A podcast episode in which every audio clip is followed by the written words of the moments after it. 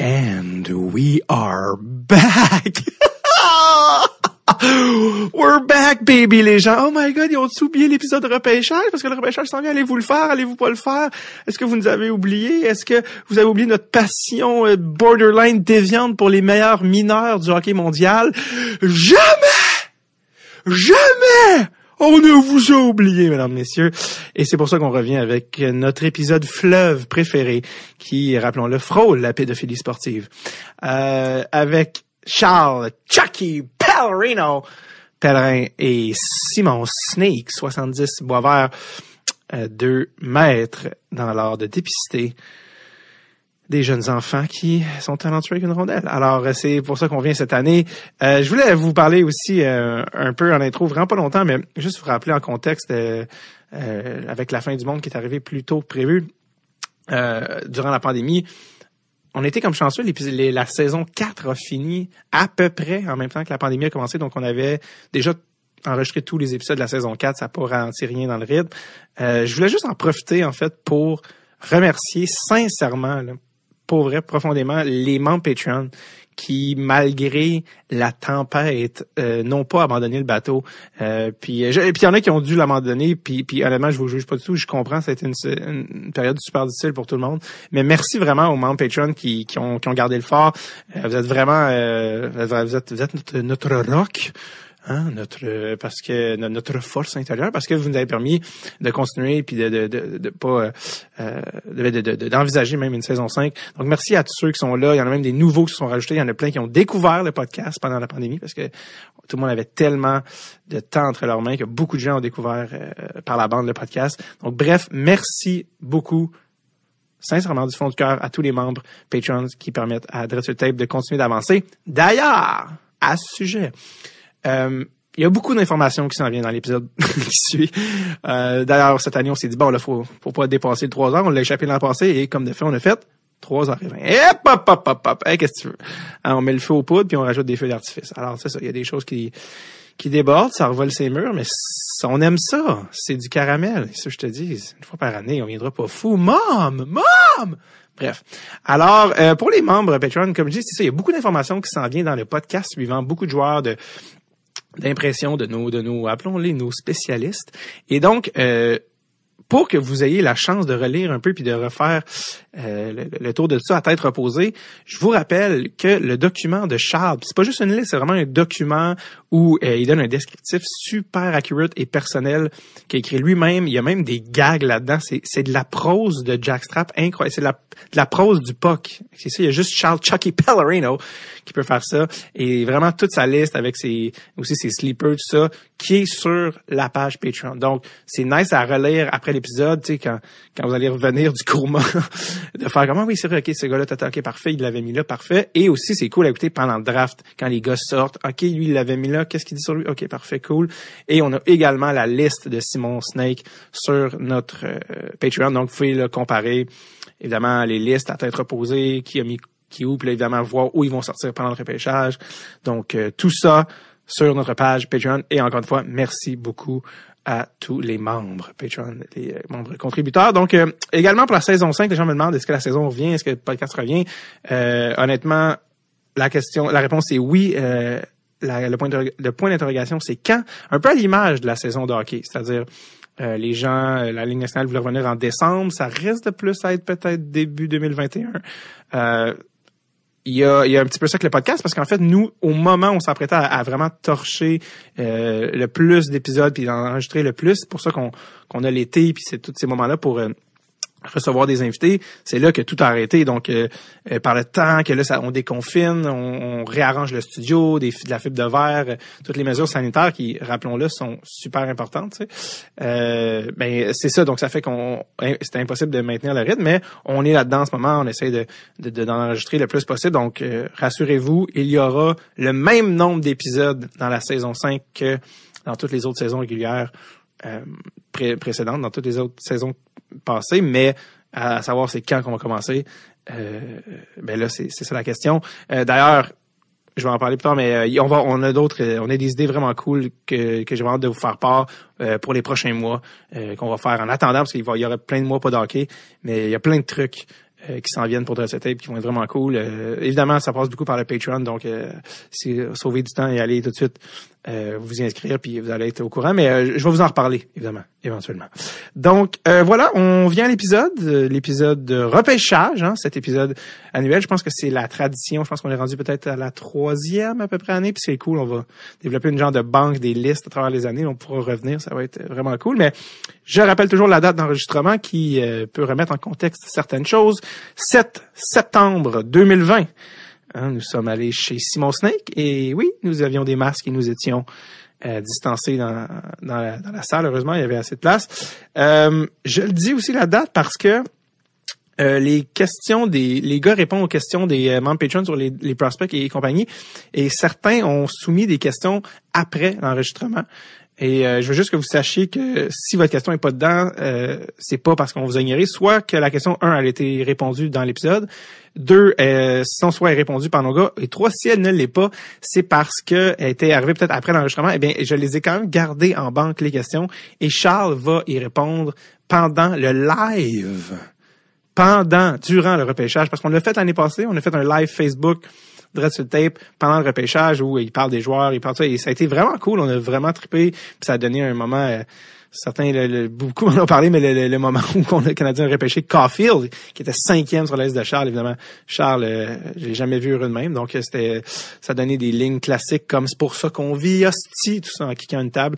Donc, c'est des moments magiques et puis je vous invite à venir vivre le draft avec nous, la liste de Charles que vous avez downloadé sur notre Patreon. Donc, avoir tous vos instruments, puis Charles qui est meilleur que tous les analystes, je pense, qui travaillent dans les réseaux traditionnels, parce qu'il a réellement scouté les joueurs, il les connaît vraiment. Et bref, ça pour dire, si votre question n'a pas été répondue sur le Patreon, euh, rassurez-vous, je vais les, je vais les mettre en banque et les poser à Charles durant le live qui se passe, je rappelle, parce que le draft a changé de date depuis l'enregistrement du podcast. Le draft est supposé être le vendredi euh, ou 9 ou 10, quelque chose comme ça. Bref, il est rendu le 6 octobre 2020 à 7 h PM. Donc, nous serons au rendez-vous. Là, si je me trompe pas, je suis pas mal sûr, mais 6 octobre 2020. Euh, ils ont, pour des raisons, je pense, de revenus publicitaires, ils ont bougé ça. Et donc, voilà. OK, are you ready? Voici tout ce que vous avez besoin de savoir sur tous les prospects du repêchage 2020. Voici Charles Chucky Pallarino, the man, the one and only Simon Snake 70 Boisvert. Voici l'épisode repêchage 2020 de Dread tape.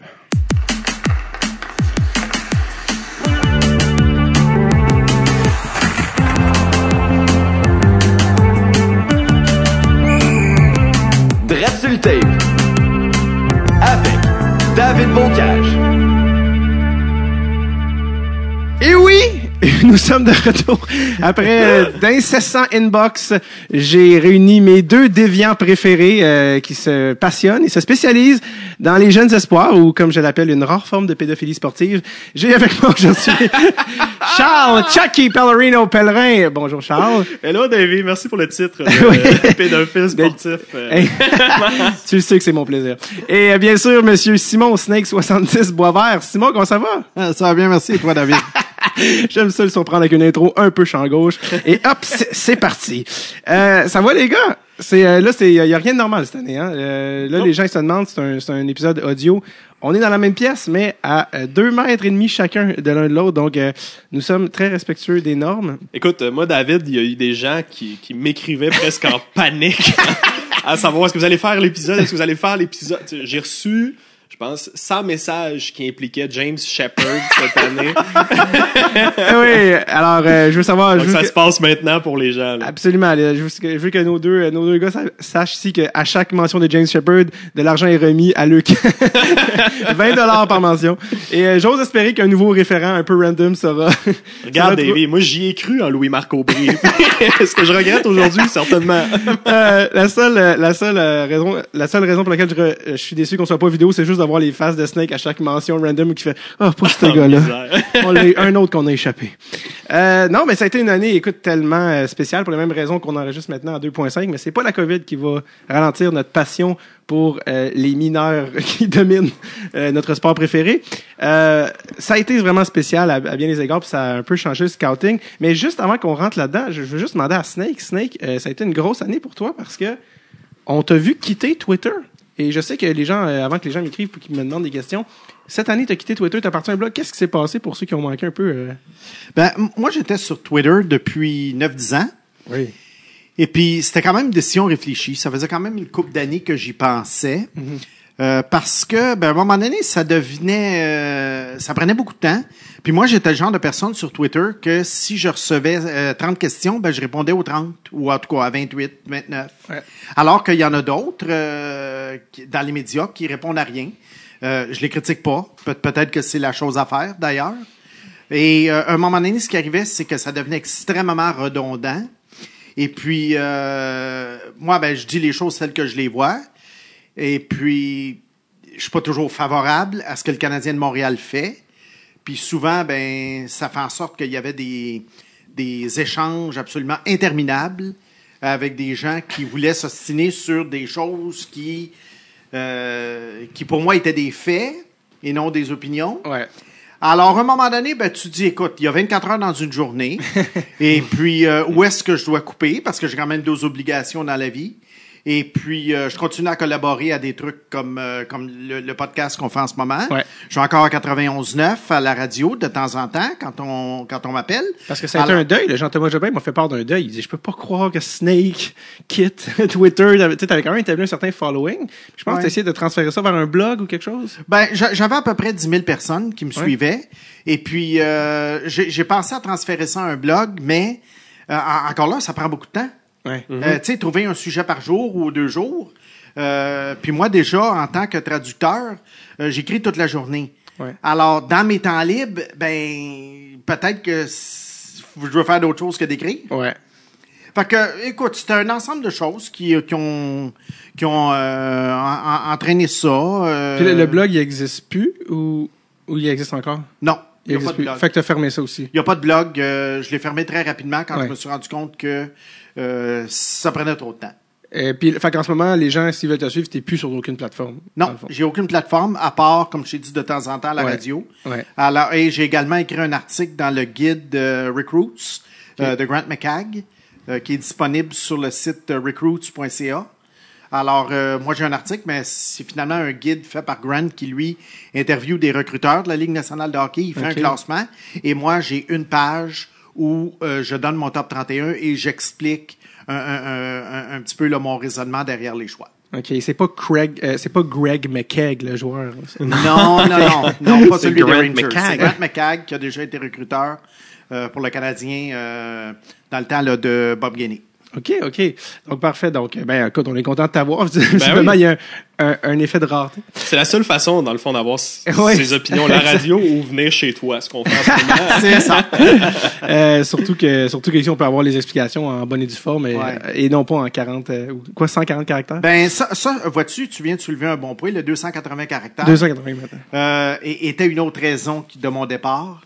Euh, c'est très difficile d'élaborer. Ouais. Alors, euh, oui, je suis concis, oui, je peux être punché, mais ce que ça fait en sorte, c'est que euh, c'est très, tu prêtes flanc aux attaques Ouais. parce que tu peux pas nuancer. Ouais. Alors, si tu dis, moi, je choisis un tel avant un tel, et que tu l'expliques en, en une phrase, ben là, tout de suite, tu as l'avalanche de commentaires qui te disent LOL, tu connais rien, etc. Et, et puis là, ben là, oui. Ben, c'est ça que les gens aiment. Et moi, le Ouais. LOL, je te dirais que c'est ce qui me, c'est ce qui me fâche le plus. oui. Moi, moi, tu peux arriver, tu peux argumenter avec moi. Si je te dis j'aime mieux un tel qu'un tel, puis toi, tu vas me dire non parce que son coup de patin, patati patata, ou il est trop petit, il est trop ci, il est trop ça. Ah, OK, tu vas mains. Mais moi, quand je disais Kale McCarr premier en 2017 et que je recevais simplement comme réponse LOL. Ça, ce temps-là, j'avais le goût de prendre l'ordinateur puis de le garocher par la. C'est la... Seule chose qui me faisait vraiment. Sortir de mes gonds. Ouais, Parce ouais. que ça, ça a l'air de dire, ça, c'est de la moquerie sans aucun euh, contre-argument. Ouais, ouais, ouais. Et moi, j'aime les contre-arguments. C'est juste un soupir de...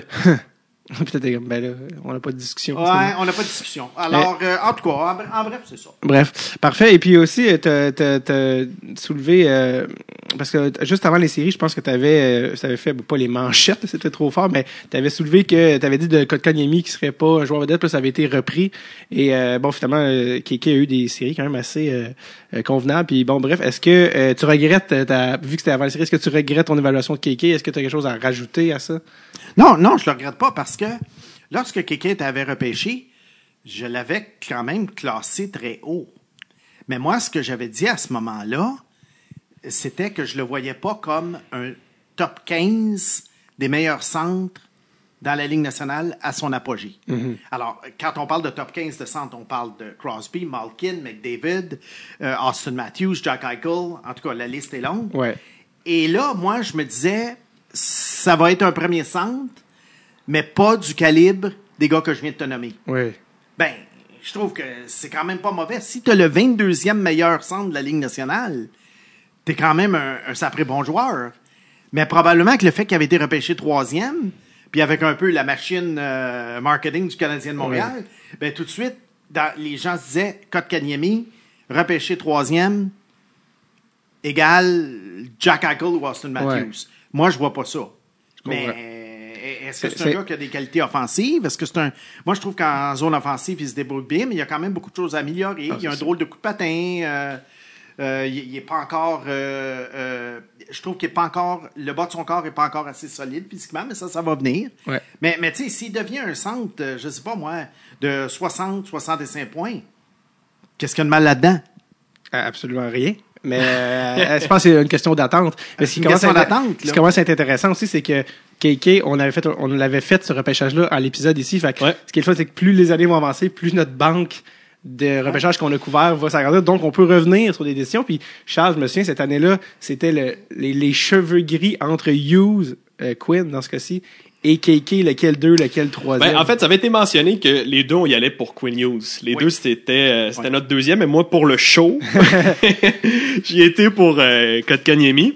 Avec, avec le recul, on avait raison. Moi, je pense que Quinn Hughes euh, méritait le, le- la, la deuxième position, peut-être la troisième derrière un, un Svechnikov aujourd'hui. Disons, Ouais, c'est ouais. c'est- c'est discutable.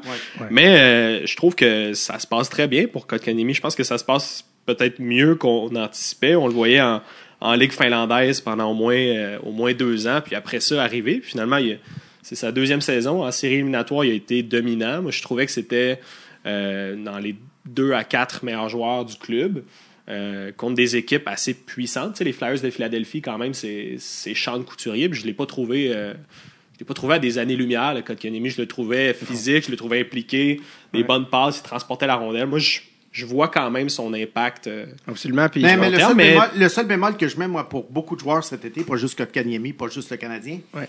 euh, mais euh, vu qu'on parle du Canadien, oublie pas que là, c'est un retour au jeu après 4-5 mois. Puis si tu te rappelles, dans les années précédentes, le Canadien a souvent eu des très gros mois d'octobre. Ben oui. Parce On, salue Brian sont Savage. en, en- en- en pleine forme. Puis à- au fur et à mesure que la saison avance, euh, ça, ça fade, Oui. là, tu sais. Oui. Alors, j'ai eu l'impression, moi, que les séries du Canadien, ça ressemblait au mois d'octobre du Canadien. Ouais, ouais, ouais. Donc, j'ai, j'ai, j'ai hâte de les revoir, moi, vraiment, sur Mm-hmm. 82 matchs. Qu'est-ce qui va arriver rendu en février, en mars, en avril? Ben oui, dans, dans les Là, on deux- va avoir une meilleure idée. Mais d'un autre côté, c'était le premier été de, de Kotkaniemi où il pouvait s'entraîner.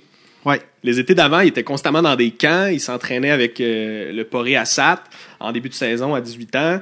Euh, c'est- L'autre été, il était blessé. C'est la première fois où il a pu travailler son coup de patin. Puis la progression est quand même est quand même notoire. Fait que moi, je- j'applique ça à disons deux, trois étés. Ouais, Puis je pense qu'on va avoir un, un bon patineur. là. ouais, vraiment. Mais On a vu la même chose avec Capo Caco, qui a eu une Ouais. saison atroce à 18 ans à New York, Mm-hmm. qui était un des pires joueurs de la Ligue nationale. Et dans la série contre Caroline, ça a été un des meilleurs. On a vu un joueur complètement différent parce qu'il y avait eu quatre mois de break après avoir joué un an et demi sans arrêt. Ouais, exact. Alors, tu sais, il Mm-hmm. y a, il y a peut-être des choses à tirer de cet été, mais c'est quand même un petit peu, euh, un petit peu bâtard là, comme, euh, comme, fin de format. saison. Ouais, c'est- c'est Alors, ça. mais puis dans tous les sports, le baseball, c'est la même chose à 60 matchs. Alors, euh, je- on va voir. Là. 2021, c'est une autre année. Absolument. Euh, Quand tu parlais de, de- des- des- mois d'octobre fabuleux du Canadien, n'est pas sans rappeler pour ceux qui se rappellent de Brian Savage, qui était surnommé Monsieur Mois d'octobre, commençait avec un ratio de points per game agressif pour finalement ralentir, évidemment. Ben, c'est le- c'est comme à chaque début de saison dans les poules Oui. de hockey, il y a toujours des joueurs qui sont droppés dans le premier mois pour celui qui a fait 11 points. Puis il finit à 22, 25 points. Puis- Ouais, ouais, ouais. Moi, c'est ce qui est arrivé avec Jean-Thomas Jobin. Ça m'a permis d'avoir nul autre que Matthew Barzell. Oh là là. ah, je- ah, c'est à toi qui l'a échangé. En fait, Euh, il l'a droppé. Quelle erreur. Après trois matchs, Jean-Thomas a abandonné Barzell. Moi, je l'ai vu jouer, je l'ai pris tout de suite. J'avais besoin d'une recrue. Puis euh, le match suivant, Jean-Thomas était à New York, il est allé voir Matthew Barzell. Et je pense que Barzell a fait 4 points euh, dans Quelque le chose même comme match. ça. Ben écoute, je suis bien content parce que moi, je suis dans un autre pool avec lui. Et il m'a roulé dans la farine quelques fois. Alors, euh, go- good for you. On va revenir, euh, inquiétez-vous Ouais, pas, ouais. sur tout ce qui est euh, prospect du Canadien. Moi et Charles, euh, Charles et moi, on est allés au Wisconsin cette année. On est allés scouter de nos yeux vus euh, Monsieur Cole Caulfield et d'autres joueurs qu'on va mentionner plus tard. On va y revenir. On va évidemment commencer de se, ra- à se rapprocher du repêchage 2020, ou en tout cas ce qui en reste euh, de ce repêchage-là. Euh, avant qu'on parle dans euh, la liste et vos, au rang, parlez-moi un peu de votre méthodologie et aussi de ce que la pandémie a changé dans votre préparation et aussi probablement dans la préparation des équipes. Qu'est-ce que ça a changé pour les équipes de se préparer alors que là, c'est qu'on tout il n'y a pas de moins de 18 ans, il y a plein d'affaires qui sont différentes. Parlez-moi un peu de qu'est-ce que ça a changé la pandémie cette année? Ben, je, je pense que les équipes euh, avaient déjà fait leur devoir. Je pense que c'est plus difficile pour des euh, recruteurs de salon comme nous autres. Ouais. Parce que euh, le U18, c'est le tournoi où on est capable de comparer les différentes ligues. C'est là où tu vois jouer des gars qui étaient euh, en Ligue junior majeure du Québec contre des, des joueurs qui étaient en, en Ligue élite suédoise. Fait que quand, quand tu vois juste des, des, des matchs de Ligue élite suédoise, tu regardes, mettons, un, un Lucas Raymond jouer contre des hommes, ben, c'est difficile de te faire une évaluation. Puis d'un autre côté, euh, tu vas regarder un, un Connor Zary en, en WHL qui va euh, finir parmi les meilleurs compteurs. Fait que c'est difficile de te faire euh, une tête à ce niveau-là. Euh, on n'a pas eu la Coupe Memorial aussi. Souvent, moi, ça me permettait de voir des joueurs qui, qui étaient un peu plus gamers. Tu sais, l'année passée, justement, Nick Suzuki, euh, ça a été un, un bon indice de la saison qui suivait. Il y a, il y a quelques années, il y avait Anthony Cirelli qui avait, qui avait eu une bonne Coupe mémoriale. Puis, finalement, c'est un joueur de 50 points, peut-être éventuellement 55 points avec le Lightning de Tampa Bay. Fait que ça, c'est tous des trucs qu'on n'a pas eu, mais d'un autre côté, ça l'a permis euh, de limiter l'échantillon. Ce qui fait que les matchs étaient joués. C'est ces matchs-là que tu as besoin de regarder. Il n'y a pas constamment de la nouvelle information qui rentre. Puis, ça nous permet d'avoir maintenant euh, l'impact de l'été d'entraînement. Comme là, en ce moment, il y a des joueurs suédois qui ont recommencé à jouer. Euh, ça nous donne la nouvelle information. Hendrix Lapierre a recommencé à jouer. Fait que ça, c'est tous des éléments. C'est rare que tu as un échantillon au printemps. Tu sais, souvent, au repêchage, tu as des joueurs qui sont choisis. Trois mois plus tard, tu fais Ah shit. On dirait que l'été n'a pas tourné euh, Ouais. en sa faveur. Fait que là, euh, c'est des éléments qu'on avait cette année. Ouais, puis je sais que toi, Snake, euh, on, on en parlait juste avant de rentrer en onde, mais ta liste, on te demandait de quand date ta liste? Ma date liste du mois de mai, euh, que j'ai fait à ce moment-là pour le guide Recruits. Et puis, euh, j'ai décidé de ne pas y toucher. Ouais. Euh, de mon côté, moi, le U18 euh, ne m'a pas manqué. Parce que le U18, ce que, ce que j'aime pas du U18, c'est que les joueurs n'affrontent pas des joueurs plus vieux. Alors, ça peut changer la donne. Un 17 ans contre un 17 ans peut être très efficace. Moi, j'aime les voir contre des 18-19. Alors, un gars comme Lucas Raymond, j'ai préféré le voir au championnat junior au mois de décembre que de- et Alexander Holtz, même chose, plutôt que de le voir au U18, alors que peut-être qu'il aurait dominé, mais bon, 17 ans contre 17 ans. Moi, le U18 m'a pas dérangé. Ce qui m'a dérangé, cependant, c'est l'absence de séries éliminatoires dans la Ligue canadienne de hockey. Parce que, comme tu as dit tout à l'heure, pour la Coupe Mémorial, c'est là que tu vois les gamers. Alors ça, moi, ça a vraiment, là, il y a vraiment des gars que j'aurais aimé voir. Il y en a d'autres, cependant, qui auraient été éliminés de toute façon. Alors, l'évaluation était terminée. Écoute, c'est pas la fin du monde euh, que ça, soit, ça, ça se soit terminé à la mi-mars. Euh, mais... En fait, moi, il y a un match. Je suis pas vraiment... La NCAA, ben, il restait le tournoi, mais... Ouais, ouais. Ben, tu sais, c'est pas. Il n'y a pas tant de joueurs que ça de la NCAA à évaluer euh, dans ce tournoi-là. Alors, non, j'ai pas de. Je trouve pas que la COVID a vraiment affecté ma liste. Parfait. En fait, moi, il y a un match que j'aurais aimé voir au U18. Ben, franchement, c'est les Américains contre les Canadiens. Je pense que c'est le match que j'aurais aimé voir pour Jake Sanderson. C'est la seule information qui m'a vraiment manqué. Parce que c'est vrai que Raymond Holtz, on les a vus jouer. Mais Sanderson, sa fin de saison, le, le Five Nations, il a été dominant. J'aurais aimé voir ce gars-là jouer contre euh, les meilleurs Canadiens. J'aurais aimé le voir affronter euh, peut-être un Byfield si Byfield avait été éliminé. Ça, c'est le genre de match que j'aurais aimé voir. Un- un- et moi, ça aurait été de voir euh, l'Allemagne contre le Canada et les États-Unis au championnat mondial du mois de mai. Parce que tout cela aurait été dans le club. Et là, ça aurait été une occasion de le voir contre des joueurs de la Ligue nationale de haut calibre, comme on avait vu Quinn Hughes il y a deux ans, Oui. comme on avait déjà vu Leon Draisaitl il y a quelques années. Ça, ça te donne une idée. Quand un gars à 17, 18 ans puis qui s'en va jouer au championnat du monde et puis qui est contre Jack Eichel et puis, euh, je sais pas moi, euh, Connor McDavid, là, t'as vraiment une idée. Alors, écoute, il a manqué Ouais. des petites choses par-ci par-là, mais c'est pas catastrophique. Euh, et euh, rappelez-nous un peu, euh, rapi- brièvement, euh, votre méthodologie. On, s'en- on se rappelle, vous n'avez pas un budget de 800 000, vous n'êtes pas envoyé par ni euh, une équipe de la nationale, ni The Athletic au, euh, au partout autour du monde. Ça reste. euh, Parlez-moi un peu de votre méthodologie. Comment vous procédez pour faire votre scouting? Ben, tu sais, c'est ça. Moi, j'ai, euh, je suis humoriste, là. J'ai, j'ai une carrière. Par-dessus ça, j'ai une famille, euh, copine, j'ai un chien. euh, Mais d'abord, j'ai un homme, tout- un autobus. Il y a beaucoup de choses qui se passent.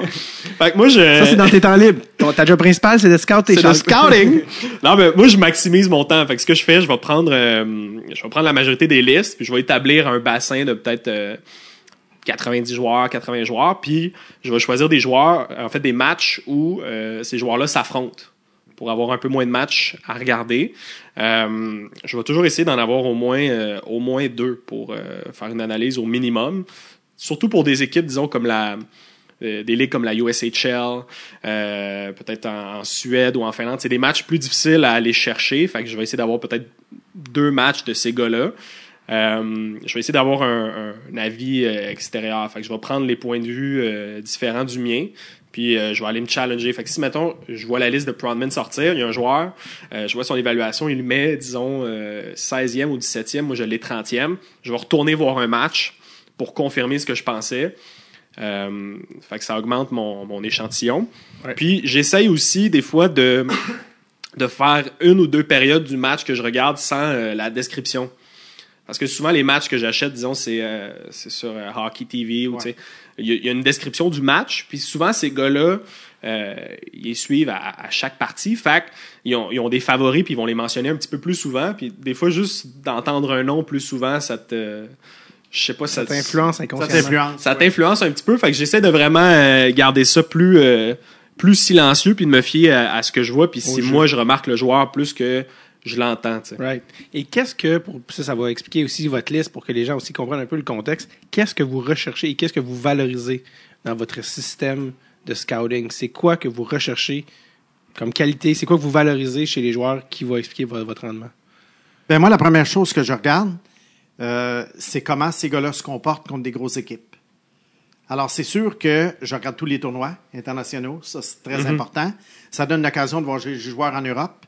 Parce que moi, la Ligue de Suède, la Ligue de Finlande, pour moi, c'est pas représentatif du futur calibre de la Ligue nationale. Alors, euh, alors ça, j'en visionne pratiquement pas. Euh, J'aime mieux voir Alexander Holtz puis Lucas Raymond au championnat mondial de hockey junior contre le Canada et les États-Unis que de les voir dans leur ligue de Suède avec un paquet de joueurs qui seraient même pas capables de faire la ligue américaine.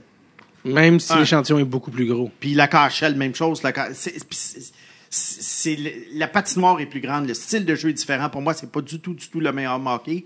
C'est comme comparer les règlements de la Ligue canadienne de football avec les règlements de la NFL. Bon, c'est mon opinion. Ouais. Et euh, une autre chose aussi, pour les joueurs juniors, euh, moi, euh, un joueur qui va chercher 6-7 points contre un club de dernière place, ces matchs-là ne m'intéressent pas. Alors, si, mettons, je veux, je veux évaluer Quentin Byfield, ben moi, je veux le voir jouer, disons, comme contre des puissances comme les Knights de London. Ça, ça te donne une bonne idée. Alors, tu n'as pas besoin de voir une tonne de matchs, tu as juste à avoir des matchs clés tout au long de la saison lorsque ces joueurs-là affrontent des gros clubs. Moi, je veux voir les gamers. Je veux pas voir un gars qui attaque, euh, qui, qui, qui, qui mal- maltraite, si on peut dire, euh, des équipes faibles qui ont rien à voir avec le calibre de la Ligue nationale de hockey. Alors moi, euh, trois buts, trois passes contre un club qui a 10 victoires, 40 défaites, euh, je veux même pas l'avoir, ce game-là. Je comprends. Charles, qu'est-ce que tu regardes chez les jeunes? Qu'est-ce que tu valorises? C'est assez, euh, c'est assez similaire. Moi, j'aime ça voir un, un, un vrai match. là. Justement, Byfield contre Ottawa cette année, je trouvais ça intéressant à regarder. Euh, je vais aussi regarder la, à quel point euh, le joueur est capable de diversifier euh, son attaque, surtout pour un attaquant. Je vais essayer de voir euh, s'il est capable de marquer d'un peu partout en zone offensive, s'il va être, euh, va être bon en transition, s'il va être bon sur réception. Je vais analyser vraiment les différentes facettes de ses habiletés puis comment ça fonctionne ensemble. Puis, euh, Ce que que t'aimais de Nick Suzuki à l'époque, c'est qu'il marquait de manière variable. C'est Ouais. ça que t'aimais à la base. Justement. il était capable de marquer d'à peu près toutes les façons. Puis, euh, j'essaie de voir aussi comment tout ça blende ensemble. Parce qu'il y, y a souvent des joueurs, tu sais, il y a des joueurs que tu regardes puis tu te demandes pourquoi ils sont dans, dans la Ligue nationale. Tu sais, des gars, euh, je sais pas, disons, un- tu regardes un Nick Cousins, objectivement, c'est pas un bon patineur, il a pas d'excellentes mains, il a pas un si bon lancer, mais c'est quand même un joueur utile sur un quatrième trio, mais c'est juste parce qu'il a l'intelligence d'utiliser ses forces et ses faiblesses. Fait que c'est la capacité du joueur à utiliser ses outils. Puis euh, je vais essayer de voir les probabilités d'atteindre son potentiel.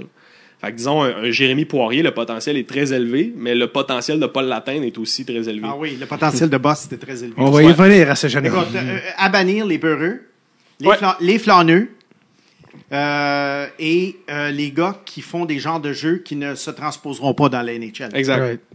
Right. Good. Euh, et, ah, aussi, ça, c'est la dernière affaire que je voulais demander avant qu'on qu'on qu'on dive, parce que là, vous commencez à avoir une certaine, en, en- en, guillemets, l'expertise, mais je sais que euh, à travers les années, vous avez appris de certaines erreurs, tu sais, tout ça, puis je sais que je vais te demander, parce qu'on avait déjà parlé avec Charles, qu'est-ce que tu as appris des, euh, de tes listes passées, tout ça. Euh, je sais que tu avais un exemple euh, qui était relié à Svechnikov. Je voulais que tu, nous en parles un peu de ce que tu avais appris. Ouais, ben en fait, moi, Zvechnikov, je l'avais placé quatrième. Lequel, Svetnikov? Andrei. Andrei. pas, pas Evgeny, non, non. Non, mais l'autre, il était haut pareil. Ouais, Ouais, il il est, était première il est ronde. sorti euh, Première 13e, ronde. 11e. Ouais. Ouais, 15e. Ouais. Euh, ouais, Svechnikov, je l'avais placé quatrième euh, parce que personnellement, je trouvais qu'il était peut-être plus proche de son, de son potentiel. Déjà, il était physiquement plus développé. Fait que je me disais peut-être que le, le- le plafond est là, puis les autres joueurs vont, vont progresser un petit peu plus. Puis je- avec le recul, je pense que c'est un peu niaiseux. Les gars ont 18 ans, fait sont quand même en âge de progresser énormément. Puis c'est ce que Zvechnikov a prouvé. Maintenant, c'est probablement un des 20 euh, meilleurs marqueurs de la Ligue, 30 meilleurs, euh, pour longtemps. Fait que moi, c'est- un des joueurs que j'ai sous-estimé. Mais un élément que j'avais mis euh, en compte pour lui, c'est que je, je pense pas que ça va être le cœur de son équipe. Je pense que ça va être Sébastien. Ouais. Tandis que moi, je crois que Kotkaniemi va être au cœur de l'identité de Montréal. Quinn Hughes aussi, Rasmus Dahlin aussi. Fait que c'était, ça ma, Ouais. ma façon de penser, mais le, le gars, le gars fait 80 points. là. Ouais, puis au niveau prends, du- au niveau du- C'est- Au niveau du physique aussi, tu disais, ah, il- physiquement, il a fini d'évoluer, mais à- personne n'a fini d'évoluer à 18 ans. Personne n'a fini. Exactement, tu peux pas me baser là-dessus. euh. Exactement. Euh, Il y a aussi, euh, Oui. je vais me faire plus confiance aussi cette année. oui. Euh, souvent, il y a des joueurs que j'étais comme, gars, moi le mettre 11e, je l'aime pas particulièrement, mais il est partout, disons 8e, 7e, fait que je vais le mettre au maximum 11e. Cette année, j'ai essayé d'éviter ça un peu. Ouais, puis parce que ce qui, ce qui arrivait avec ça, c'est que quand tu te trompes, mais que tu étais de bonne foi, tu fais OK, j'ai appris. Mais quand tu te trompes en, en essayant de ne pas te tromper, tu vois, je sais pas comment tu veux dire, c'est. Ouais. c'est que si tu aimes un joueur, puis tu dis ah, je vais le mettre là, mais là tu dis ah, je peux pas le mettre si haut parce que peut-être que je suis le seul à voir ça. Et que finalement, il est tu fais non, je le savais, pourquoi je me suis pas Ouais, fait? mais c'est la pire affaire à faire parce que Ouais. si tu regardes, si tu refais un- le, le repêchage dix ans plus tard, t'as des gars de quatrième ronde qui vont être dans le top 10. Ouais. Mais, mais si t'as le malheur de classer un gars classé plus bas dans ton top 10 avant le repêchage, là, les LOL sortent. LOL vous-même. J'en ai un. J'en ai un, moi, qui est neuvième. Ah, j'ai hâte. Ça va faire LOL. Il va être choisi en deuxième ronde. Oui, Mais j'ai bien hâte de voir dans 5 à 10 ans. mais c'est ça. C'est ça. Qui est le fun avec la Ouais. banque. On accumule aussi là, nos listes dans 2, 5, 10 ans. où ça va être le fun. Euh, alors, on s'apprête à plonger euh, dans la cohorte 2020 du repêchage. Dernière étape avant, un mot bref sur la cohorte. Ben, Les gens me demandent souvent aussi la cohorte de cette année par rapport à la moyenne, par rapport à l'année passée. C'est pas évidemment, il n'y a pas de McDavid cette année, je pense que les gens s'en doutent. Mais comment évaluez-vous de manière globale la cohorte 2020? Excité, pas excité, moyenne, faible, forte? Euh, je sais pas ce que t'en penses. Moi, je trouve que c'est un repêchage moyen. Mhm. Je trouve que c'est vraiment euh, dans la moyenne. Il va y avoir sensiblement le même nombre de joueurs qui vont jouer euh, en Ligue nationale. Je trouve que euh, il y a un top 3 qui s'est consolidé. Euh, il y a trois joueurs que je serais vraiment surpris de voir à l'extérieur du top 3. Par la suite, il y a 10 joueurs que je, je crois que ça risque d'être ces, ces 10 joueurs-là qui, qui sortent par la suite, peut-être dans peut-être 15, disons 17, mais je crois que ça va être interchangeable. Les équipes vont aller pour leur coup de cœur, euh, puis il y a de bonnes chances qu'ils soient contents, euh, qu'ils soient contents à long terme, là, qu'ils fassent comme ah c'est du quoi c'était le bon joueur pour nous autres. euh. Ce qui est le fun de ces drafts-là, c'est que ça donne des bons shows. Parce Ouais. qu'au lieu que ça soit, ben, c'est évident qu'ils prennent un 2, 3, c'est trop clair. Ça donne des. Nous, on aimait lui. Ouais. L'année passée, on l'a pas vu venir, Kirby Dak. Je veux dire, euh, quand ils ont pris Kirby Dak, puis cette année, il y a une saison qui, qui peut backer aussi leur choix, tu sais, au physique qu'il y a puis à l'âge qu'il y a.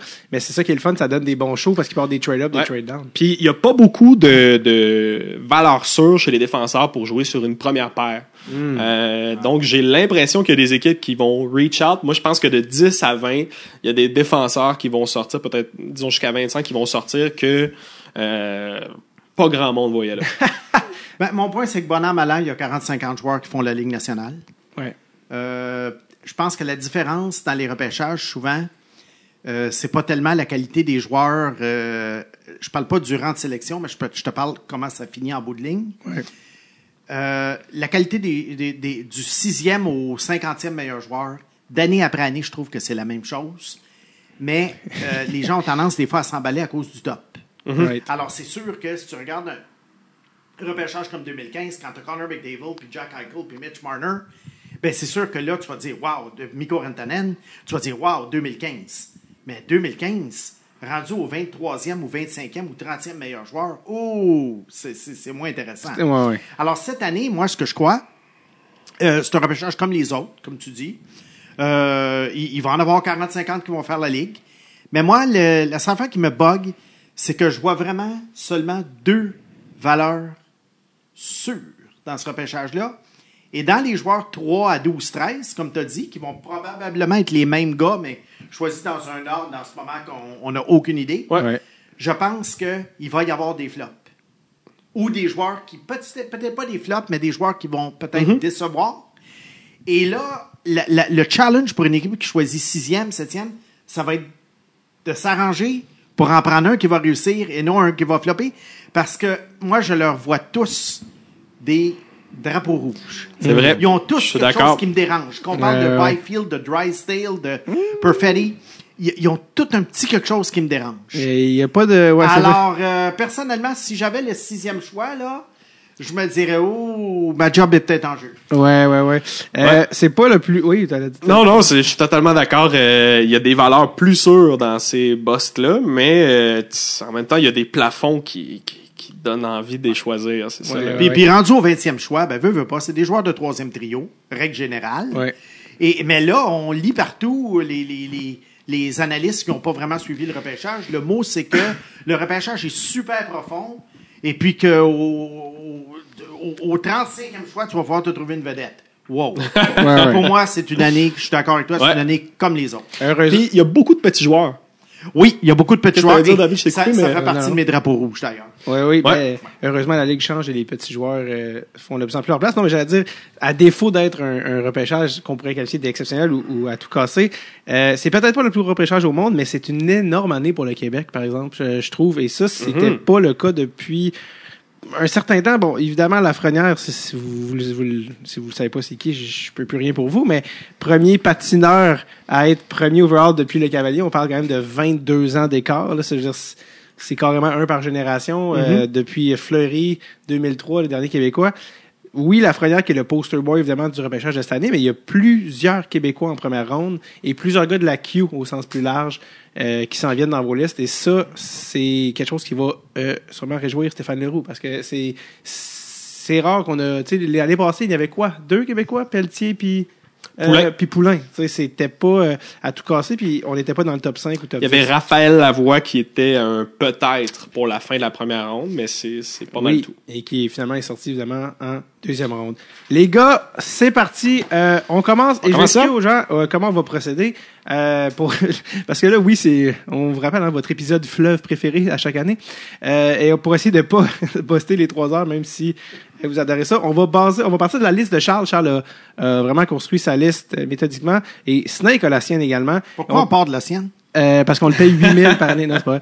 Ben, en fait, pour pas que ça prenne euh, Non, non, aussi longtemps. La tienne est déjà publique, c'est ça? C'est ça. Ah, ouais. Ouais, ben là, mais on va y venir parce que nous, il y en a qui l'ont, qui ont pas vu euh, ni l'une ni l'autre. Je rappelle évidemment que la liste de Charles et les descriptifs de tous les joueurs est disponible pour les membres Patreon sur notre euh, page Patreon. Oui, c'est euh, des analyses de chaque joueur, mais il y a également aussi des gags.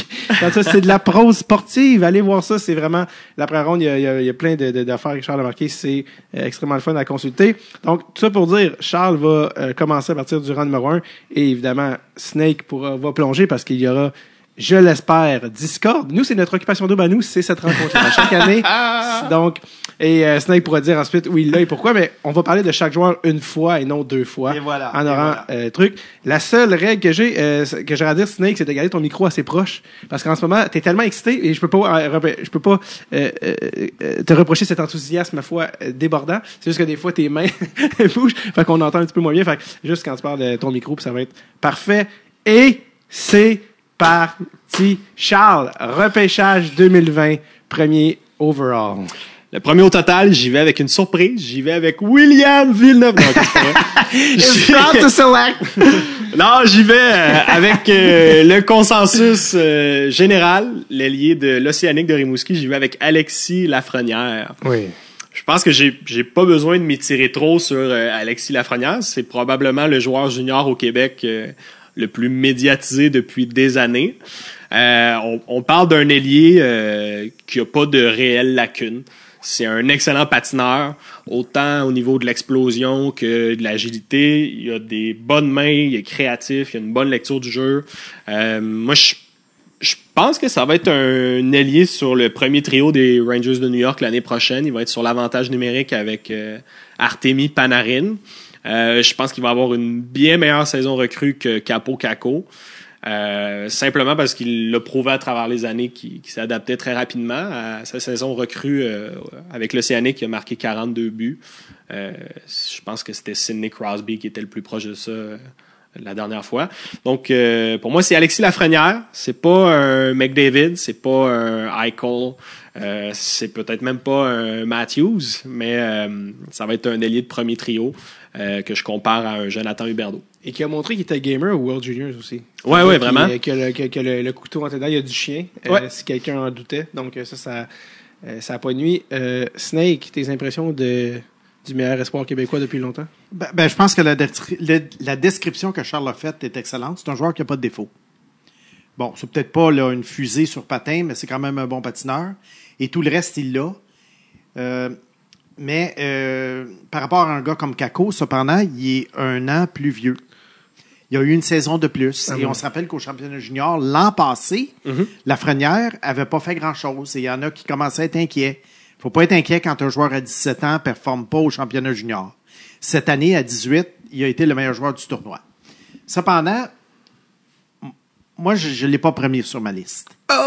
Ouais. Hey, euh, non, je vais te dire, Snake, tu me déçois jamais. C'est tout le mais c'est pas pour me rendre intéressant, je vais l'expliquer parce que là, j'ai pas deux- juste 280 caractères pour l'expliquer. C'est pour ça que t'es parti de Twitter. Tu savais Oui. que mettre le, Ah le oui. petit prodige de Saint-Eustache Bon. deuxième, ça allait être Moi, violent. Alexis Lafrenière, je le vois avoir une carrière à peu près comme celle de Mariana Ossa.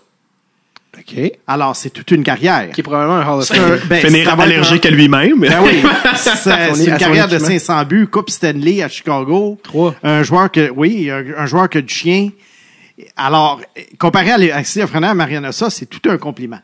Vraiment, surtout que Maranossa était aussi reconnu. Je sais pas si Lafrenière a cette dimension-là, mais être défensivement extrêmement responsable aussi, Maranossa. Je sais pas, est-ce que Lafrenière a ce côté-là même à sa game? Euh, Peut-être pas au niveau de Mariana ça, mais je sens que ça, Ça, peut venir. arriver. Ça peut venir. C'est quelque chose qui arrive souvent chez, chez les pros parce que dans le junior, euh, c'est trop facile. Il est beaucoup comparé à Huberdo également. Euh, pas parce qu'il est québécois, mais l'ailier, 90 points. Est-ce que c'est un comparatif que vous aimez? Ben, Ouais. Hub- Huberdo fait quand même pas 90 points chaque année, mais je comprends l'idée. Moi, je préfère Lafrenière à Huberdo. OK. Moi aussi. Euh, pour quelle écoute, raison? Mais Le moi, chien. moi, premier, j'ai l'Allemand Tim Stutzla. Là, oui, Ouais. absolument. Pourquoi j'ai Stutzla?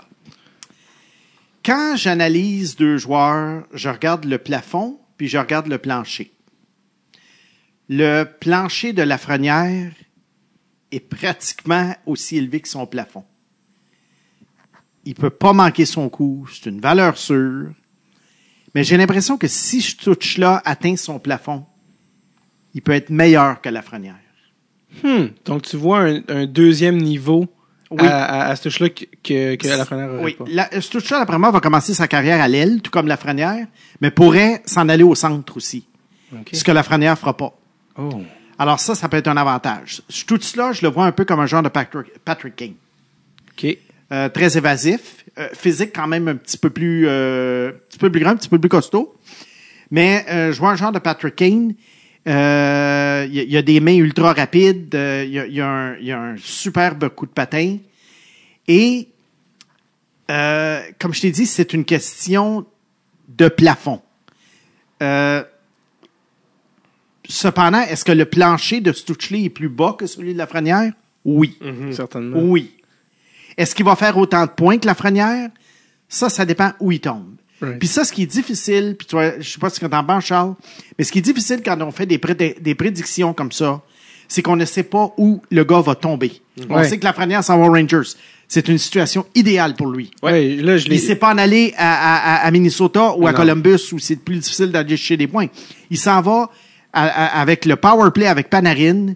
Il va avoir Capo Caco peut-être comme ailier sur le, le- le deuxième trio parce que je pense que Lafrenière va commencer le deuxième trio vu que Panarin joue à l'aile gauche en ce moment. Alors, Ouais, il y a du imagine-toi, imagine-toi le Ryan Strom, Alexis Lafrenière, Capo Caco. Ouais, ça part. Puis plus du power play. Du Ah, il n'y aura pas la pression que le que McDavid a eu quand il a commencé Exact. de, de transporter l'équipe. Il y a pas- Alors, moi je pense que Lafrenière là, sa famille devait sauter de joie le soir de la lettre. Ouais, il s'en va dans la plus grosse ville au monde, euh, Zibanejad, là, t'as pas nommé Strom, mais. Zibanejad. euh, euh, Trouba et compagnie. Écoute, je- les, les Rangers d'après moi vont gagner la Coupe Stanley d'ici quelques années. Ouais, ouais. Et, Bon. et je tiens à rappeler, parce que là, tu l'as mentionné par rapport à dans quelle équipe ils vont tomber. Pour ceux que c'est la première fois qu'ils écoutent le spécial, ce n'est pas un mock draft. Nous, les, les Non. gars Non. font une liste de, des meilleurs joueurs selon eux.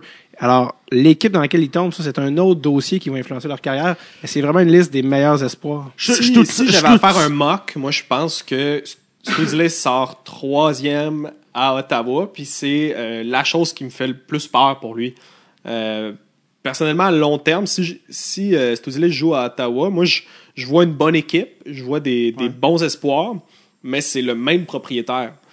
C'est Ouais. ce qui est arrivé à chaque fois que les- le club s'est nanti, c'est que arrive le temps de payer ces joueurs-là. Puis ah, on, on va l'échanger. Je sais pas à quel point les sénateurs vont devenir une puissance. Fait que moi, ce serait mon seul bémol pour euh. Mais, Mais, euh, mais est-ce que tu penses qu'il serait mieux aux Kings? je, je pense que oui. Je pense que oui. À long terme, euh, je, je trouve que le fit est meilleur aussi. Je trouve que Studley, c'est un joueur spectaculaire. Puis on dirait qu'à Los Angeles, il y a quelque chose qui, qui, qui cadre bien là-dedans pour moi. Euh, je l'ai placé deuxième.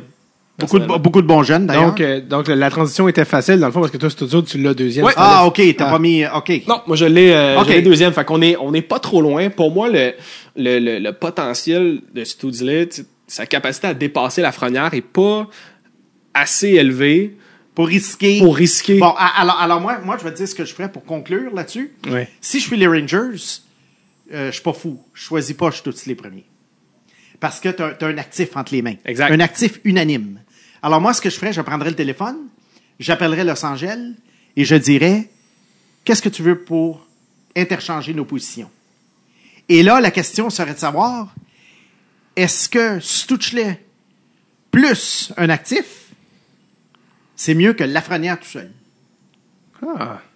Et, euh, et qu'est-ce Alors que- moi, ouais. si Los Angeles arrive et me dit, je vais te donner, je sais pas moi, euh, on va prendre, passer à un de leurs espoirs, Oui. Alex Turcotte. Ouais. Ben, Alex Turcotte et Stuchley, est-ce que c'est mieux que juste Lafrenière? C'est la question que tu dois te poser. Alors moi, avec les Rangers, j'essaierais de switcher avec Los Angeles euh, pour avoir ce, ce touch-là, mais quelque chose en plus, parce que Lafrenière, faut pas oublier, c'est un actif. Tu, tu compétitionnes contre 30 autres équipes. Faut, puis ça- faut- faut- faudrait être cave pour aller choisir tout cela premier, Ouais, ouais. alors que tout le monde veut Lafrenière. Ouais, ouais. Il faut, faut, faut pas, euh, faut vraiment que tu aies confiance aussi à ce touche-là, là, pour avancer Oui. ce que tu dis. Ouais, parce que tu Oui. peux tu peux le regretter si Ah. euh, devient disons un ailier qui fait 60 65 points puis Ouais. la Frenière en fait 90 par année. Tu perds ta job. Tu viens tu pars ta job. Oui. Alors, mais, mais si tu vas chercher tout cela et quelqu'un d'autre qui performe bien, ben ça se défend. Ouais. Euh, Alors moi, c'est comme ça que j'approcherais ça si j'étais euh, les Rangers. Mais jamais à la place des Rangers, je l'échangerais, disons, à, à quelqu'un qui choisit sixième et puis pour un paquet, euh, rajouter ah, ben, un paquet de fillers, là, tu sais, des joueurs Ouais, de deuxième, ouais, ouais, troisième trio. Ça, c'est casse-gueule. Parce que pour moi, il y a deux valeurs sûres dans le repêchage. Je tout cela, Lafrenière. Les autres, I don't know. Oh, euh, c'est pas peu dire. Euh, je rappelle pour ceux qui ne sauraient pas que euh, Tim Stuchley jouait dans la Ligue allemande, donc euh, la DEL, et euh, évidemment, Ligue, euh, encore une fois, on parlait de comparatif avec la OHL, tout ça est très difficile.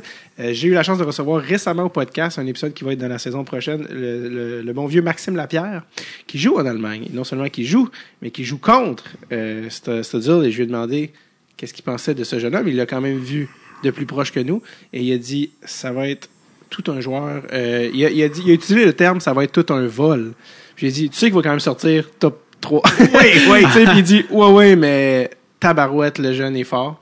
Alors, euh, Maxime avait que des bons mots pour lui. là. Il y a une belle Dans personnalité. Son, euh, dans son top 31, Bob McKenzie, euh, qui fait un sondage auprès de recruteurs de la LNH, il y avait un recruteur qui lui avait dit s'il y a un gars qui peut être meilleur que Lafrenière dans ce repêchage-là, ça va être je tout cela. Ah, c'est un joueur tellement rapide, puis euh, je- moi, je- je- tu le sens qu'il veut jouer, tu le sens qu'il est- il y a une intensité en lui. Là, au World Juniors, il, il prenait son bâton du, du haut, puis il claquait à terre pour recevoir la rondelle. Tu sais, c'est ce genre de joueur-là qui a tellement confiance en lui qu'il va claquer son bâton par terre. tu sais. Moi, je j'ai hâte de le voir. Je sais pas si c'est Patrick Kane exactement. C'est un Euh, comparatif un peu, peut-être, euh, qui pourrait. Est-ce que Non, mais pas je comprends ce qu'il veut euh, dire, puis je, je suis d'accord sur le côté évasif. Euh, ce que Stoudley est, est vraiment, mais sa dimension, c'est sa vitesse.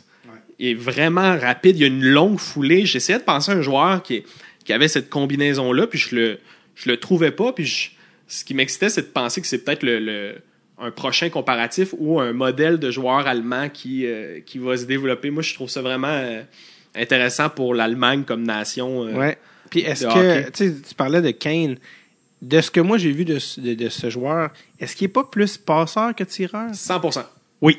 Euh, Il y a- tout cela ne remplira pas le filet. OK, donc il n'y a pas le côté là, dont- Non. que, que Kane peut-être de, vraiment de poteux pur. Là. Ou Lafrenière, même. Ouais, la première Écoute, on euh, parle de moi, zéro toute but, fa- cinq passes. De toute façon, moi, ma conclusion, là, pour ceux qui se posent la question, Lafrenière Rangers, d'après moi, grande carrière, Coupe Stanley. Alors, Hall of Fame, C'est pas parce que je préfère euh, l'autre pour bien des raisons. Ou que tu Que- les Québécois comme. euh, oui, ah, ben, là, on a tout entendu. Euh, tu sais, tu peux, Norman tu peux- Flynn va venir te cracher. Tu peux- dessus. tu peux préférer un joueur à un autre par un poil, mais ça veut pas dire que le deuxième, tu craches dessus. Absolument. Et ce qui nous amène. bon, là, C'était assez évident pour le On top, le top 2. deux. C'était assez évident pour le top 2. Maintenant, c'est là que ça commence à goûter plus épicé. On se rapproche des fois, euh, dé- déjà, pardon, de la troisième position. Charles, qui as-tu mis? Je pense que c'est encore évident, même si Ouais, euh, il y a des drapeaux rouges, comme Ouais. euh, Snake nous disait. Pour moi, au troisième rang, c'est Quentin Byfield. C'est euh, un potentiel immense. Quand on parle de plafond, celui de Byfield est aussi très, très élevé. C'est un gros centre de 6 pieds 4. Il pèse déjà 215 livres. Pas loin de deux points par match en Ligue de l'Ontario. Euh, c'est euh, un des plus jeunes du repêchage aussi. Il est né au mois d'août. Fait que pour moi, ça, c'est tout- tous des éléments qui, euh, qui m'amènent à penser que sa progression ne fait que commencer. Euh, des très bonnes mains. Je pense que ses mains compétitionnent avec probablement n'importe quel joueur euh, dans la QV 2020. Moi, le, le drapeau rouge, c'est euh, au niveau de sa vision du jeu. Je trouve que Quentin Byfield, c'est un joueur qui est plus réactif euh, qu'un joueur qui va dicter le jeu. Stoudley, c'est ça sa force. Il va être capable de rediriger le jeu. Il est évasif. Byfield, c'est euh, une force de la nature qui, qui réagit. Mais ça va être une force de la nature chez les hommes. Fait que j'ai pas le choix de le placer.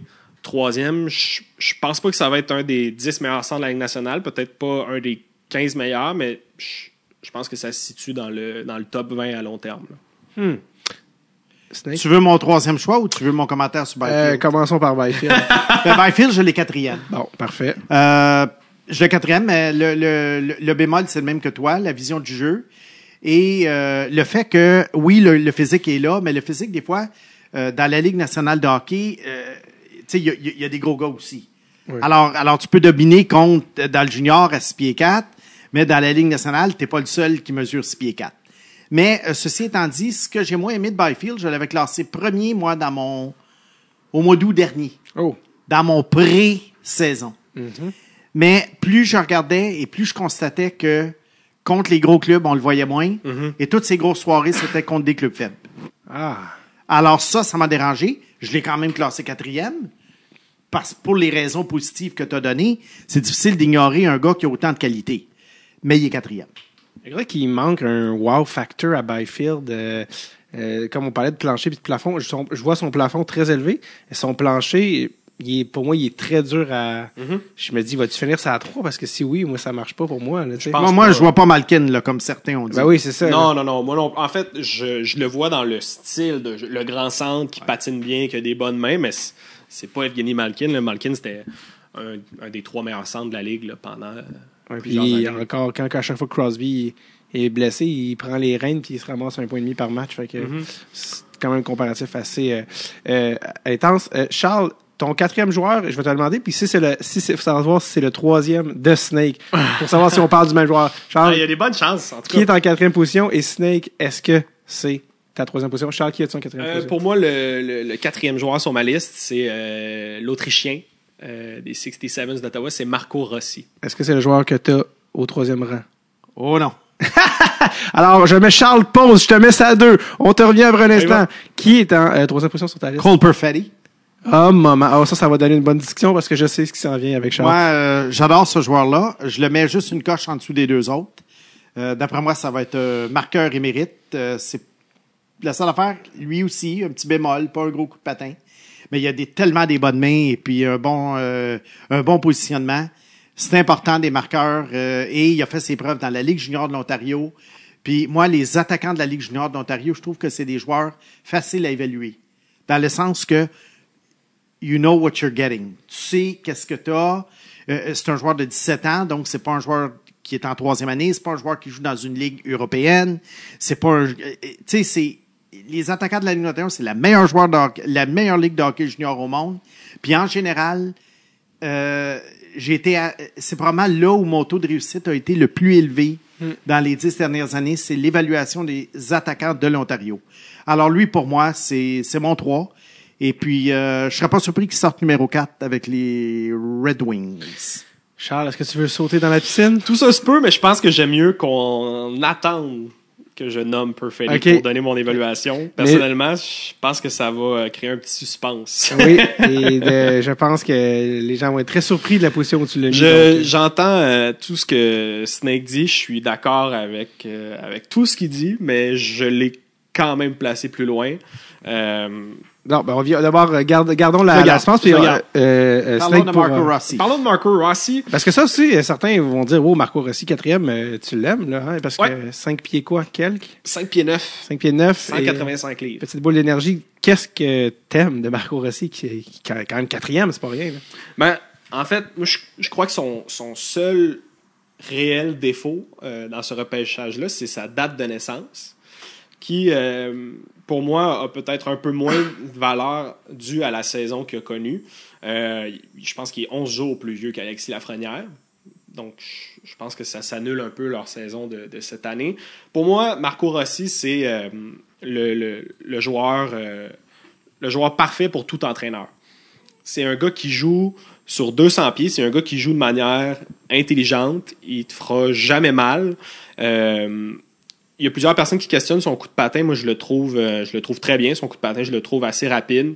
Je l'ai vu souvent partir de derrière le filet, exploser puis arriver pratiquement à deux contre un en, Ligue de l'Ontario. C'est euh, le joueur le plus intelligent de cette cuvée-là, à mon sens. Je l'ai vu faire des passes soulevées sur l'avantage numérique euh, que très peu sont capables de faire. Je le trouve agile. Sa faiblesse, c'est sa taille, son, poids, mais euh, une de ses forces, c'est ses mises en échec au poignet. Il a, transformé sa faiblesse en, force. Moi, je- au, top prospect game, ça m'a frappé à quel point euh, il, était, plus rapide que Byfield. Pendant plusieurs moments du match, il a rattrapé Byfield, mise en échec au niveau des poignets, récupère la rondelle, un pivot, bat un joueur, arrive à 3 contre 2. Euh, je, Je pense que c'est un, c'est un vraiment bon joueur. C'est un, c'est un stud, ce gars-là. Il s'entraîne comme un professionnel. Je vois, je vois un Braden Point euh, moins rapide, mais plus cérébral. Où est-ce que tu as Marco dans ta liste? euh, Onzième. cinq? Pourquoi? Combien de joueurs de centre de Saint-Pierre-Neuf euh, sont devenus des joueurs vedettes? Dans les années euh, Ouais. peut-être antérieures, moi, mais parce que Si, est-ce que si c'est on le pas- déplace à l'aile, peut-être. Mais, puis moi, il y a la date de naissance pour moi. Écoute, c'est important. Il a fait ça à 18 ans, il l'a pas fait à 17. À 17, moi, l'an passé, Marco Rossi, je l'ai pratiquement pas remarqué. Et puis moi, j'ai tendance, dans ce temps-là, de comparer le Marco Rossi de 17 de l'an dernier au Quinton Byfield de 17 de cette année. Pour moi, c'est une saison d'extra qui biaise l'évaluation. Et puis, c'est ce qui fait en sorte que j'ai un gros point d'interrogation pour ce gars-là. Je l'ai quand même mis 11e, je l'ai pas mis 50e. Mais euh, c'est c'est quelqu'un qui me ferait peur. C'est- Quand, tu sais, quand je te disais tout à l'heure, là, si j'avais le sixième choix ou le septième choix, Je suis 100% euh, d'accord. j'aurais peur de perdre ma job, là. Ça, c'est un gars que j'aurais peur de perdre ma job avec lui si je le choisissais, mettons, cinquième ou sixième. Moi, ce qui, ce qui m'enlève cette part-là, c'est sa, sa manière de se comporter, euh, ses capacités sur 200 pieds. Puis, l'autre élément qui est important, c'est qu'il est arrivé à 17 ans en Ligue de l'Ontario.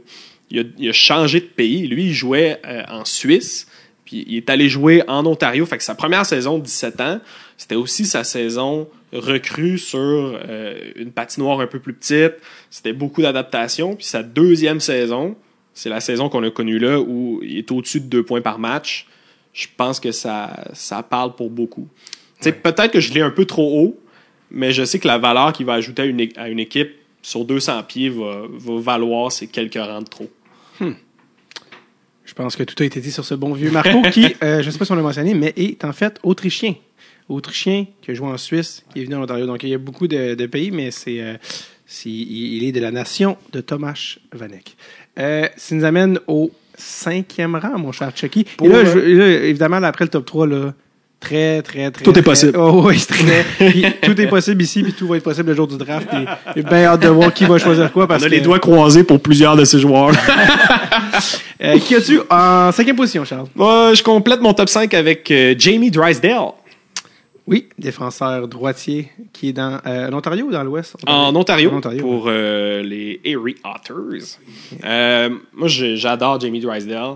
C'est un des meilleurs patineurs du repêchage. C'est un défenseur un peu plus petit, mais euh, c'est là que s'en va la, la Ligue nationale. C'est pas, euh, ce n'est plus l'époque des euh, Roman Polak. Ça appartient au Jamie Drysdale. Mais c'est ce qui d'ailleurs est un peu relié au fait de Marco Rossi. Tu dis, est-ce qu'il y a encore, est-ce qu'il y a des centres de 5 pieds 9 stars dans la Ligue nationale de 5, de, de, de 5 pieds 9? Est-ce que Rossi est à l'image de ça? Il n'avait pas dans les 20 dernières années, mais il va en avoir dans les 20 prochaines. Ouais, moi, moi je pense qu'il va y avoir une, une transition. Déjà là, de cette année, il y a beaucoup de, de petits joueurs disponibles, très peu de, de joueurs plus costauds. Puis je, je pense que c'est révélateur du type de joueur qui s'en vient. Ouais. Des, des, euh, sur le Mais, le hockey, c'est encore un joueur où la moyenne est 6 pieds 1 200. Ouais, exact, exact. Je ferai pas une équipe complète de Marco Rossi, mais euh, moi, moi, dans- moi, moi, c'est un par club. Si Euh. tu veux gagner la Coupe Stanley, là, un joueur comme ça par club. Tu sais, un 5 et 9 habile, là, Faudrait trouver, y pour des- moi, c'est un par club. Y a-tu des équipes qui défient ton, ta moyenne? Ah, faudrait regarder les champions de la Coupe Stanley des dernières années, puis je pense que... Ben, faut- les, Tu vas avoir de la les- misère. les Bruins, c'est Brad Marchand. Euh, Ouais, avec un tonne de talent. Ouais, mais là, les Bruins ont gagné la Coupe en 2011. Faudrait regarder le line-up des Bruins en 2011. Ouais. Mais regarde les Blues de Saint-Louis l'an passé. Regarde les Caps de Washington. Alors, regarde les Penguins de Pittsburgh. En tout cas. Euh, Il y avait des joueurs plus gros, mais il y avait des joueurs aussi. euh, tu sais, il y avait des Jaden Schwartz. euh, tu sais, il y avait des, des gars comme ça dans le club. là. Qui- En tout cas, Mais, euh, Patrick Kane fait pas six pieds. Non, non. non, 5 et 11, 5 et. De il est petit. Il est petit.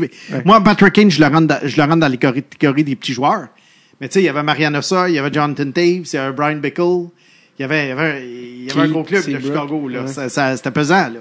Absolument. Les Kings de Los Angeles 2012-2014, c'était pesant. Ouais, mais déjà de cette époque-là, on dirait que ça, ça semble Oui. distant.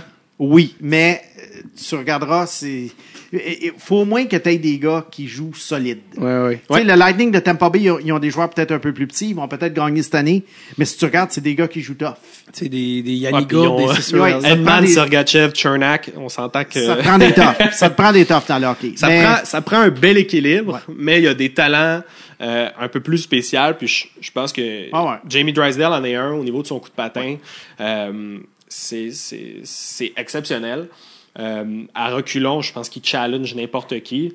Je pense à un de ses buts, là, si vous voulez aller voir ses, highlights, là, il y a un, en fait pas un de ses buts, mais une de ses passes où, à reculons, il est parti de la ligne bleue à derrière le filet, puis il a réussi à faire une passe à un de ses joueurs devant le filet. Je pense que ça va être ça, va être ça Jamie Drysdale. Euh, c'est pas les meilleures mains. Je trouve que ses mains euh, sont à travailler. C'est pas le joueur le plus fort physiquement. Euh, ça paraît dans son lancer. Mais si euh, il est capable de corriger ces deux éléments-là, euh, je pense qu'on a un défenseur de première paire. C'est pas Quinn Hughes, c'est pas dans cette catégorie-là, mais c'est dans le deuxième tiers, à mon sens. Puis euh, c'est des joueurs très difficiles à aller chercher, fait que c'est pour ça que je l'ai placé cinquième. Un comparatif qui peut revenir des fois, dis-moi si t'es d'accord, Ryan Ellis?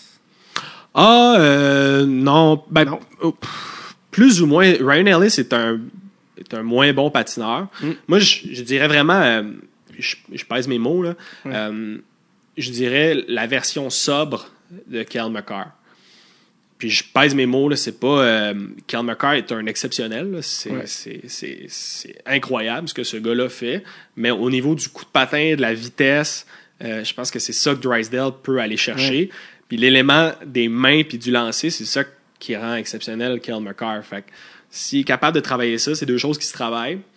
hmm, ça, ça peut être un défenseur de première paire assez spécial. Où se retrouve Jamie Drysdale sur la liste de Snake? Numéro 5. Alors, rien à ajouter. Ah! Je suis d'accord avec ton évaluation à 100%. Pour moi, il n'est pas du calibre de Hughes, Iskanen, euh, Dallin, McCarr. Ce que je considère le Big Four des défenseurs euh, 2020. Euh, mais, en tout cas, Tout, a- ri- rien à ajouter. tout a été dit. Prenons une courte pause de la conversation pour que je vous parle de quelque chose qui nous tient très à cœur à Dread sur le Tape. Ça fait déjà quelques années qu'on a fait la mission Forsberg et depuis, la question que je reçois le plus souvent, c'est c'est quoi la prochaine mission Forsberg? C'est quoi le prochain gros projet? Euh, c'est on veut savoir, c'est comment vous allez faire. Et honnêtement, c'est un objectif qu'on a. On veut faire la prochaine mission Forsberg, le prochain gros projet de Reset Tape. Et la seule manière de le faire, c'est avec vous. Ça prend des gens aussi timbrés, aussi mongols que nous, parce que Tom et moi, ça fait déjà quatre ans qu'on fait de Reset Tape, et ce, complètement gratuitement. Euh, si je te parle de recherche d'équipement, le booking, euh, Sam Tétro, mon frère, Valérie, Fred au montage, et tout ce beau monde-là, tout fait ça gratuitement depuis quatre, depuis quatre ans. Mais là, on est rendu à un point où si on veut, d'une part que ça continue, mais que ça devienne meilleur, qu'on ait des, plus d'épisodes, euh, des meilleurs invités, plus, tu sais, il y en a qui m'ont dit, ils ont trouvé ça l'été long, pas d'épisodes. Pour qu'on continue de grossir, ça nous prend des joueurs. Parce que Dread tape, c'est une grosse équipe de. Et ça nous prend des joueurs. Et peu importe votre niveau de talent, votre position, on vous veut sur l'équipe de Tape. On a besoin de vous.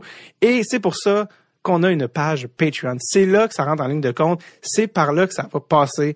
Euh, et j'ai tout réécrit, parce qu'on avait une page depuis deux ans, est, est active. J'ai complètement réécrit la page de Patreon. Justement, j'ai dit on a besoin de joueurs et tous les bundles, tous les nouveaux bundles sont un type de joueur et vous pouvez trouver là-dedans le type de joueur que vous êtes, quel genre de joueur vous allez être à Dread Tape.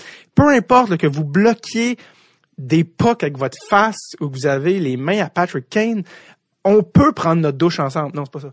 Euh, bref, allez checker notre page Patreon. J'ai mis des gags là-dedans, comme peut-être je suis un épais, peut-être je me trouve d'autres seul, mais euh, j'ai vraiment mis des bundles pour que ça représente tous les niveaux d'amour, d'implication envers Dread Sur le Tape, que vous trouviez vraiment celui celui là qui est vraiment spot on pour vous puis que vous êtes comme oui moi je suis exactement ce joueur là dans l'équipe de Red Tape.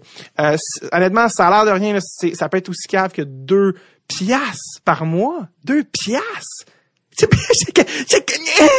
Je le sais! Non, je le sais! Je le sais! Alors, euh, tu sais, le deux piastres que quand tu t'assois dans ton char, t'as des poches de côté, tombent en dessous de ton, ton banc, tu fais, non, je me pencherai pas pour deux piastres. Exactement ce deux piastres-là. Peut-être que tu passes au Starbucks pour, tu dépenses plus que deux piastres par jour, peut-être, pour t'acheter un café. Peu importe, il n'y a pas de mauvais montant.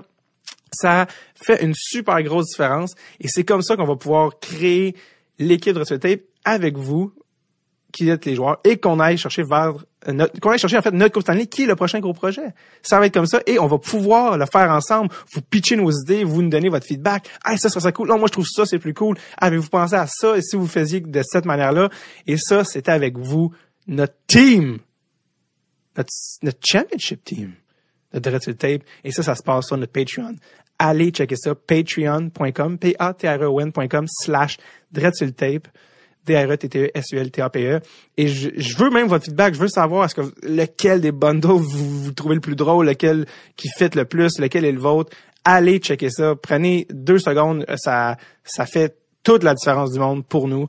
Puis merci, merci, merci d'avance déjà de, de juste aller checker ça puis de, de me dire ce que vous en pensez.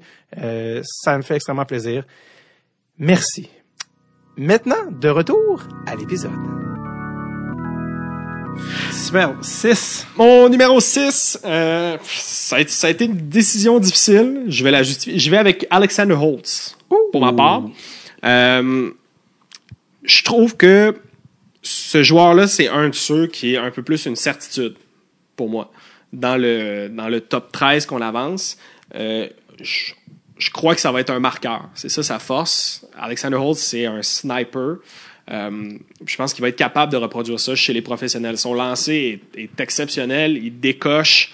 Euh, je pense qu'il joue avec un plus long bâton. C'est un joueur de 6 pieds, mais tu- quand tu le regardes en vidéo, il a- l'air de 6 pieds 2 au moins. Il joue avec un plus long bâton. Ça, ça a un effet slingshot. Il bat des gardiens de but de, jusqu'à la ligne bleue, au moins.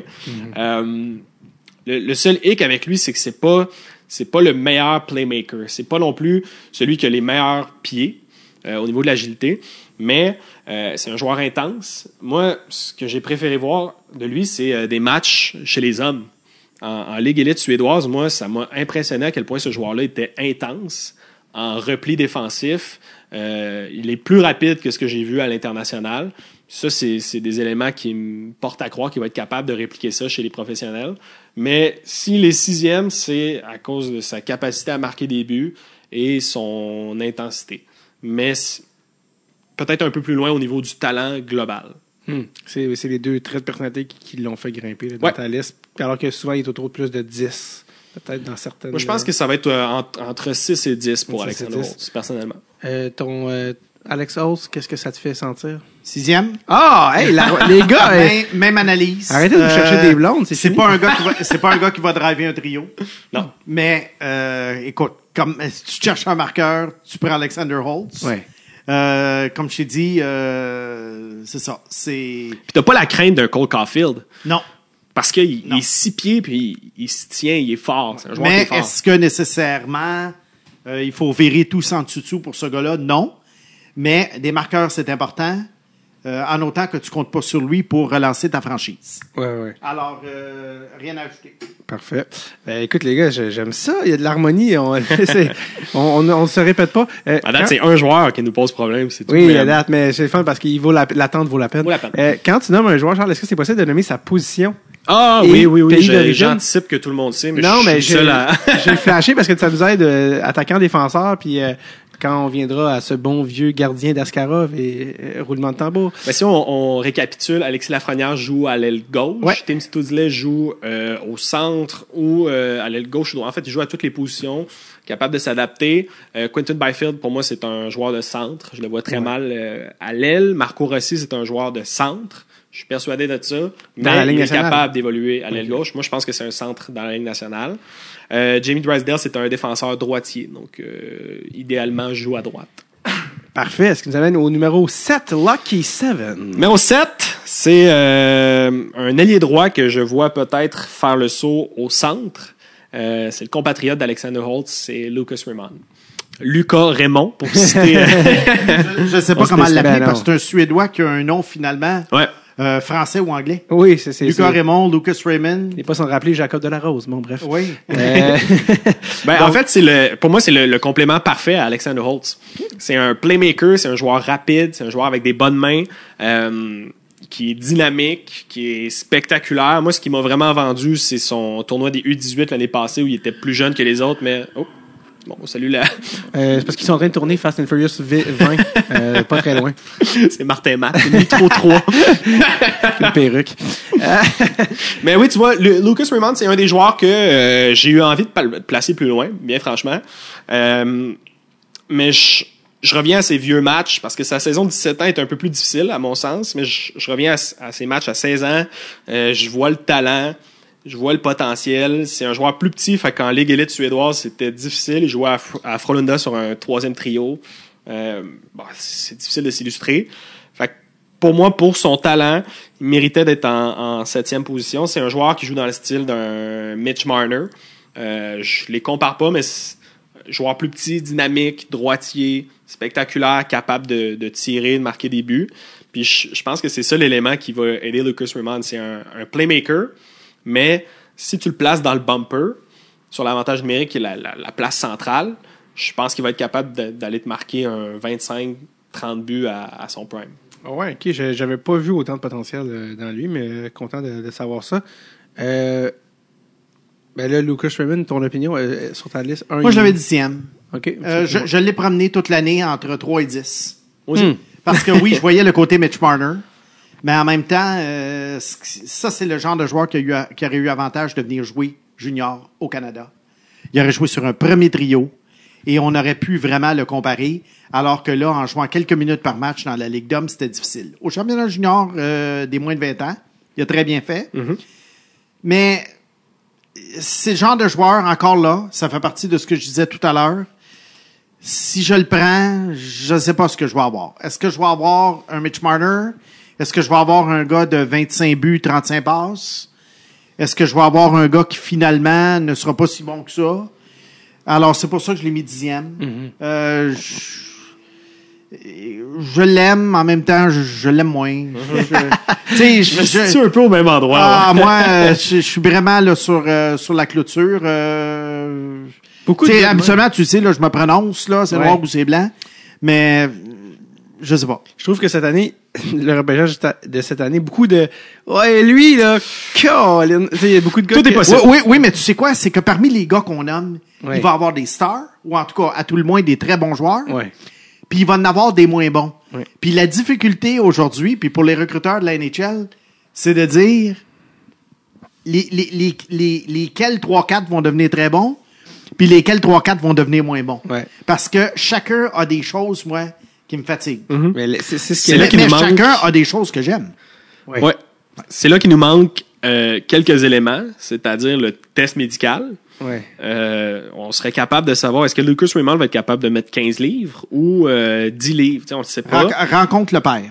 Rencontre le père, mais Ah, même ça, là, c'est important. Dans le junior, là, euh, quand on repêchait des midgets puis ils sont pas développés à 15 ans, Ouais. quand tu voyais un gars de 5 et 7, 150 livres, mais que tu voyais le père à 6 pieds 2, 215, tu savais où ça s'en allait. Et est-ce que la majorité du temps, ça suivait? Ça suivait tout le temps. Ah ouais. hein. ça, puis le test psychologique. Ouais. Ça, ça en dit beaucoup, je, je pense, sur quelqu'un, sur sa capacité à, à prendre du galon au fil des années. Et je trouve que cette, mé- ce qu'on ce qu'on parle, hey, ce gars-là, oui, mais non, mais je l'aime, mais je c'est l'ultime métaphore de, du métier de, de scout avec un repêchage comme ça. De à quel point tu vas être capable d'identifier correctement si c'est le bon gars ou si c'est le, le- le coup d'épée dans l'eau. Euh, donc là, on était déjà à 7. Et on y va pour le huitième? Oui, 8. Euh, le huitième, je pige dans le programme américain, j'y vais avec Jake Sanderson. Oh. qui est un défenseur gaucher. Oui. Euh, c'est le fils de Jeff Sanderson, qui a joué avec les, les Blue Jackets. Oui, pour moi, à- Hartford pour les plus vieux. Les, les, les gens plus près de la mort, qu'on appelle vraiment. En danger pour la COVID, vraiment. Mais Jake Sanderson, euh, c'est un joueur euh, qui était en hausse toute l'année. J'aurais aimé voir sa fin de saison parce que la, la, la progression euh, était belle. C'est un défenseur moderne, ultra mobile. Euh, aussi fort physiquement. On parle d'un défenseur de, de 6 pieds, 1 pouce. Défensivement, je sais pas si euh, y a un autre défenseur qui l'accote euh, en 2020. À un contre un, je l'ai jamais vu se faire battre personnellement. La question, c'est vraiment son upside offensif. Puis on a eu un avant-goût euh, de, de peut-être son potentiel qui était inachevé aux Five Nations, où là, vraiment, il a pris un peu plus son envol offensivement. Je pense que c'est un gars qui il va mettre des points au tableau de manière euh, plus sobre, c'est-à-dire un bon lancer qui frappe le filet, euh, un lancer vers son joueur qui, qui va être capable de la dévier. Il va être capable de produire de l'attaque un peu comme un Miro Iskanen le fait. Je dis pas au même niveau, mais de la même manière, c'est-à-dire euh, en utilisant sa mobilité, en utilisant un lancer intelligent. Je pense que ça va être ça euh, sa force. Je vois peut-être un potentiel euh, comparable à un Ryan McDonough, disons, dans, dans ses bonnes années. Ouais. Il, va être, il va être capable de jouer un 25 minutes, capable de faire une bonne première passe, mais euh, c'est peut-être pas lui que je vais mettre en premier sur mon avantage numérique, du moins pas avant peut-être que ce gars-là ait 24, 25 ans. Parfait, parce que lui, je sais que ça a été un de tes, un de tes gars là, qui t'a fait le plus vaciller. Mhm. Parce qu'il était un moment donné, vers la fin de la saison, t'as fait Oh, il m'excite beaucoup. Puis un moment t'as fait Oh, ok, il faut que je me calme. Parce que là, son offensive est peut-être pas où j'aurais Ouais. pensé. Ouais, ben, en fait, le piège, c'est qu'ils jouent pour le programme américain. Puis le programme américain, ils sont assez égalitaires. Fait qu'ils vont faire jouer un peu tout le monde, contrairement à, disons, en, en Ligue de l'Ontario, où ce gars-là aurait joué 30-35 minutes. là. Il se serait fait utiliser à toutes les sauces. Sur l'avantage numérique, ça aurait été le, le go-to guy. Euh, tu tu regardes, un, disons, un Braden Schneider qui a mis 40 points cette année en Ligue de l'Ouest. Je je pense vraiment pas qu'il y a un potentiel offensif si élevé que ça. Il a quand même mis 40 points en 60 matchs. Fait que je me dis, qu'est-ce que Jake Sanderson aurait été capable de faire en Ligue de l'Ontario? Euh, ce que j'ai aimé, c'est de le voir jouer contre des équipes NCAA où il, tenait son bout puis il était capable de, mener le tempo, il était capable d'attaquer puis revenir avant tout le monde. Fait que ça, je, je pense que ça va l'aider à long terme. C'est drôle parce que c'est le gars, euh, avant que les Canadiens battent Pittsburgh, que les gens se disent Bon, ben Montréal va repêcher, euh, c'était quoi, 8 ou 9. Puis Ah, il aurait été parfait. Le fameux défenseur gaucher, le monde dit Ah, c'est, c'est déjà fait, c'est final. Bon, évidemment, ce qui est arrivé était exactement pas ça. Euh, mais euh, c'est le genre de gars que les gens voyaient déjà à Montréal. Ouais, puis il y a plus de certitude dans son cas. Je pense que même s'il génère pas tant d'attaques, il a sa valeur parce qu'il il va être sur la patinoire un chiffre sur deux. Un plancher solide. Où, où situais-tu ce cher euh, Sanderson? Huitième. Voyons donc, les gars A- avec, avec exactement la même analyse. Vous avez fait Euh, des zooms pendant tout le confinement, vous deux, c'est quoi, là? dépendant, euh, dépendant de l'équipe dans laquelle il tombe. Mm-hmm. Moi, je le vois comme défenseur numéro 2 ou numéro 3. Euh, pas vraiment un gars de jeu de puissance, de première unité de jeu de puissance. Mm-hmm. Euh, mais quand on est rendu à repêcher huitième, il faut commencer à penser plus aux défenseurs top 4 qu'aux joueurs super étoiles. Ouais. Alors, euh, Sanderson, valeur sûre, mais euh, je- je- je- si ce gars-là devient un candidat au trophée Norris, je vais être complètement, complètement abasourdi. Oui, ouais, absolument. euh, est-ce qu'on est déjà au, au, au 9e rang? On est au 9e rang. Oh, on se rapproche du top 10. Qu'est-ce qu'on a? Tranquillement. Euh, moi, c'est euh, c'est un autre euh, de mes coups de cœur dans ce repêchage. Ouais. euh, je vais avec euh, Jack Quinn. 67 euh, d'Ottawa. Un, un de nos noms préférés, alors qu'il combine les deux prénoms des frères Hughes à, à lui seul. D'ailleurs, quelqu'un avait écrit un commentaire euh, cette semaine. Que pensez-vous du joueur de l'année prochaine? Hughes Hughes. Donc, euh, très bon gars. Il manque juste Luke. En Oui. fait, moi, j'ai- j'aimerais ça qu'il y ait un beau tatou de Luke Hughes dans le dos. On dirait que ça. Parce que oui, il y a un troisième Ben, frère. c'est, peut-être son middle name. Peut-être. On sait jamais. Jack Luke. Mon, le nom le plus. euh, Donc oui, c'est bon vieux Jack Far Quinn. West. Jack Quinn qui, qui, qui était pas du tout dans le top 10 là, il y a- au début de l'année. Non, vraiment, c'est un late bloomer. Lui, euh, sa saison de plus l'a aidé. Euh, je l'ai considéré énormément quand est venu le temps de, le classer. Euh, mais euh, j'apprécie vraiment son talent. C'est un joueur complet, c'est un marqueur. Il a marqué 52 buts cette saison-ci. Euh, J'ai essayé de faire le comparatif avec des joueurs de son âge. Il est à peu près, je pense qu'il est 11 jours plus vieux que Nick Robertson. J'ai essayé de faire le comparatif au niveau des statistiques. Robertson a marqué beaucoup plus de buts, mais quand je regardais Robertson jouer, pour moi, il est- il est pas proche d'être le joueur que Jack Quinn est euh, sur 200 pieds. C'est un patineur ultra rapide. Il peut battre euh, à un contre un. Il peut te battre à un contre avec sa vitesse. Euh, il peut te battre avec ses mains. C'est un joueur hargneux en repli défensif. Je l'ai, déjà vu rattraper des gars comme, euh, comme Fouri, Tomasino. C'est vraiment impressionnant. Je, je pense sincèrement que ce gars-là peut, euh, peut euh, être une star, entre guillemets. Ça peut être un gars qui joue sur le premier trio, qui tranquillement se développe une réputation sur 200 pieds. Euh, sur l'avantage numérique, il jouait, c'est un droitier. Il jouait à droite sur l'avantage numérique. D'habitude, on voit euh, l'opposé pour le tir sur réception, mais une de ses forces, en fait, c'est son lancer sur réception hors l'aile. Fait que le, le set play qui était fait euh, chez les 67 d'Ottawa, c'est lui qui revenait à la ligne bleue, prenait de la vitesse, recevait une passe de, de Rossi ou de Offenmeyer, le défenseur, puis il décochait sur réception. Je, pense qu'il marquait une fois sur trois ou frappait le poteau. là. C'est c'est un joueur impressionnant. Donc pour moi, à, 9, c'est euh, c'est Jack Quinn. C'est un beau joueur. Même s'il est un peu plus vieux, je pense qu'il il va vraiment avoir une valeur euh, immense. Je le comparais peut-être à un Travis Connectney. Cette saison-ci. Qui est quand même pas négligeable comme, euh, comme joueur. Euh, Est-ce que Jack Quinn te fait autant vibrer? Ben, il était septième pour moi. Ah! Bon, donc Oui, ça- il était septième. Bon. Euh, le seul bémol, c'est, faut être fair. Si je l'ai mis pour, si je l'ai dit pour Rossi, faut que je le dise pour Quinn. Lui aussi, c'était sa saison de 18 ans et non sa saison de 17.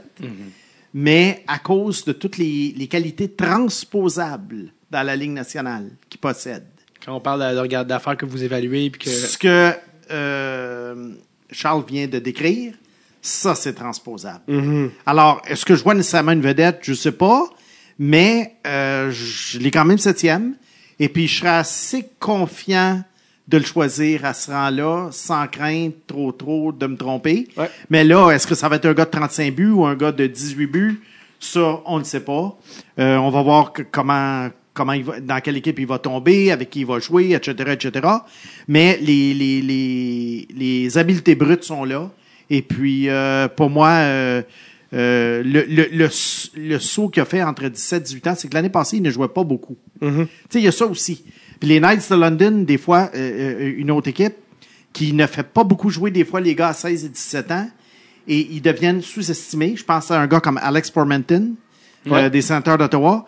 Et là, whoop, tu dis, ben, ils deviennent meilleurs chez les pros que dans le junior parce que à 17 ans, le club est tellement pacté qu'on les fait pas jouer. Ouais, ouais, ouais. Alors, euh, Quinn, je pense, l'an passé, c'est dû au fait qu'il n'a pas joué, qu'il n'a pas performé. Et alors, moi, écoute, je l'ai 7, fait que je suis encore en accord avec toi. Je le comprends. euh, au, au plus haut dans l'année, je l'ai mis cinquième. Fait que c'est, Ah ouais. moi, je pense qu'il sort avant neuf, euh, Hmm. assurément.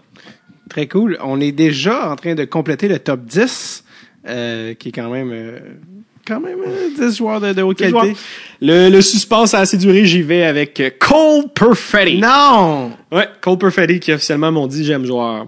Et, et Dieu sait tu as fait des concessions pour le mettre aussi haut que 10. Perfetti s'est rendu jusqu'à 13 dans mon euh, classement et euh, je, je pense que le plus haut ça a été euh, ça a été 8. J'ai euh, arrêté ça à 10 personnellement. Charles, je veux que tu me parles de ta relation un peu bipolaire avec Cole Perfetti. Ça a été le gars qui te Ben- fait faire le plus de cauchemars et de oui, mais c'est parce que là, et c'est exactement qu'on parlait de joueurs que tout le monde a euh, aussi haut que 5 dans le cas de, de Snake, si je me trompe pas.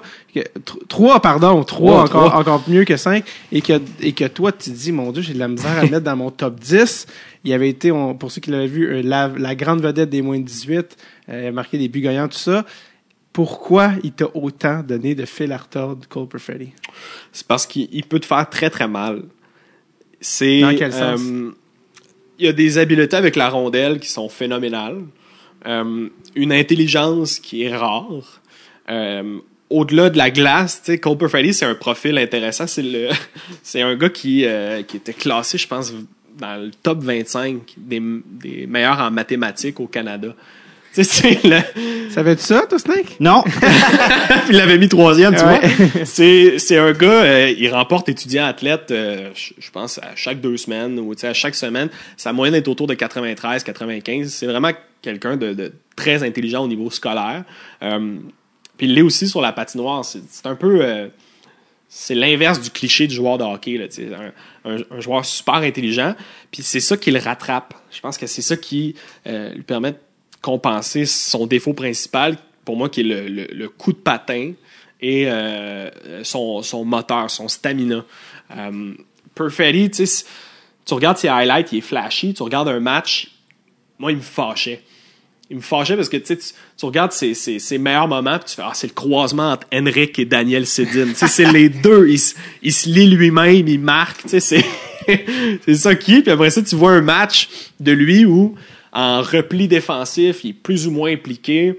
Moi je pense que s'il coupe pas le jeu en zone offensive, il- c'est pas lui qui va récupérer la rondelle.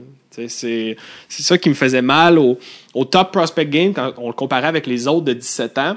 Euh, je trouvais qu'il avait de la difficulté à s'imposer dû à son coup de patin. Son edge work est bien, mais en fait, il change de direction rapidement, mais il perd de la vitesse. C'est ça le, c'était ça le hic pour moi. Je me disais, est-ce qu'au niveau de la Ligue nationale, il va être capable euh, de performer comme il performe là? Puis probablement, parce que tous les gars qui ont mis ces chiffres, euh, les chiffres qu'il y a eu en OHL ont réussi, mais pour moi, au niveau de son impact global, c'est le genre de gars qui est, qui est trop frustrant. C'est le genre de gars en qui tu crois à chaque match. T'es comme, hey, vas-y, call, puis il t'en marque un. Mais après ça, il faut que tu travailles pour lui, il faut que. Je, je sais pas, moi, c'est pour ça que je l'ai mis, euh, je l'ai mis dixième. C'était pas, euh, c'était pas un coup de cœur. Je vois le potentiel. Je sais que je vais regretter de l'avoir mis dixième. mais de- dans, dans mon équipe, si je bâtir une franchise, Chucky Pallerinos, je le prendrais plus loin. Si t'es Cole Perfetti, t'appelles la madame avec euh, laquelle euh, Braden Point a travaillé son coup de patin. Parce que, tu sais, c'est ça, un Braden Point. il était T'appelles Anna Sherbatov. Ouais, c'est ça. Non, mais il est pas sorti en troisième round, Braden Point. Puis le Ouais. monde disait, ouais, son patin est, est décevant.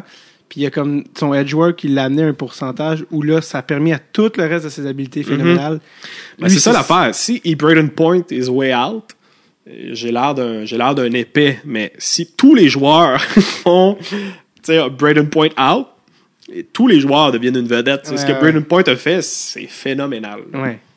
Euh, il faut là tu peux finalement déballer ton sac euh, Snake sur Cole Perfetti parce que écoute pour les mêmes raisons que Charles euh, était est tiède tu l'as mis troisième tu, tu dois tu dois avoir vu des choses Oui, ben on- j'en ai parlé tout à l'heure. C'est que moi, je préfère me concentrer sur ses meilleurs moments que sur ce que Charles a dit. Euh, est-ce que tu es d'accord avec ce que Charles a dit par rapport à ou t'as pas t'as pas ressenti ça Oui, là? mais ça me dérange pas. pourquoi ça te dérange pas? Parce que l'upside offensif est, est, est- est- là. Il est très élevé. Euh, ça, c'en est un joueur qui pourrait certainement surperformer son rang de sélection. Puis un jour faire 75 points. Puis on va dire, wow, comment ça se fait qu'il a été choisi, mettons, huitième ou neuvième. est-ce que tu penses Mais, euh, mais ah, je pense quand même qu'il va sortir quatrième à Détroit. c'est ça que j'allais dire il y a déjà des liens de lui à Détroit Ouais. Euh, vous y croyez ça? Ah ben complètement. Euh, Steve Eisenman a choisi Cider l'année passée. moment, oui. Euh, je pense pas qu'il le regrette aujourd'hui. Moi, je je suis confiant qu'il pourrait sélectionner Cole Perfetti. ouais ouais euh, Mais c'est c'est ça, c'est un gars qui peut surperformer, mais il y a des, des moments où euh, tu, tu, tu, vas avoir hâte de le voir. Ça, c'est le joueur que j'ai hâte qu'on en parle dans 5 ans. J'ai tellement hâte de voir qu'est-ce qu'il va être dans Ça se peut que ce soit Elias Peterson, Ouais. mais ça se peut aussi que ce soit juste un joueur qui À un moment donné, on a commencé en 2018 euh, à faire les podcasts pour le repêchage. Ouais. À un moment donné, ça va être intéressant, peut-être en 2023, Mhm. euh, Ben oui. de, de, de prendre un petit segment Ben oui. et de récapituler 2018. Ben oui. Nos choix. Déjà, l'année passée, on parlait, oh, l'année d'avant, mais c'est trop un petit Non, sample. trop. Là, là c'est trop vite. Exact. Là, ça donne Exactement. absolument. Puis moi, ce qui, ce, qui, ce qui me manque aussi, j'aurais aimé le voir en vrai, Perfetti, parce Ah. qu'il y a des gars, tu sais, cette année, Ouais. on est allé, on est allé voir euh, euh, les Badgers jouer au Wisconsin, qui est l'équipe de Caulfield, qui est l'équipe de Turcotte. Puis je pense qu'après cinq minutes de Turcotte, j'ai fait ah, je l'ai placé trop haut. Tout de suite. Ouais, on- c'est quoi? On a tous pensé ça cette année. De Turcotte. Ouais. Ouais, on, ouais. on a tous pensé qu'on l'a placé trop haut. La preuve, si tu lis n'importe quel euh, euh, analyste de repêchage, Ouais. tout le monde en ce moment ne le met même plus comme le meilleur prospect des Kings. Ouais. Il y a eu, il y a eu une déception. Et dire Le qu'après. Euh, mais- c'est et moi, je vais te dire qu'à l'année passée, puis c'est pas une excuse que je te donne, mais l'année passée, et ça, ça m'arrive rarement, j'ai été un petit peu influencé par le buzz qu'il y avait autour de lui, parce que moi, il me faisait pas triper tant que ça. Mais à un moment donné, on, veut, veut pas, On est un- fais emporter, mais oui. Ah, ça arrive de temps en temps. Moi, je suis tellement un free thinker, là, tellement indépendant dans ma pensée, mais de temps en temps, quand il y a un buzz, je me dis, ben, peut-être, peut-être qu'ils ont vu quelque chose que moi, j'ai je pas vu. Moi, c'est, c'est Perfetti que j'essaie de, de, de buzzkill, personnellement. Alors que, tu sais, pour revenir, pour finir sur Turcotte, alors que Zegris, a Oui. Une, une progression tellement ful- fulgurante Ben que, oui. écoute, les, les Kings doivent se dire, mon Dieu, et, et, et les, les Ducks doivent se dire, Dieu merci. Ben oui. Je pense que ben ce oui. gars-là aurait pu sortir deuxième avec le recul. euh, Oui. C'est pour ça que des gars comme Moritz Sider ou... euh, Ouais, ouais. tu sais, tu- en tout cas, bref. Mais, Faut que euh, tu t'écoutes. Tu sais, moi, je, je regardais des matchs puis je, je trouvais que Zegris ressemblait à Jack Hughes à, à plusieurs égards. Ben des, des fois, je me trompais puis ça aurait dû être plus révélateur. J'aurais dû. Mais euh, Jack Hughes avait la réputation. Ouais. ouais. Tu sais, c'est ça qu'il Le faut buzz. Le faire. track record aussi. Le mais track record. À long terme, on sait pas. Zegris, il peut, euh, il peut Ah avoir de la difficulté chez les pros. Là. Ah ouais. Euh, on Ah dit ouais. ça, mais il est trop tôt. Bref. Cole Perfetti, le soap opéra euh, qu'on suivra dans les prochaines années, en espérant que ça ne devienne pas Brandon Perlini. Alors, Ouais, je ne croirais pas. C'est comme même. le deux joueurs opposés. Ben oui, je, je mais le euh, pour le onzième choix, oui. c'est un gars que j'aurais tellement aimé mettre top 10. Personne- Je suis déçu de la, la Je- voir 11e, mais par la force des Je peux choses. essayer de deviner? Vas-y. Est-ce qu'on parle d'un gardien de but? Non. Ah, ok. Vas-y. On parle d'un, petit ailier droit. J'ai nommé Seth Jarvis. Oui! Énormément un late buzz pour lui. Dans les derniers mois, il y a comme eu une resurgence de Hey, avez-vous vu ce gars-là? solide. Ouais, Jack Han a même écrit un article sur lui. Ben, je, je pense que ça vient beaucoup de, de, de ses chiffres. Euh, Jarvis a fini deuxième compteur en Ligue de l'Ouest. À sa saison de 17 ans, il a fini derrière Adam Beckman, qui a eu une saison exceptionnelle. Il a fait 98 points. C'était le, le leader offensif chez les euh, euh, Winterhawks de Ouais. Portland. Moi, ce, ce gars-là, depuis le Ivan Linka, en fait, j'ai un gros coup de cœur. Il jouait à l'aile droite de Quentin Byfield. Puis, ben franchement, à la fin du tournoi, j'ai préféré, euh, j'ai préféré Jarvis. Je trouvais que était plus tenace, était plus impliqué. Euh, il avait l'air de mieux comprendre ce qui se passait autour de lui. Euh, je, le trouve, je le trouve tenace en échec avant. C'est un gars qui est, qui est fatigant. Tu joues contre lui là, comme défenseur, tu peux pas te permettre de faire 3-4 pivots. Faut, faut que tu l'envoies. Il est toujours en arrière de toi, capable de, de déjouer de toutes les façons. Euh, capable de marquer des buts aussi. Son lancer est, assez bon. Je dirais pas que c'est sa force, mais un, un assez bon lancer pour battre le gardien de but. Euh, je pense que c'est le genre de gars qui pourrait aussi surperformer son rang de sélection juste par sa, son moteur puis sa, son intensité. Je- il, J'adore est, ce gars-là. il est facile à aimer, disons. Ouais. Euh, Penses-tu qu'il peut glisser jusqu'à Montréal? Mi- Mi-15, hein, ou Ah. S'il glisse à Montréal, je vais être vraiment content. Eh, J'espère que les, les fans vont pas dire bon, un autre gars de 5 pieds 10, c'est c'est un joueur talentueux, puis à, à 16. euh, Fait, parlant de gars qui ont glissé, ça, ça peut-être que c'est que c'est pas mais l'année passée, on a fait un live Facebook pendant le repêchage et euh, sur internet et peut-être en souviens-tu, mais Charles avait mis Cole Caulfield cinquième sur sa liste. Il l'aimait beaucoup. Il est tombé à 15. Avec un gars passe de 5 à 15, quand même assez rare. Là, c'est plus et euh, l'émotion que Charles a vécue en direct, un des meilleurs moments à vie, alors qu'il avait crié et je cite, c'est pour ça qu'on vit, esti. Alors, Alors, ben, c'était extraordinaire. On, a- on est arrivé à un Oui. moment où on pouvait choisir Caulfield, Newhook ou Krebs. Qui étaient Oui. trois gars qui mm, devaient être classés plus, plus bas, plus haut que 15. ouais, en fait. ouais, ouais, c'était entre ces gars-là en fait qui, que ça se passait. Peu importe le choix, on, on On- avait on un vol à mon sens. là. Euh, Seth Jarvis. Je l'ai 26e. Oh, maman, papa. Pourquoi? J'aime ça, là. Écoute, il est plus talentueux qu'au moins 10 joueurs que j'ai classés avant. Oui. Alors ça, je le reconnais. Mais les petits ailiers de l'Ouest productifs, Gallagher? ouais, mais en général, en général, non. Alors, je pense que le risque est trop grand. Alors, c'est pour ça que je l'ai mis là. Je te dis pas que, je, je te dis pas que ça sera pas un bon billet de loto. Mais, euh, si je veux jouer safe, ce qui est rare que je fais, Ouais, mais, mais là, je le fais. Moi, bon, peut-être que 26, si j'y repensais aujourd'hui, je réanalysais ça. Peut-être que je le montrais un petit peu plus. C'est une liste qui date du mois de mai. Peut-être que je réanalysais tout, mais euh, le risque euh, qu'il devienne pour moi pas grand-chose est trop élevé pour le mettre euh, au, au 11e rang. les, joueurs, les, ça. joueurs de- les petits alliés de, de l'Ouest, euh, venant de l'Ouest, là, où les joueurs sont dont des, des, des, des bœufs, ils ont souvent des, des plus petites tailles, mais des gros cœurs. On dirait, Ouais. si, ici, ils se sont rendus là, des fois, je me dis, ah, ils ont du chien. Euh, Est-ce que Seth Jarvis a du chien? Ah, il y a du chien. Mais, mais euh, c'est pas formidable, la Ligue de l'Ouest. Hein?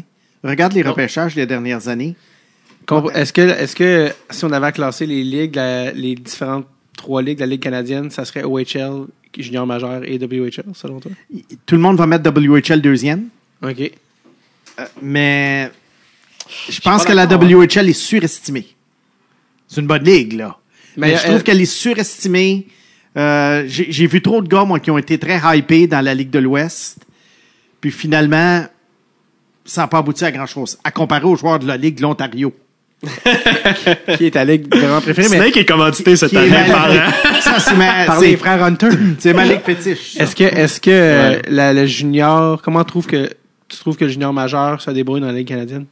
Moi, c'est hit or miss. Tu, veux, tu veux dire la Ligue junior majeure du Québec? Oui, excuse-moi, dans la Ligue junior majeure du Québec, dans la Ligue Ben, canadienne. euh, je pense, je pense que la Ligue junior du, de la majeure du Québec dans l'ensemble, moi, moi, je la trouve bonne. C'est juste que il y a peut-être pas assez de joueurs potentiels LNH. Mais la Ligue comme telle, junior pour junior, elle est bonne. C'est pas facile de percer ça. La, excuse, la, C'est pas facile de percer la Ligue euh, junior majeure du Québec. oui, oui, oui. Parce que je le vois, tu sais, j'ai vu des joueurs midget très bons qui arrivaient dans les juniors majeurs du Québec, puis ou des joueurs américains qu'on fait venir au camp d'entraînement. Ouais. On s'imagine que parce que ces gars-là ont fait euh, 74 buts dans leur high school euh, au Massachusetts, qu'ils vont venir tout défoncer. Ouais, ouais, ouais. On a vu des joueurs européens de bonne réputation qui finalement font 10-15 buts par année dans les juniors majeurs du Québec. Elle est forte, la Ligue. Mais du côté euh, euh, joueur étoile de la Ligue nationale, non. Mais si tu regardes la Ligue de l'Ouest, euh, il y, a- il y a beaucoup de gars choisis très très haut finalement qui n'ont pas fait grand-chose. Mais qu'est-ce qui fait qu'un gars comme Crosby choisit le junior majeur? C'est parce qu'il vient des maritimes et il est obligé? Ou Non, aurait- Sidney Crosby aurait très bien pu Aller aller... en Ontario. euh, non, Sidney Crosby devait aller dans la Ligue junior majeure du Québec parce que c'est un gars des maritimes. Mais sinon, son autre option était euh, de, de s'en aller... euh, College. euh, College. ben oui, il, la NCAA ou en Europe. Ouais, comme, comme Mathieu a fait. Ouais. Peu- Bref, interlude de junior majeur, le temps que je suis allé à- à aux toilettes. Il est de retour, mesdames et messieurs. Pour, pour conclure ça aussi, moi, je trouve que souvent les joueurs de, de l'Ouest, par contre, ils, ils font des bons joueurs de bottom six. Oui. Souvent, les, les joueurs de la Q qui bossent. Ce qui n'est pas le bossent. cas des gars de la Q. C'est ça, exactement. Bref, au 12e rang, Oui. Euh, j'y vais avec un gardien de but. J'y vais avec Yaroslav Askarov. Écoute, Charles, je suis assez étonné. Je croyais que tu l'avais top 10, ce jeune homme. Ben, euh, je, je voulais, mais après ça, il y a certains joueurs que tu, tu te mets à évaluer puis tu fais, ben, ces joueurs-là valent plus la peine qu'un gardien de but. C'est pas, ce pas que lui a descendu, c'est que certains ont monté. en fait. Ben, c'est ça, c'est des joueurs en, en qui je crois beaucoup. C'est des joueurs que, que j'ai placés devant parce que euh, je vois un fort potentiel. Euh, Puis des attaquants comme ça ou des défenseurs comme ça, je les trouve plus rares qu'un bon gardien de but. Tu, regardes, mettons, cet été, une équipe qui n'a pas de gardien de but pourrait signer Braden Oldby, pourrait signer euh, pour aller chercher un Marc-André Fleury. Euh, Il y en a des bons gardiens de but disponibles. Euh, c'est pour ça qu'Ascara va glisser jusque-là. Mais de le mettre 12e, c'est quand même euh, un vote de confiance. Là. Ouais, ouais, absolument. Ben, En on- général, un gardien de but en première ronde, c'est que tu t'attends à ce que ce soit un des meilleurs gardiens de but de la ligue. Euh, pour moi, Askarov cadre parfaitement là-dedans. Si c'était pas de sa position, peut-être que ce serait un top 5 au niveau du repêchage. Ouais. Euh, c'est le meilleur prospect depuis euh, Vasilevski dans les gardiens de but. Qui avait quand même été repêché plus tard. 19e. 19e. ouais. Ouais, ok. Mais c'est quand même. euh, on dirait que. En tout cas, bref, continue, mais les, les, les gardiens en première ronde, là, c'est un débat là, à chaque année. Écoute, en l'an 2000, Askarov serait sorti un ou deux. ouais. On salue Rick DiPietro. Ouais. Parce que c'était ça, DiPietro. C'était un peu cette époque-là. Les Luongo, les Fleury sont sortis très, très tôt. Je pense qu'on arrive dans une espèce d'entre-deux. Ah, Montoya. Euh, tu sais, Spencer Knight l'année dernière était considéré comme un, un très bon gardien de but, assez safe pour devenir un numéro 1. Choisi 12e. Moi, j'ai Askarov 12e. Je pense que c'est comme un rang de sélection où tu as pris le talent élite. Là, tu te dis, ce gardien de but-là, mais qu'on fasse un redraft, il va finir 5e, 6e. Tu sais. euh. Ouais, corrige-moi, mais je pense que Askarov en beaucoup plus haute estime que Spencer Knight. Ah, ouais, ouais, moi, c'est pas le même calibre du tout. Pour moi, Spencer Knight est un, est un bon gardien de but, très, euh, très honnête, mais moi, je l'aurais pris euh, peut-être 19e, 20e euh, Alors, dans ces eaux-là. là. Je le dis parce que là, tu me dis, mettons, je l'ai à 12, euh, Spencer est sorti 13, mais Askarov, selon toi, a un talent. Ah, c'est pas le même gardien Même de but du tout. Je, remercie les Panthers pour leur sélection. Euh, Ça nous a permis de, je dis nous, Montréal, de Ouais. sélectionner Cole Caulfield. Mais euh, moi, ce que j'aime de lui, c'est c'est- c'est sa mobilité, son, son athlétisme, en fait, ses capacités athlétiques. Euh, il attrape euh, de la droite aussi. Je trouve que ça le rend un petit peu plus charmant. Pas personnellement. Côté punk rock qui est pas Ouais. désagréable. Puis moi, où j'ai été vendu, en fait, c'est quand, euh, quand il est allé gagner euh, le tournoi à lui seul, en fait, chez les, les U18. En fait, c'était Askarov. C'était la Russie, c'était Askarov. Des joueurs pas mal plus talentueux dans l'autre équipe. Il les a battus. Moi, je- comme gars de 17 ans, je trouve ça exceptionnel. Il a joué un match en KHL, c'est du jamais vu pour un gardien de 17 ans. Euh, il avait la pole pour euh, le championnat mondial des moins de 20 ans.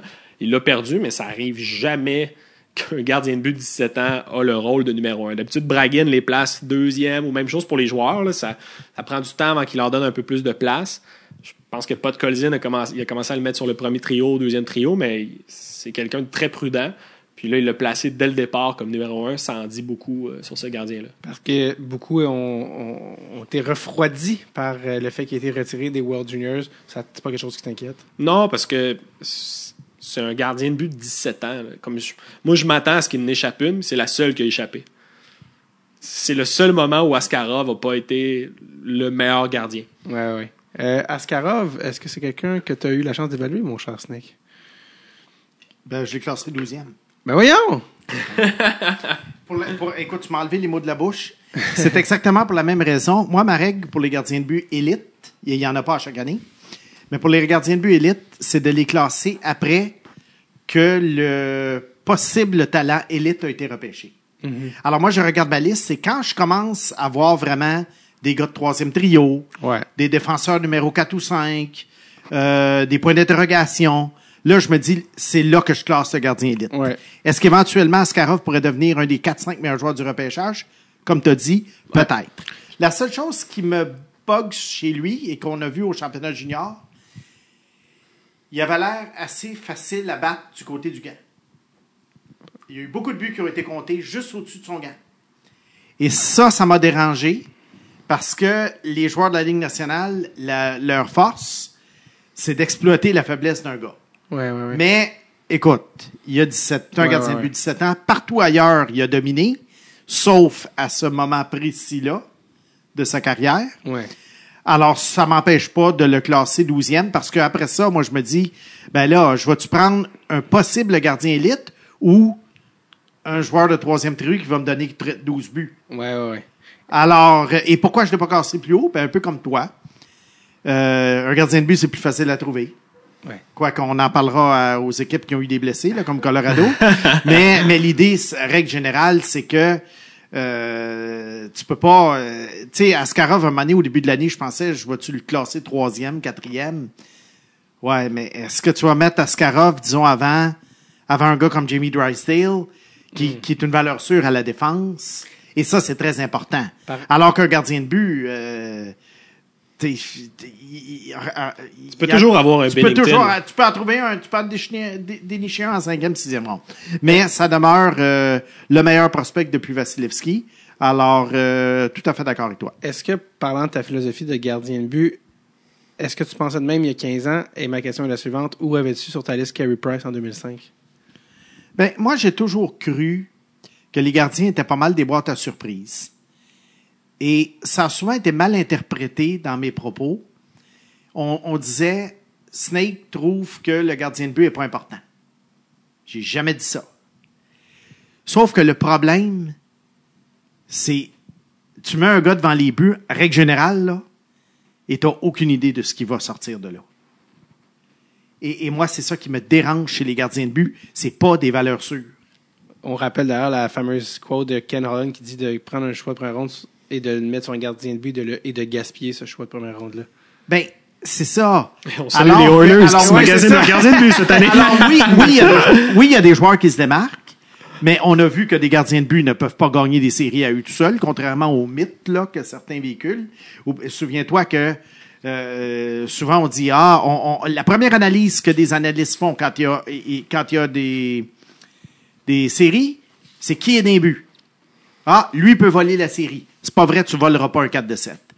Mais est-ce qu'il y a des gars qui peuvent te la faire perdre, la série? Oui, monsieur. Il y a des gars qui peuvent la faire perdre. C'est drôle que tu dis ça parce que justement, euh, je, je, je revisais dans mes notes, mais Joe Roberge, euh, humoriste, m'a écrit pour me, dire, c'est une question qui est comme en lien à ça, fait que je, la sors tout de suite, mais avec les séries qu'on a eues, il y a, là, là, évidemment, qui sont assez exceptionnelles comme, comme format, mais les playoffs ont comme prouvé que des gardiens étaient plus efficaces que beaucoup de vedettes, euh, comme par exemple Carey Price, qui a un peu été un, un élément très important dans la série, mais à bien des niveaux, est-ce que ça, ça influence pas la vision que les GM vont avoir d'un gardien de but? Tu sais, quand tu vois en série que Colorado s'est ramassé, bon, évidemment, ont eu trois. Oui, mais Colorado avait le troisième gardien. Ouais, c'est ça. Mais euh, l'importance Ouais. des Carter Hart, des Carey Price, C'est qu'avec un Carey Price, Leonard, t'as pas besoin d'avoir la meilleure équipe. C'est aussi ça. C'est que. Oui, mais tu peux pas avoir une équipe moyenne non, Non, plus. exactement. C'est ça, qu'on a vu. C'est que le, le Canadien était une équipe qui, qui était pas encore mûre. Puis on est gentil. euh, Je suis gentil quand je dis équipe moyenne. Bref. Ils vont dans la bonne direction.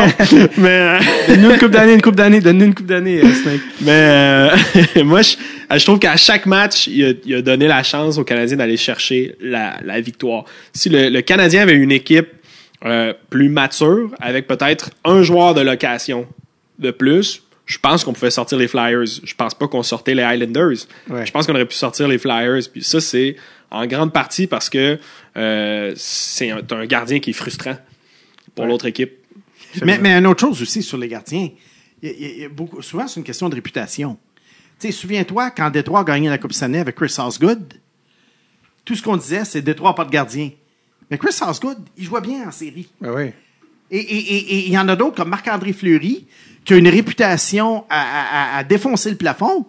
Combien de séries à Pittsburgh, ap- après la Coupe là, de 2009, combien de séries à Pittsburgh où Fleury a été très ordinaire? Je me souviens d'une série contre Philadelphie, il a donné une tonne de buts et il a été entièrement responsable de la défaite. Mais malgré tout, lorsqu'on parlait de gardien élite, on nommait toujours Marc-André Fleury. Ouais. Tu sais, Sauf ça, qu'il a- je te dis, sauf qu'il a amené- a- gagné à Chicago. Ouais. Ah, tout le monde riait. Oui, mais Antiniemi, cette année-là, avait quand même gardé son club dans le match. Ouais, puis il y a aussi, ce qui est fleuri aussi, c'est qu'il a aussi amené d'un autre côté Vegas en finale euh, Oui. en 2018. Oui, mais euh, euh, Marc-André Fleury, ça a été un, un roller coaster. Ça a Ouais. été des montagnes russes. Ouais, absolument. Parce Ah, que tu as un plus grand échantillon aussi. Tu sais, Fleury Ouais. était en série probablement à chaque année, mais justement, un Niemi, c'était l'année où ça fonctionnait. Mais à long terme, c'est pas viable, puis c'est un gros pari. Quand tu investis dans des joueurs comme Patrick Kane, comme Jonathan Taze, que tu pactes un club, puis qu'à l'arrière, tu as Anthony je trouve ça risqué. Ça a Oui. fonctionné, Oui, mais ils ont je amené trouvais que c'était quand même un bon gamble. Oui, mais ils ont amené Corey Crawford par la suite. Oui. Encore là, les gens disaient Chicago n'a pas de goaler. Là, Corey Crawford gagne deux Coupes Stanley. Il y en a qui parlent encore de lui comme un joueur étoile. Alors qu'honnêtement, là. Ah, il a vieilli, il a Il a vieilli. vieilli, là. Bon. Mais à ce moment-là, Bon. c'était un gardien numéro un. Oui, mais quand il est arrivé et qu'il a remplacé Niemi, on disait ah Chicago, ça va être difficile de regagner d'autres coupes. Ils ont Gary Crawford. Alors que d'autres joueurs comme Pecorine, ah Pecorine, Pecorine, mais Pecorine, il n'a jamais rien gagné. Puis je trouve que souvent il était bien ordinaire. Est-ce que c'est Pecorini qui a jamais rien gagné ou David Poyle? Le non, non, mais- non, mais ce que, ce que je veux dire, c'est que souvent, je trouve que les, les gardiens de but, c'est souvent une question de réputation. Et, Ouais. et souvent, la réputation, elle est injustifiée, qu'elle soit trop négative ou trop positive. Il y y, en a qui, qui salivent encore en pensant à Braden Oldby cet été. Ouf. Braden Oldby, ça fait deux ans qu'il est pas bon. Ouais. Ouais, il y a des saisons difficiles, puis je pense que la saison euh, cette année de Marc-André Fleury a été euh, beaucoup plus difficile, la saison régulière, tout l'échange de Leonard. Si tu avais dit au début de l'année que les, les, les Knights allaient chercher au deadline un goaler, le monde t'aurait dit pourquoi ils chercher un goaler? Et finalement, c'est qui qui est partant pour les Knights en série en ce moment? C'est Robin Leonard, qui euh, d'ailleurs euh, fait assez bien. Tu sais, la fameuse Game 7 contre Vancouver, le monde se sont demandé qui, quel gardien vont-ils mettre, puis il a fait le gros arrêt sur Besser. Et euh, au moment d'enregistrer, hier, les Knights ont commencé la série contre Dallas avec Fleury. Et malheureusement, ils n'ont pas été capables de marquer de but et ils ont perdu la game, euh, malheureusement pour Marc-André. Mais Mais Fleury les a pas fait perdre hier non plus. non, c'est ça. C'est ça. Ces affaires-là qui- Les gardiens de but, là, je trouve, là, c'est des, c'est comme les releveurs au baseball. Tu évalues ça à chaque année. À- ou à peu près. Tu sais, à moins, là, on parle de Carter Hart, on parle de Carey Price. Ça, c'est, ça, c'est correct. Mais en général, euh, moi, j'ai toujours eu comme philosophie, monte-toi un club, puis après ça, réfléchis au gardien de but. Alors que bien des gens vont dire, bien des analystes, bien des directeurs gérants vont dire publiquement, tu commences par le Ouais. gardien de but. Moi, j'y crois pas. Le back-end, là Moi, j'y ouais, tu, crois pas. penses, tu penses pas que c'est, plus un. Je commence pas par la, la logique Moi, du je baseball, que c'est le starter, celui que t'envoies dans le match difficile puis qui, qui va te faire 8 manches, 7 manches. Tu penses pas que c'est, euh, tu sais, c'est plus qu'un Oui, mais moi, le, oui, mais moi, le starter au baseball, je le compare à- au, au joueur de centre numéro un. Mais, mais le releveur de Ok, neuvième je manche. comprends. Moi, je le compare à compare l'arrêt court. Parce que le, certains... ben, Parce mal- que les releveurs de neuvième manche, il y a une rotation incroyable. T'as des gars qui sortent de nulle part. C'est, c'est, c'est la position au baseball la plus imprévisible. Écoute, t'as des gars qui, à un moment donné, qui sortent de nulle part, ils vont sau- sauvegarder 45 matchs. Des gars qui ont été des, des, des lanceurs partant pourris dans les mineurs, mais ils ont un pitch. Tu sais, Mariano Rivera, qui aurait prévu que ce gars-là deviendrait le meilleur releveur de l'histoire? Mais Barry Bonds, quand il est arrivé, on, laissons faire les stéroïdes, c'est un grand joueur pareil. Barry Bonds, quand il est arrivé, on le voyait, le talent, on savait que ça serait Ken Griffey Jr., on savait que ça serait des Hall of Famer. Alors, alors c'est, c'est ça un peu avec les gardiens de but qui fait en sorte que donne-moi un marqueur de 35 buts avant un goaler. La question, Fait- mais, mais ça veut pas dire que je veux pas avoir le bon goaler. Mais le bon goaler, je peux le trouver. Les Rangers, ils sont allés chercher en quatrième monde Chesterkin. Oui. D'après moi, c'est, c'est, c'est, il- il- Un il starter. va- il- écoute, euh, Ouais. Chesterkin, ça va être le gardien numéro un des Rangers pendant 7, 8, 10 ans. Puis, j'en, j'en, démarre pas. Je pense que les Rangers vont, vont gagner la Coupe cette année. Ouais. Mais Chesterkin va compléter Lafrenière, Kako, Panarin, Zibanejad, et euh, Adam Fox. Exactement. C'est, c'est dans ce sens-là. Les Rangers, là, ils bâtissent un club et Chesterkin. Tandis qu'ici, à Montréal, il y a un sujet de conversation depuis, tra- depuis 35 ans. Le goaler. Et la ligne de centre. Et la ligne de centre, parce que ironiquement, c'est que ironiquement avec avec les Rangers, c'est que qui était leur identité depuis 15 ans, sais, C'était Oui. le poster boy des Rangers, c'était la seule stabilité qu'il y avait. Alors euh, la question pour ça, ça revient, c'est qui est le joueur le plus important d'une équipe, le premier centre ou le gardien? C'est- Ça revient un peu à la question qu'on pose au final. Le meilleur joueur. C'est lui Ouais, le c'est plus ça. important, le meilleur. Malheureusement, nous devons poursuivre. parce que Nous sommes juste au 12e rang.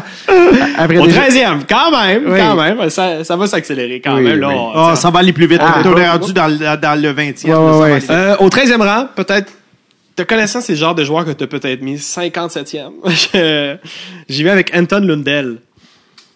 Pour ma part, euh, je, je dis ça juste parce que Défenseur euh, ou c'est un joueur de centre. En fait, euh, Non, excuse-moi, je pensais à Essa Lindell. Oui. non, non, c'est ça. C'est Anton, qui, qui est très bien classé depuis longtemps, mais je, je sens cette année un, que les gens l'aiment un peu moins, que les gens ont déchanté de son potentiel offensif. Moi, je pense qu'à 13, c'est c'est un très bon rang de sélection pour lui. C'est un joueur de 6 pieds 1 pouce, près de 190 livres. D'après moi, il va jouer tout près de, de 200 livres.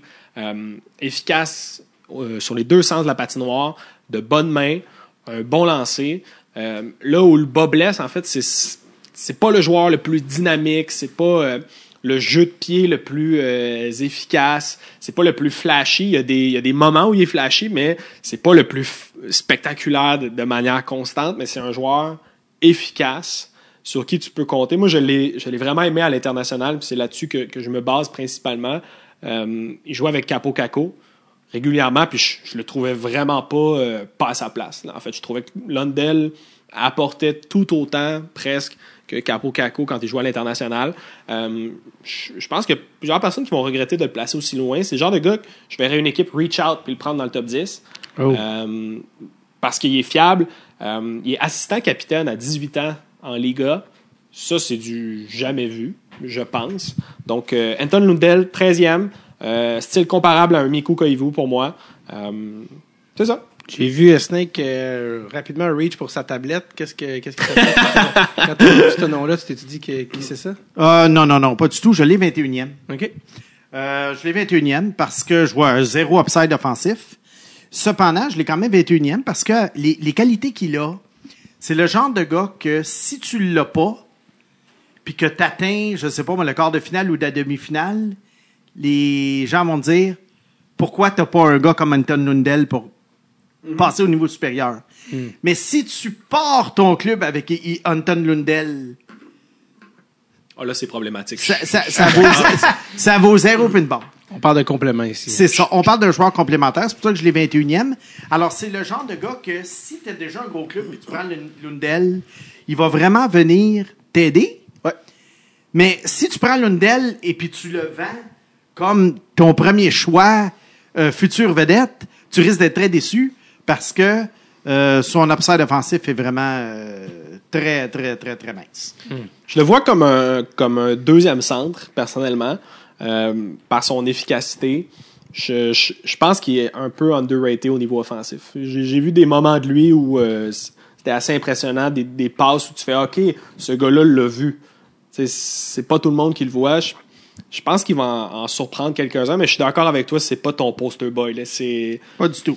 c'est peut-être ce qu'apporte un, un Dano aujourd'hui, mais euh, déjà plus offensif au même âge. OK. Ah, donc, Mais, mais c'est tricky parce que tu as besoin de joueurs comme ça dans ton équipe. Ouais. Exact. Alors, tu les choisis où? mais fait que si tu choisis pas 13e, ben, tu risques de pas l'avoir. Ouais. Si tu, si tu penses que tu vas l'avoir 57e, tu ne l'auras pas 57, puis tu vas le regretter. Mais en même temps, euh, si tu le prends 13, puis que tu laisses passer le joueur au numéro 14 qui a fait 40 buts, ben là, tu, là, tu te fais dire pourquoi tu as laissé passer. une Alors, bonne- ouais, c'est euh, une bonne image du draft que toi tu l'as à 13 puis toi tu l'as à 21. Ouais, c'est c'est exactement, ça, c'est exactement ce que chaque C'est ça. équipe voit. Ouais, ouais, puis disons dans, dans une position où j'ai plusieurs espoirs qui jouent au centre, je suis assez confiant sur ma ligne de centre pour plusieurs années. C'est pas le joueur que je sélectionne. Ouais. C'est là qu'arrive le, le, le- le coup de cœur ou le choix logique. Tu sais, je pense pas qu'il faut que tu repêches par position, mais arrivé à 13, je trouvais que le, le fit était bon pour euh, Anton Lundell. mais, mais tu sais que des fois, parenthèse, dans le junior, on, euh, on avait une liste, mais elle n'était pas toujours suivie. Ah, j'en doute pas. Et, et ça peut paraître bizarre que des fois, on avait un gars classé, mettons, 12, on avait un autre classé 16, les deux étaient disponibles, on choisissait le gars classé 16. Pourquoi? Parce que, Gut feeling? oui, gut feeling, euh, puis surtout au junior, les, les, posi- les- les- positions, c'est important parce que il y a un gros roulement de joueurs. Ouais. Fait que même si tu te dis, OK, le- à 16, j'ai pas un grand écart avec ce gars-là, j'ai besoin d'un défenseur, je vais prendre le 16. Alors, euh, je pense que c'est un peu ça, les listes Ouais. aussi. Si tu suis ça de façon bête et méchante, c'est pour ça que j'ai jamais été un amateur de classement, 1, Ouais. 2, 3, 4, 5. J'ai toujours été, euh, euh, moi, j'arriverais à une table avec des, des, des grappes de joueurs. Ouais. Puis là, euh, là, les autres joueurs partent, alors ça facilite ta tâche, les nose biffs. Puis là, rendu à ton, à ton rang, tu dis, OK, là, j'ai la possibilité de prendre joueur X, j'ai la possibilité de prendre Lundell, j'ai la possibilité de prendre joueur Y. OK, qu'est- qu'est-ce qui fit mieux, là, notre sélection avec nos besoins, C'est pour ça que pendant les repêchages, souvent, tu jouais à ce que tu appelais make a pick. C'est-à-dire que tu attendais de voir qui était disponible Ben et oui, qui faisait je- du sens pour cette équipe. Ben, Je pense que c'est la stratégie la plus commune Ben euh, chez les professionnels mais aussi. suivre une, une liste comme ça, juste barrer des noms, ça marche pas. pas, euh, pas, pas sûr que c'est Tu l'idéal. vas te tromper, c'est sûr que tu vas te Tu vas te tromper. tromper, oui. 14? 14, un autre coup de cœur. Je sais pas où tu l'as. Ça se peut que tu l'aies très tôt toi aussi. Euh, J'y vais avec Marat Kousnoudinov.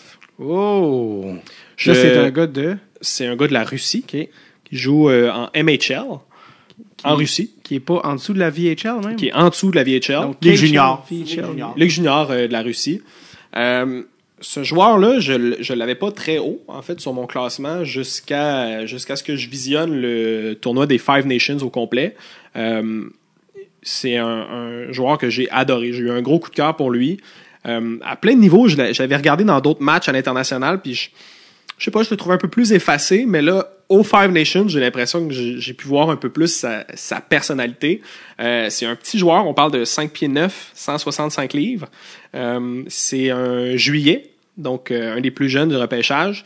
Euh, patineur exceptionnel, un bon moteur, c'est-à-dire que du début de son chiffre jusqu'à la fin, il il y a une très haute vitesse. Euh, c'est un joueur qui est efficace en récupération de rondelles, qui est hargneux. Euh, il va te faire mal. Si tu l'oublies, il va te faire mal. Il va, il va arriver à deux contre un. Il va battre le gardien de but. Euh, très bonne vision du jeu, capable de, de, de rejoindre euh, les défenseurs du fond du filet, d'un peu partout. Je, je l'ai trouvé très habile. Euh, je pense qu'à 14, euh, c'est un risque, évidemment, mais je, je trouve qu'il a vraiment un beau talent. Puis euh, je pense que ça va être un, un riser au, au fil des, des ans. Euh, Est-ce que c'est un gars euh, avec lequel tu es familier, Snake? Oui, mais pour moi, c'est. Si tu lances des dards, et puis c'est un dard que tu lances en 3 4 ronde. Ah, carrément, là. Toi, t'es Carrément. vraiment, t'es vraiment, là, deux à trois rondes plus loin. Ah oui, oui, oui. oui, oui. Peut. mais- Je, suis- je Puis, suis très tôt. je- euh, pas ça en manquant de respect pour toi, parce que on- tu l'as vu, on a, on a eu souvent les mêmes idées. Ouais. Euh, alors, écoute, tant mieux si tu veux lancer, le- lancer le dard avant. Moi, je lancerai le dard plus tard. Parce trouves que que- pour moi, c'est vraiment un d'or, là, à cause de la MHL, 5 pieds 9.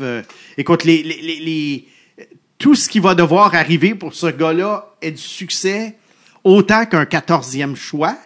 Oh, ouais. Euh, et, et ça, écoute, ça doit être une- une- un concours de circonstances qui, d'après moi, euh, le rentre dans la catégorie des long shots. Est-ce que tu penses... Mais des long shots, il y en a à chaque année. Il y en a à chaque Alors, ça année. se peut que ça soit lui. Si t'as les mains Mais- pleines, oui. je pense que tu peux le Mais- choisir. mais pour moi, euh, euh, d'or de, troisième, quatrième ordre. Moi, je pense que c'est une situation similaire à un, un Romanov, qui était, euh, avec le recul, Romanov sortirait beaucoup plus tôt, il est sorti 38e. Euh, c'est c'est peut-être là que ce gars-là va sortir. D'après moi, ça va se passer en- entre 25 et 50. OK. Donc, pas sûr d'être première ronde du tout. Là. Non, non, pas, pas- pas non, sûr non, du tout. Pas sûr du tout. Je pense qu'il y a plusieurs personnes qui classent euh, Amirov euh, devant lui Oui. euh, au niveau des Russes. Mais moi, je, je, je sais pas au niveau de, des skills, au niveau du feeling, ce, ce gars-là, j'ai une, une impression favorable. Euh, je, je trouve que c'est un excellent patineur, vraiment sous-estimé. Je- je- comme je te dis, moi, je pense qu'on ça va être un, un riser. Peut-être qu'il finira pas à 14, peut-être qu'il va finir à 17 dans un redraft. Mais je pense qu'il sera pas trop loin de là, euh, Hmm. franchement. J'aime beaucoup, j'aime beaucoup ce genre de pic à la longue. C'est ce qui sont les plus, c'est eux qui sont les plus intéressants. Ben oui. Euh, Au pire, je floppe, hein, ça se Euh, ouais, mais faut, euh, faut, faut, faut lancer la ligne à l'eau quand même des fois. Ouais. Euh, Qu'est-ce qui complète? On top 15, hein? On parle de top 15. donc en plus, on parle du choix du Canadien. 15, 16, 16 Canadiens? 16? 15, 16. 16. Donc, on se rapproche tranquillement. 15e, qui est à ton pic? Je poursuis euh, dans, dans, dans ma lignée cette année de choisir mes coups de cœur en, en priorité. Euh, J'y vais avec euh, Maverick Bourque, Oh! cataracte de Shawinigan. Je, je pense qu'il va, qu'il va sortir peut-être en- entre 16 et 26, disons peut-être 28. Mais euh, moi, c'est c'est un, un joueur en qui euh, je crois beaucoup depuis son année de 16 ans. En fait, moi, je, je, je voyais beaucoup de potentiel en, ce gars-là. C'est pas le meilleur patineur. Ça, c'est vraiment une lacune qu'il va devoir corriger. Mais au niveau des habiletés offensives, je pense que tout est là. Ce gars-là a un lancer sur réception euh, qui, est- une arme. Euh, sur l'avantage numérique, c'est super efficace. Il est capable de, viser à peu près où est-ce qu'il veut. Euh, il a des très bonnes mains, un bon lancer du poignet. Sa vision du jeu, c'est là qu'il se démarque des autres. Euh, lecture du jeu très rapide, prend des décisions très rapidement aussi. Il a de très bonnes mains. Moi, je l'ai aimé, euh, je l'ai au Ivan Linka. Il jouait sur un quatrième trio pour le Canada. Puis il était capable de s'adapter. Ce qui est rare pour euh, ce genre de gars-là. Lui, il joue euh, 25 minutes par match, 24 minutes avec, euh, les cataractes. Euh, puis arrivé au top prospect game, c'était l'ailier droit d'Alexis Lafrenière. euh, sur le trio d'Alexis Lafrenière. Puis je trouvais pas. euh, le trouvais à sa place. En fait, je trouvais qu'il était capable de jouer avec les meilleurs. Puis je pense que ça va être ça son rôle à long terme. Ça va être un joueur qui va être capable d'épauler d'autres très bons joueurs par sa vision du jeu, par ses capacités, euh, par ses bonnes mains. Euh, Je, crois beaucoup en ce gars-là. Puis de- de- des quelques entrevues que j'ai vues, c'est un, joueur intelligent. Donc j'ai confiance qu'il va progresser. Puis euh, si je le, compare au niveau statistique, en termes de points par match, il se situe devant les, les Dawson Mercer puis les Jacob Pelletier, euh, qui sont des gars plus vieux que lui. Donc Maverick Bourque, 15e. C'est quand même euh, intéressant parce que dans les médias, je sais pas pourquoi, on parle beaucoup d'Hendrix Lapierre, puis bon, Mhm. évidemment, ses blessures, tout ça, puis où est-ce qu'il va être. Mais t'as toujours eu. Euh, t'as quand même mis. Là, quelqu'un va dire, ah, c'est- t'as nommé Maverick avant Hendrix. Bon, on va venir à Hendrix plus tard, évidemment, mais c'est quand même pas, euh, c'est pas la, la- la- la- le consensus. Mais il y a quelque chose Non. que t'aimes dans Maverick, vraiment. J'aime son flair. Ouais. je, je sais pas, il y a quelque chose de, il y a quelque chose d'inexplicable chez les joueurs qui, qui produisent. Euh, et je sais que ce gars-là l'a. Hmm. Hendrix Lapierre, je suis pas convaincu. Hendrix Lapierre, c'est un playmaker. Euh, c'est un joueur sur 200 pieds. Je suis convaincu qu'il va jouer dans la Ligue nationale s'il n'y a pas d'autres blessures. Euh, mais je- au niveau du potentiel offensif, Maverick, il me rappelle, il me rappelle un Claude Giroux, qui est pas nécessairement le meilleur patineur, mais qui met des points au tableau, qui, qui est un gamer.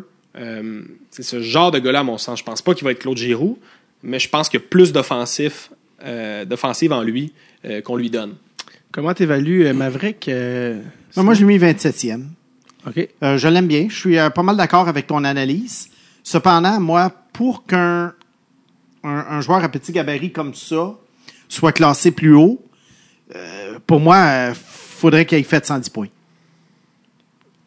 Alors, euh, puis un joueur à petit gabarit, tu t'attends à un joueur plus rapide.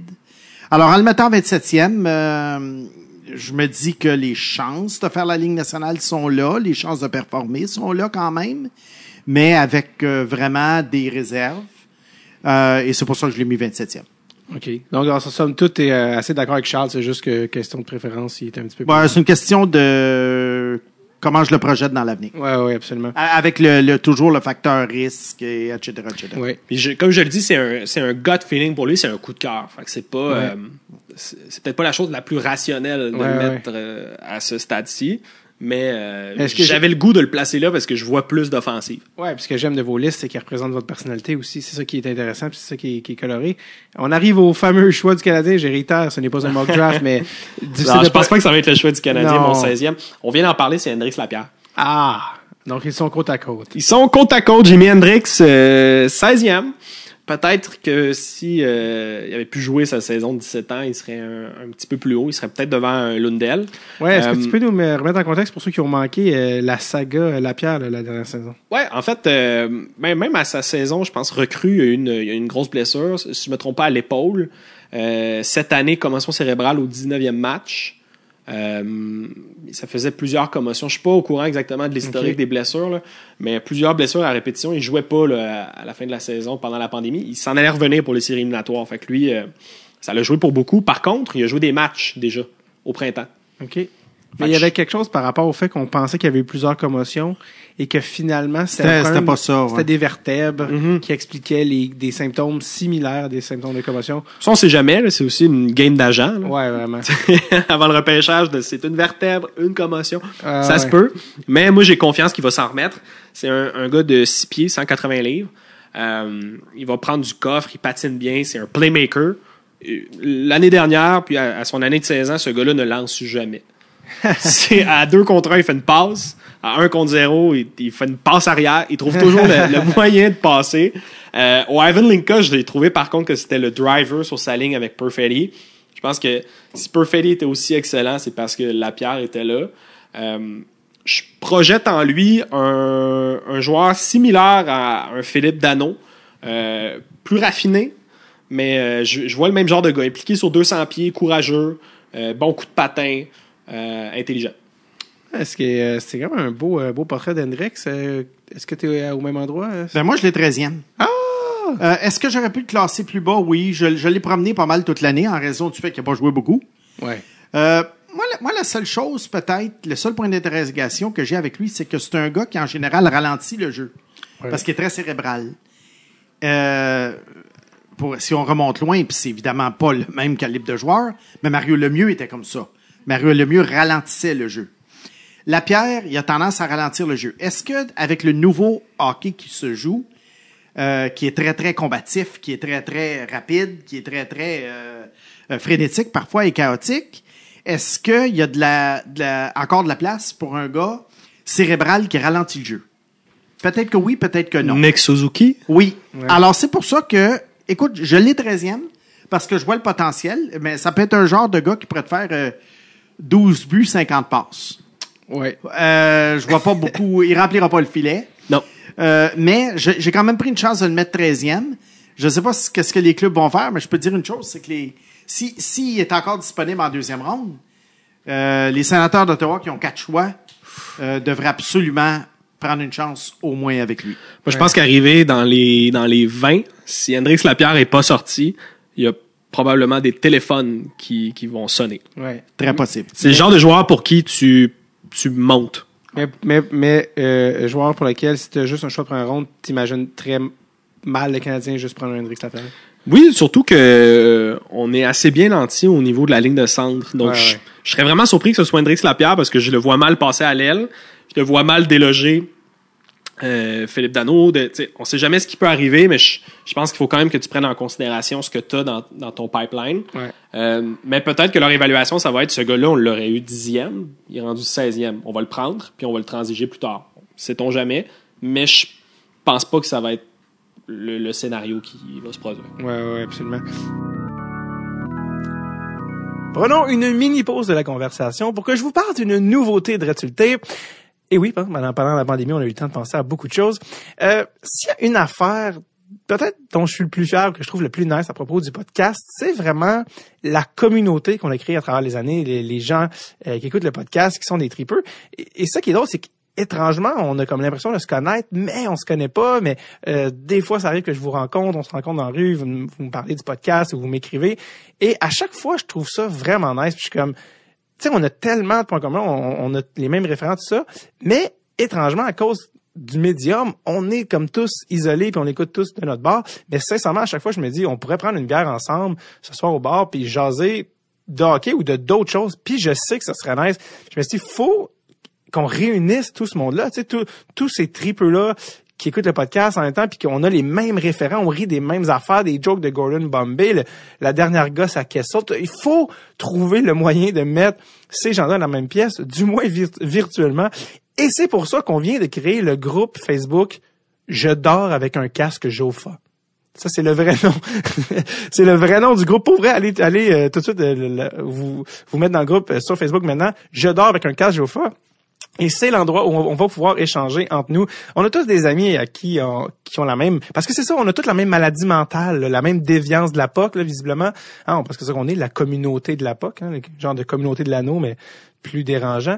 Et on a tous des amis à qui on s'envoie des vidéos. Ah, t'as-tu vu telle vidéo? T'as-tu vu une vieux vidéo vintage, euh, vintage de, de qui fait des clins d'œil à caméra en 92 ou des vieilles cartes de hockey, des gags, des mimes? Et ces affaires-là, tu sais, t'as quoi? T'as une couple d'amis à qui tu peux faire ça? Mais là, ça serait un groupe avec que des amis comme ça. Et c'est ça que je trouve malade. Encore hier, j'ai envoyé une vidéo à mon ami de, une vidéo de John Merrill qui revient des playoffs. Ces filles qui sont comme Daddy, puis qui sont comme T'as-tu gagné? Non, mais je suis à la maison, gros malaise. Ah, moi, moi, moi, on en a pas assez des petits bijoux comme ça. Et dans ce groupe-là, on va tous pouvoir se partager ces affaires-là.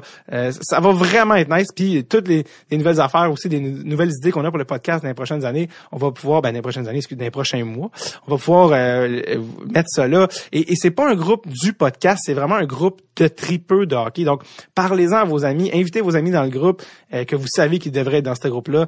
Puis euh, ça va juste être vraiment nice. Puis euh, c'est ça, allez checker ça. Facebook, allez-y maintenant, le rajouter. Je dors avec un casque Jofa. C'est une joke. Non, c'est pas une joke. Vas-y. Donc, j'adore qu'un cas Jofa. Et, euh, et voilà. Donc, on, on, on commence cette affaire-là. Puis, je, je sais que ça va être cool. Euh, invitez vos amis, parlez-en. Euh, je sais que déjà, de résultats, les gens vous parlez beaucoup du podcast. Puis, merci, c'est tellement nice. Ben, invitez vos amis qui sont des, des tripeux de la POC, là, des, des désaxés comme vous et moi, hein, et, euh, de la rondelle. Et puis, on va pouvoir euh, triper là-dessus. Donc, j'adore qu'un cas Jofa sur Facebook. Et voilà, je suis brûlé juste à l'idée du plaisir qu'on va avoir. Et maintenant, de retour à l'épisode. Euh, c'était 16. 16. Ça nous amène à 17. 17, on reste dans la Ligue junior majeure du Québec. Euh, je vais avec Dawson Mercer. Encore une fois, j'ai j'ai retard, grosse année pour le Québec. Grosse année, ouais, Oui, euh, Mercer, parle-moi un peu Mais lui, c'est pas, euh, c'est pas un Québécois. propre. Il, Non, vient de, non. il vient de Terre-Neuve. Non, non, je sais, mais c'est parce que euh, on n'arrête pas de parler des dernières années comme quoi la Q en perd, en perd, en perd, mais cette année, c'est une bonne année pour, euh, pour eux. Ouais, Donc, exact. Quelle position pour ce cher Dawson? Euh, il peut jouer à l'aile droite, il peut jouer euh, au centre, il peut jouer à l'aile gauche. Je pense que c'est un joueur assez polyvalent. C'est vraiment, c'est vraiment de la manière que je le décrirais. C'est comme un, c'est un couteau suisse, là, un jack of all trades. C'est euh, un bon patineur, un joueur intelligent. Euh, sa seule qualité qui se démarque réellement du lot, c'est ses mains. Ultra, ultra, euh, ultra souple au niveau des mains, capable de déjouer en espace restreint. Euh, il est toujours au bon endroit, il a un bon lancer je vois pas une future vedette, mais je pense que c'est un joueur qui va être super utile à son équipe, capable d'amener de l'offensive, capable euh, euh, d'amener un, un jeu d'équipe, une certaine cohésion globale. Euh, ça, ça a beaucoup de valeur. C'est un gars qui a fait le club euh, de Team Canada. Euh, ça en dit beaucoup. Il est passé devant des, des, des Zary, disons, des, des Holloway qui étaient pas trop loin d'eux, qui auraient pu jouer sur des quatrièmes trios c'est quand même Dawson Mercer qui a été sélectionné. Je pense que ça en dit beaucoup sur son euh, IQ puis euh, la, la vision que les dirigeants ont de lui. Euh, beau portrait. Snake? Ben moi, je l'ai 16e. Euh, Dawson Mercer, quand il est arrivé à, dans la Ligue junior majeure du Québec, euh, je pensais qu'en 2020, il serait un, top 5 ou top 10. Je, je trouvais... J'aime ses mains, comme tu as dit. J'aime son arsenal de qualité offensive. Mais je me suis rendu compte, comme toi, puis bien du monde, que peut-être que ça se traduira pas par une super grosse production dans la Ligue nationale. Alors peut-être que la somme des parties ne sera pas aussi grande que les parties individuelles de son jeu. Je comprends. Mais euh, pour un gars qui pourrait jouer dans, je le vois comme un joueur de milieu d'alignement, une valeur sûre, et c'était parmi les joueurs que, d'après moi, le CH devrait euh, cibler. Ah, OK. Je pense aussi, en fait, c'est le genre de joueur, euh, je pense que les équipes vont pas se tromper. Ouais, Il va jouer. ouais absolument. Donc, joueur facile à identifier. Euh, 18? 18, euh, j'y vais avec euh, Rodion Amirov, Ah, mon Dieu, qui, est l'autre joueur euh, russe, un peu plus high profile, en fait. C'est un centre aussi, un ailier. Moi, je le vois davantage comme un ailier que comme un joueur de centre. C'est un joueur qui est né en octobre, donc parmi les plus vieux de la QV. faut quand même en prendre en considération. Euh, 6 pieds, 170 livres. Moi, je- ce que j'aime de lui, c'est son coup de patin. Personnellement, je trouve que c'est c'est un super bon patineur, euh, agile, rapide. C'est le prototype d'un joueur russe. Tu le vois jouer, puis il patine avec un certain swag, euh, il transporte la rondelle. Euh, moi, je, vois par contre, j'ai de la difficulté à, prévoir sa production offensive. Je trouve que chez les juniors, ça marche. En tournoi international, ça marche. Euh, mais je ne sais pas chez les pros s'il va être capable de couper au filet. Je trouve que c'est un joueur qui joue un peu en périphérie. Euh, mais il a beaucoup de talent. C'est pour ça qu'à 18, je trouve que ça commence à, faire du sens. L'année dernière, au U18, je pense qu'il a fait 9 points en 7 matchs. Faut pas, euh, faut en prendre puis en laisser de ce tournoi-là, mais il était quand même. Il y avait les Américains, puis après, il y avait lui, puis Lucas Raymond en dessous. c'est pour ça que j'ai Rodion Amirov. Euh, très bon en entrée de zone. Je pense que ça va être ça sa force, en fait, sa, sa rapidité et sa capacité à, à augmenter le tempo. Euh, où se situe ce gars pour... 19, Mais pour les mêmes raisons que toi. Euh, je ne sais pas pour la production offensive, mais il y a quand même des habiletés. Un autre joueur de milieu d'alignement, d'après moi, euh, qui devrait bien se débrouiller. Euh, il avait été bon à la super série contre les équipes euh, de Subway. junior, oui, ben, qui s'appelait Subway dans le temps. Ouais. Euh, la super série au mois de novembre. Je l'avais aimé, mais euh, pas pour aller, comme je t'ai dit, pas pour le mettre top 10, top 12, mais je pense qu'à 18, 19, euh, c'est là qu'on tombe dans les joueurs de milieu d'alignement. Ouais. Est-ce que c'est une valeur sûre? Peut-être pas autant que Dawson Mercer, mais moi, je le vois jouer dans la Ligue nationale et être utile. Et c'était parmi les joueurs que j'avais nommés comme potentiel cible euh, du Canadien. Hmm, quand même intéressant. Et déjà, on finit le top 20 qui, euh, qui est quand même assez costaud. Qui t'as pour... euh, Euh, j'y vais euh, en Ligue de l'Ontario, j'y vais avec Oh! Tyson Forster. Ouais, tiens, tiens, tiens, la ligue préférée. euh, Parle-moi un peu de ce gars-là que je connais, avec lequel je suis pas euh, familier du tout. Euh, c'est un ailier, euh, gros gabarit. Je, dirais ça, c'est un joueur de 6 pieds 1, près de 200 livres. Il, joue gros aussi. Moi, j'étais surpris de voir qu'il était 6 pieds 1. Dans- quand je le regardais, je pensais que c'était un 6-2, 6-3. Il avait l'air euh, euh, plus dominant physiquement que, les autres. Euh, c'est un, joueur qui, marque des buts, il est costaud, il, est, capable d'aller en zone payante, sortir un très bon lancer. C'est pas le meilleur patineur, justement. Il a l'air d'avoir un peu de gras de bébé. Mais euh, j'ai l'impression, juste à voir son, son swagger, son flair, que il va se rendre. Puis euh, il, il pourrait jouer euh, sur un, un deuxième trio, marquer son, son lot de buts. Je le vois comme un, un- la tendresse un peu plus mobile, un peu plus skilled. Est-ce qu'il est dans ton top 20, Snake? Ben moi, il est 14e. Wow! Et c'était le gars qui, si je suis le, le CH, à moins que des joueurs euh, glissent, ça peut arriver comme l'an dernier. Ouais. euh, moi, moi c'est mon homme. C'est, c'est exactement ce que le docteur a prescrit pour le Canadien. Un ailier euh, costaud, hargneux, euh, qui est capable de marquer des buts. 36 buts cette année à 17 ans dans la Ligue de l'Ontario, avec une équipe faible et un gars qui a pas peur de se mettre le nez dans la cuisine.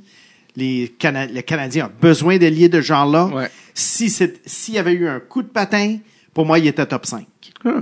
Mais étant donné que euh, le coup de patin laisse à désirer, je l'ai mis 14.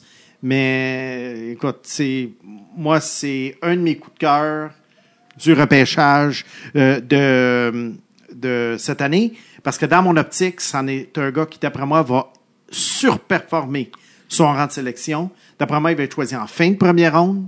Mais à un moment donné, il y a bien des équipes qui vont dire pourquoi on n'a pas choisi ce gars-là? Dites-moi son nom encore. Tyson Forster. Tyson Foster. Euh, alors qu'on finit notre top 20, Snake, est-ce qu'il y a des joueurs dans ton top 20 qui n'ont pas été nommés par Charles? Oui. Euh, il y en a pas beaucoup. Euh, je vais commencer par le plus controversé, Martin Cromiac, que j'ai mis neuvième. Mon Dieu. Neuvième? Neuvième. Martin Cromiac joue à Kingston. On a trouvé le Ty Delandria de 2020, tout le monde. Qui avait été choisi deuxième au repêchage européen de la CHL l'an dernier. Et il est arrivé en deuxième moitié de saison à Kingston. C'est un gars, d'après moi, qui va sortir en deuxième ronde. Des clubs comme Ottawa qui ont quatre choix de deuxième, le Canadien qui en a trois, ils peuvent pas laisser passer ce gars-là en deuxième ronde. Pour moi, c'est un talent top 10. Euh, il, il a des mains absolument incroyables. Il a un bon sens du jeu. Il est capable de marquer des buts. Il est capable de faire des belles passes. Il est toujours bien positionné. Et d'après moi, moi, c'est mon coup de cœur du repêchage 2020. C'est d'après moi le gars qui, qui va le plus surperformer son rang de sélection, considérant que, d'après moi, c'est un gars qui sort en deuxième ronde. Et pour moi, c'est un talent top 10. Wow. Neuvième quand même, ça c'est. Ouais, neuvième, euh, c'est très haut. Moi, je l'ai en deuxième ronde aussi. Je trouve que c'est un bon pari de deuxième ronde. C'est un, un patineur explosif, c'est ultra rapide. Euh, il joue avec Shane Wright, qui est comme le, la future méga star du, monde du hockey. Euh, c'est un bon complément.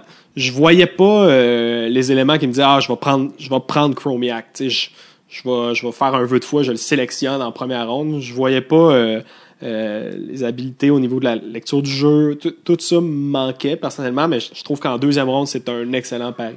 Le Canadien a combien de choix de deuxième? Euh, trois. Trois. Ça, c'est pour une équipe comme nous qui a beaucoup de choix de deux, là. C'est le genre d'affaire que tu te dis, il faut que tu roules les dés sur ce gars-là. Ah oui. Wow. Ensuite, moi, j'ai Jake Neighbors, 15e.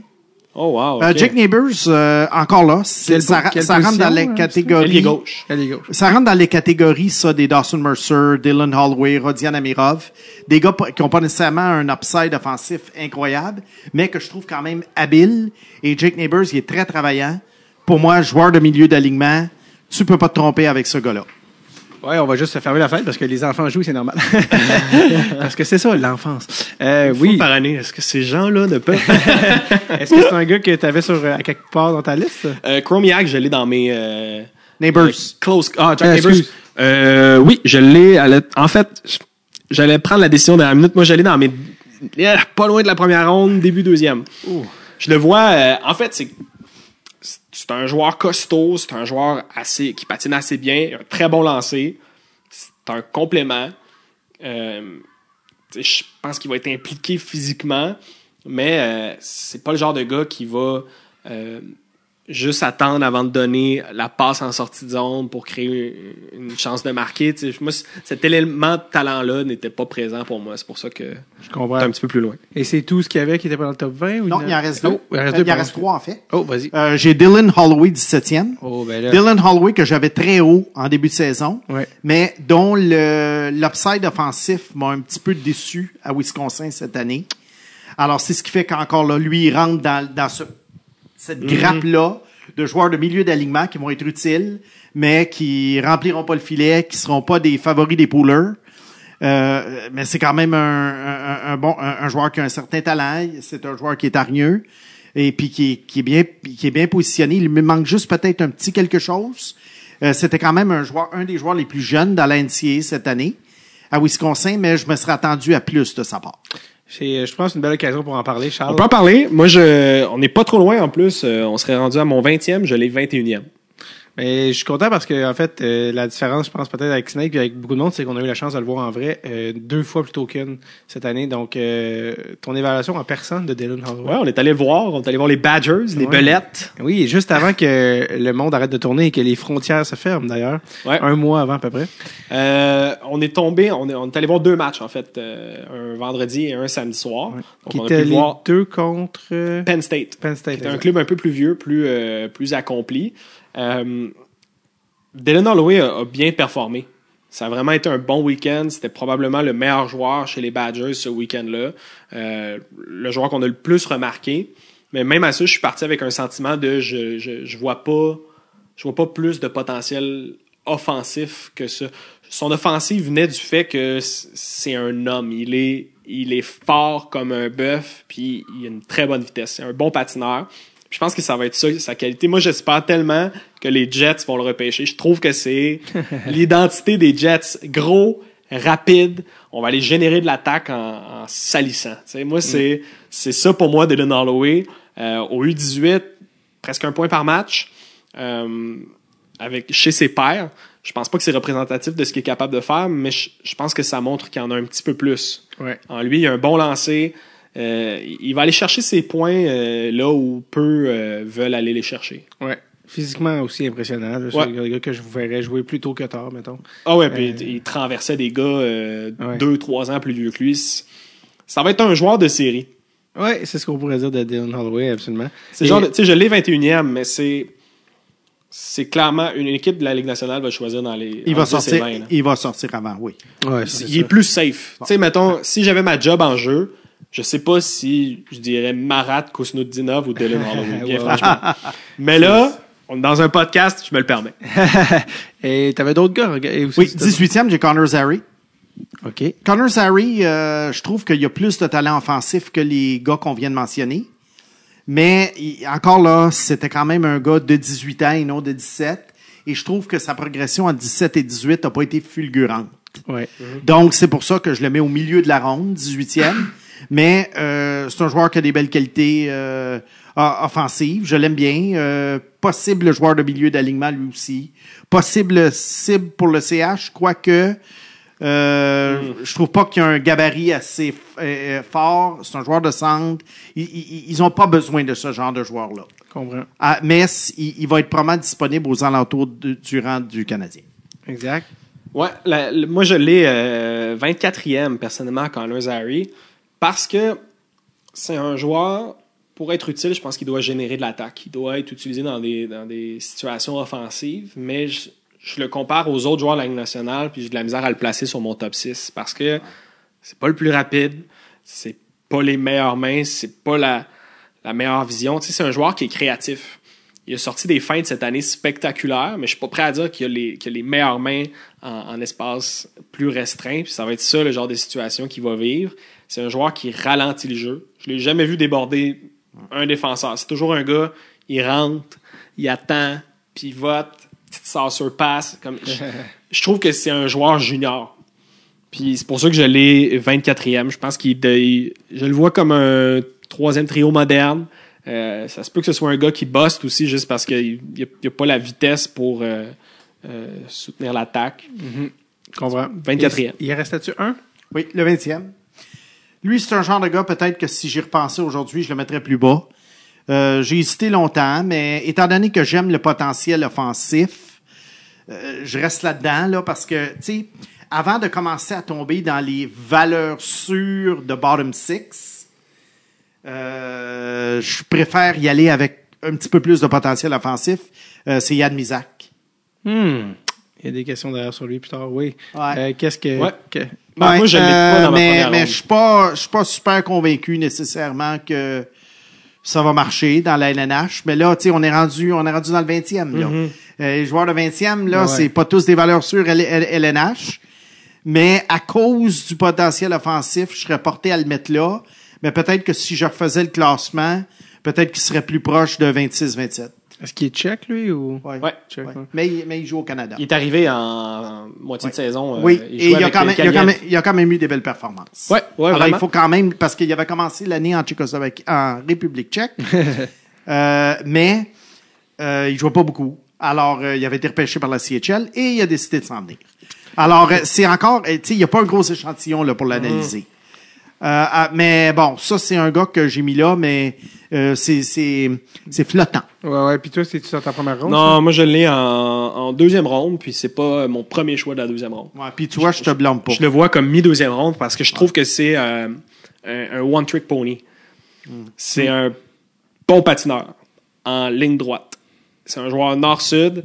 Euh, à chaque fois que je l'ai vu déjouer un joueur, ça le débordait, c'était pas, c'était pas fluide. Sa force, c'est vraiment en ligne droite, il est explosif.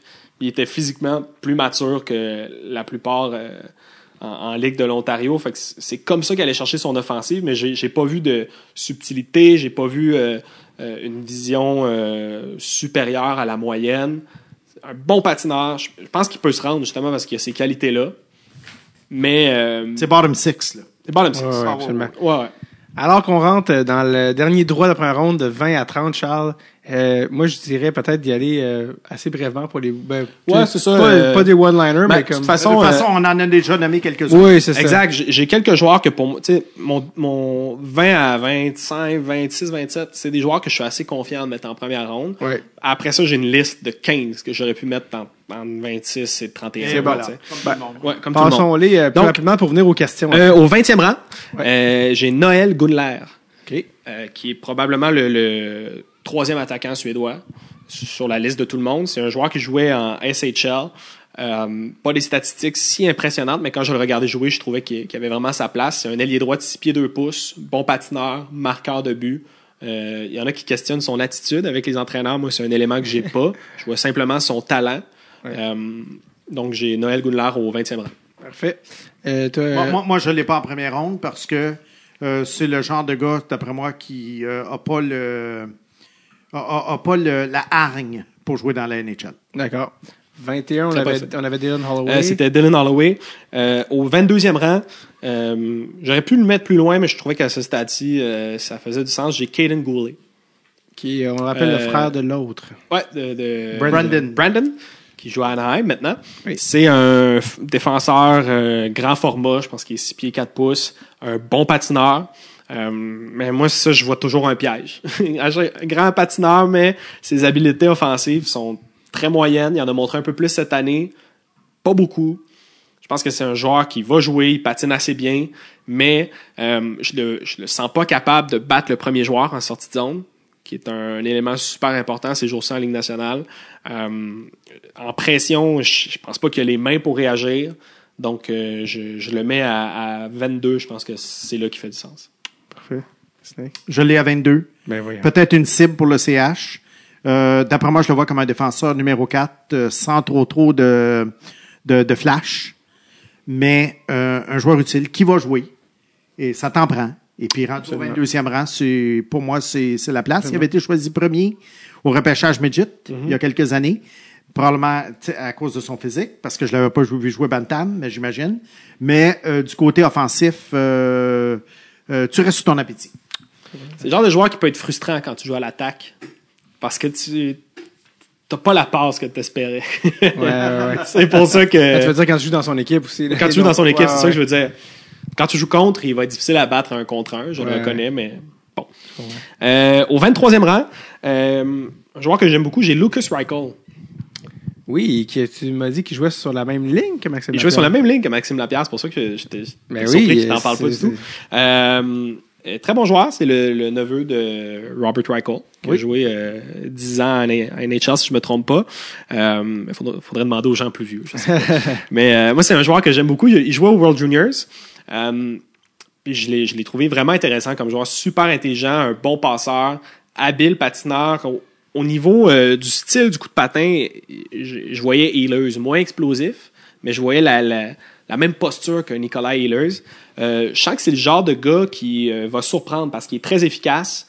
Euh, puis euh, il, joue euh, de la bonne façon, il se positionne bien. et- et c'est un beau joueur de hockey. Donc pour moi, 23e, Lucas Reichel. Ben moi, je ne l'ai pas en première ronde, mais euh, je l'ai promené à peu près entre 25 et 35 toute l'année.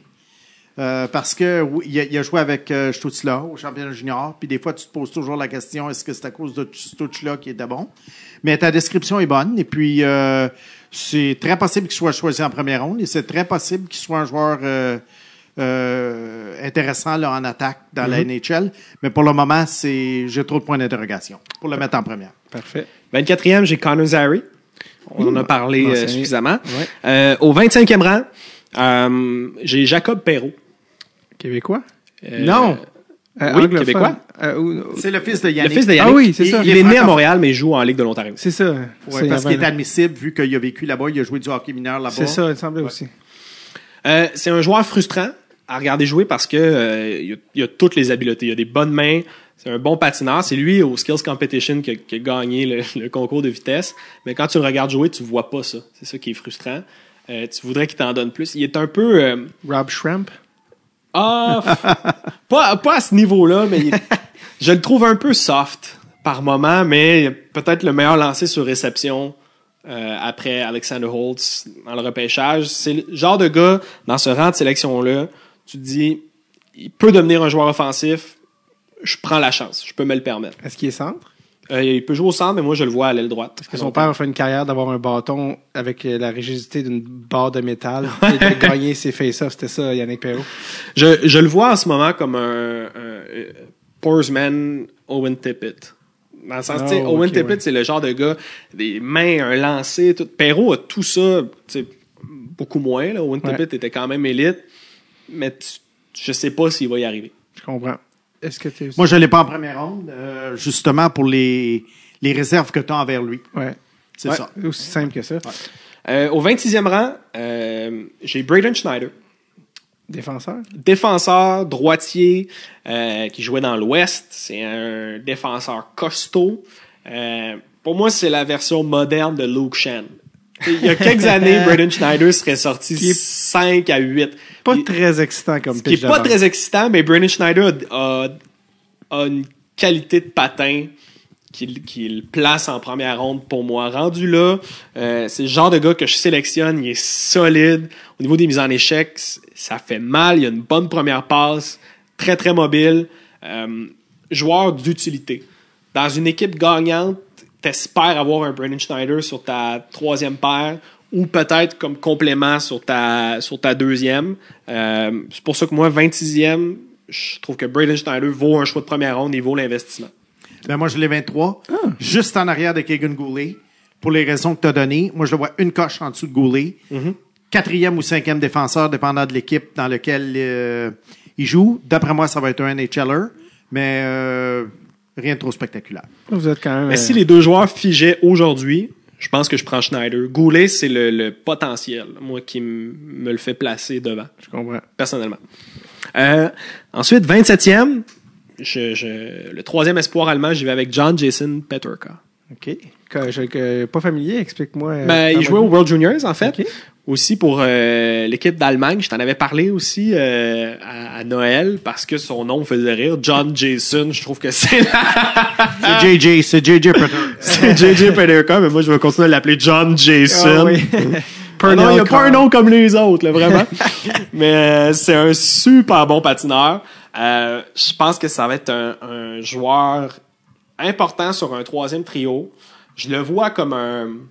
Je cherche un comparable, mais très explosif, capable de générer de l'attaque. Je, je, je vois pas des mains extraordinaires ou comme... Mais je, je sens que juste par sa vitesse puis Ouais. son, son flair, euh, sur un troisième trio moderne, ce gars-là a sa place.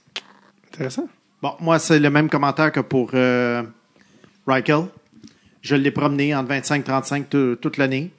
Il a Euh, n'est pas dans ma il est pas dans ma première ronde euh, parce que encore là trop, trop de points d'interrogation. Euh, oui, il a été bon euh, au, championnat junior, mais est-ce que c'était à cause de tout cela euh, Écoute, choix de deuxième pour moi. C'est c'est C'est c'est pas loin de ça, en fait, à, à 27. Euh, 28e, c'est un joueur avec euh, beaucoup de potentiel et beaucoup de défauts. Euh, c'est Helge Grants OK. que j'ai placé là. C'est un défenseur suédois de 6 pieds 4 pouces. OK, oui, oui. Euh, très mobile. C'est un très bon patineur. Très mobile, sauf dans une facette de son coup de patin, c'est son pivot. C'est un joueur qui a de la difficulté avec son pivot, euh, ce qui fait en sorte qu'il se fait souvent battre à un contre un. Mais euh, sur la ligne bleue, de manière latérale, c'est un gars qui se déplace très rapidement. Il a un bon lancer. Euh, il a de l'offensive en lui, ce gars-là. là.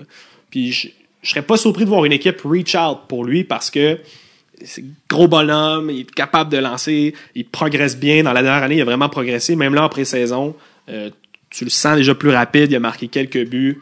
C'est un joueur raw. Euh, puis je pense que dans ces eaux-là, Helge Grants commence à avoir sa place. Peut-être qu'il va glisser euh, comme un genre de Bodie Wild avait fait parce qu'il était pas très fiable défensivement, mais il avait des belles habiletés. Oui, absolument. Euh, Est-ce que tu avais quelque chose à rajouter? Ah, ça? long shot pour moi, troisième, quatrième, cinquième, cinquième ronde. Quand même, quand même, pour un Je peux comprendre, mais c'est- Mais, ouais. On est en fin de première, c'est très interchangeable, il faut comprendre. Exact. Euh, ensuite, euh, un joueur que j'aime beaucoup, je suis persuadé qu'il va se rendre, euh, Ozzy Weisblatt. Pour moi, Oui. c'est mon, euh, mon 29e choix. C'est un ailier droit. Euh, c'est un petit format, pas très très grand, bas de six pieds, mais il y a du chien, euh, il y a du talent, il y a de la vitesse. Il joue dans l'Ouest pour euh, Prince Albert. Mais je- moi, je, je vois en lui le chien nécessaire pour progresser puis se rendre au prochain niveau. Stink, vois-tu ça? Ben, pas assez bon pour sa grandeur. Quand, quand tu as ce physique-là, pour moi, faut que tu m'éblouisses. T'as vraiment un, euh, un- un- avec les, les petits joueurs, là, Alex Brinkat, tu l'avais mis où, là, son année de, son année de repêchage? Est-ce que, est-ce que Fin, c'est, fin, fin première. ah, quand même. Fin première. Tu avais donné. Euh, oui, parce qu'il était éblouissant. Ouais, il y avait plus Ouais. que 100 points. là. Moi, moi, il faut que le gars m'éblouisse. Et puis, ce gars-là, il m'éblouit pas suffisamment. Alors, je te dirais peut-être fin deuxième, fin deuxième, début troisième. Tout à fait raisonnable. Moi, c'est euh, en fait c'est les joueurs de plus gros gabarit qui m'éblouissaient moins à, Hmm. à ce niveau-là. Fait que je, je préfère y aller pour euh, du, du talent raw puis Ouais, du ouais. chien. Euh, Il y a plus de chiens que les, les, les joueurs plus costauds que j'ai vus après. Dans, dans ces rangs-là, tu as besoin de ça, je pense, pour atteindre le prochain niveau. Euh, au 30e rang, euh, ça a été difficile. J'ai Ridley Gregg, qui est un autre joueur de l'Ouest.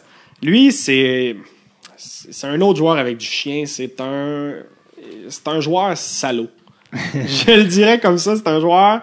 euh, il sent la vulnérabilité. S'il sent que tu es vulnérable, c'est lui qui va retontir les deux mains dans ton chest. C'est euh, il sent aussi quand tu es sur le bord d'échapper la rondelle ou quoi que ce soit, il, il est là, il va, il va la récupérer. Bon patineur, plus de skills qu'on lui donne. Euh, un joueur dans le moule d'Andrew Shaw un peu. T'as toujours l'impression qu'il est, ah, il manque de talent, mais finalement, il n'y en a pas de 20, il n'y en a pas de 15 dans ton équipe. T'es content de l'avoir. Ridley Gregg, euh, fin première ronde, je pense que ça fait du sens. Le gars de l'Ouest, euh, Snake. Euh, pour les mêmes raisons que toi, mais début deuxième. Ouais. Alors, Ouais. on ne chicanera pas là-dessus. Rendu là, non, non, c'est tout ça. Ouais, et euh, pour compléter le portrait, j'ai j'ai eu de la difficulté à, à déterminer qui j'allais placer là. Je pense que pour le plaisir, je vais y aller avec un, gars d'ici, je vais y aller avec Thomas Bordelot. Ah, je pensais que tu allais dire un autre gars, mais continue. Je pensais que j'allais dire Jérémy Poirier. ouais, mais on va y revenir plus tard dans les questions, Ouais, fait que c'est correct. Fait Ben, que, c'est un de Bordeaux, ceux qui est dans ces rangs-là. Je pense Puis, que tu prends le. euh, vient d'ici avec une astérix parce qu'il a choisi de représenter les États-Unis, alors que Ouais. qu'il est le fils de Sébastien Bordeaux, qui est passé au podcast et qui, je pense qu'il est peut-être né aux États-Unis, si ça se trouve, Thomas. Oui, il est né. Ouais. Oui, il est né Donc, aux euh, donc ouais, mais il a joué son midget ici. Oui, il vient de, il vient de Terrebonne ou ce coin-là, là, la rive nord, je pense. Ouais. Et petit-fils de Paulin, je pense son grand-père l'a Ouais, exact. Il a sorti une saison midget euh, exceptionnelle. Je pense que c'était autour de 60 points. euh, c'était c'était dans les tops de, de son année. Est allé jouer dans le programme américain. C'est un gars d'un point par match dans le programme américain. C'était le centre numéro un. Euh, le place là. Je pense que c'est un choix de deuxième c'est- Je le mettais pour bien conclure, mais c'est un- le prototype parfait parce que il a le talent. Il a une belle vision du jeu. Il y a plein d'habiletés qui te font croire que ça peut devenir un, un joueur professionnel, mais il, il est plus petit. Euh, il n'a pas le, le patin le plus explosif, mais euh, il est très fort sur ses patins. Très belle vision du jeu. Puis, euh, je- il trouve le moyen de s'adapter dans tous les matchs que j'ai regardés du programme américain. Euh, au début de la partie, plus effacé, plus ça avance, plus il génère de l'attaque, autant euh, en USHL qu'en NCAA. OK, donc euh, ça a été euh, ce qui t'a fait un peu le, le, le monter. euh, Ouais, exact. Parce qu'il était en, sur ta bubble depuis longtemps. Là. Ouais, ouais. Tu sais, ben franchement, à ce rang-ci, là, je peux, euh, je peux conclure là-dessus. J'ai, j'ai quelques noms, moi, que j'ai mis là qui, qui peuvent valoir la peine euh, en, en fin de deuxième ronde Ouais. ou dans la deuxième ronde. euh, c'était- pas en fin de deuxième ronde, en fin de première jusqu'à la fin de la deuxième ronde. Ouais. Euh, je vais laisser Snake finir sa liste, mais après ça, on pourra Ouais, peut-être ouais. les mentionner pour les gens Ouais, ouais, les- qui cherchent des, des, petits sleepers. Là. Ben, euh, début deuxième pour moi, Thomas Bordelot. Ouais. Euh, S'il est capable de, géné- de développer un petit peu plus son potentiel offensif, il peut faire la LNH. Ouais. Sinon, ça, ça va être un joueur probablement de la Ligue américaine ou de l'Europe. Mm-hmm. Euh, euh, probablement un choix parfait pour les clubs comme Ottawa qui ont quatre choix Ouais, ouais, en deuxième ronde ou le Canadien qui en ont trois. Euh, pour terminer avec ma liste, euh, 24e, moi j'avais Luke Evangelista, prototype joueur de London dont je t'ai parlé Oui. qui est un petit peu enseveli sous le- les nombreuses vedettes plus âgées de l'équipe. Mais c'est un gars rapide et super habile. Et pour moi, c'est un peu comme Alex Formenton dans le sens que euh, il va probablement sortir en deuxième ronde et à un moment donné, dans 3-4 ans, les clubs vont se dire comment, euh, euh, comment se fait qu'on l'a pas choisi en fin première? Alors, je vois un potentiel. Le, Ouais. deux- le 25e, je vois Thijs Milanic. Thijs Milanic, c'était- le- un des meilleurs joueurs offensifs du programme américain. Le, euh, il y en a qui lui trouvent un paquet de défauts, mais moi, je trouve que il, il est habile et puis il a un bon talent offensif. Puis ces gars-là, euh, je peux pas les sortir de la première ronde si je vois qu'à certains moments, euh, ils, ont des, flashs que j'aime. Alors, c'est un coup de cœur pour moi. Ensuite, euh, 28e, Vassili Ponomarev de Shawinigan. Il avait été très, très bon au tournoi World Junior ce qui, pour moi, est un bon euh, baromètre. Euh, Est-ce que nécessairement ça va être une vedette? Non, mais je pense qu'il y a une chance de faire la LNH. J'ai bien aimé le fait qu'il est venu jouer au hockey au Canada plutôt que de rester dans les fameuses ligues euh, de Russie. Alors, euh, un gars de fin de première ronde. 29e, j'ai un autre joueur de la Ligue junior majeure du Québec, William Villeneuve. Il y en a beaucoup qui le voient en deuxième ou troisième ou même quatrième ronde, qui doutent un peu de son potentiel offensif, qui doutent de bien des choses.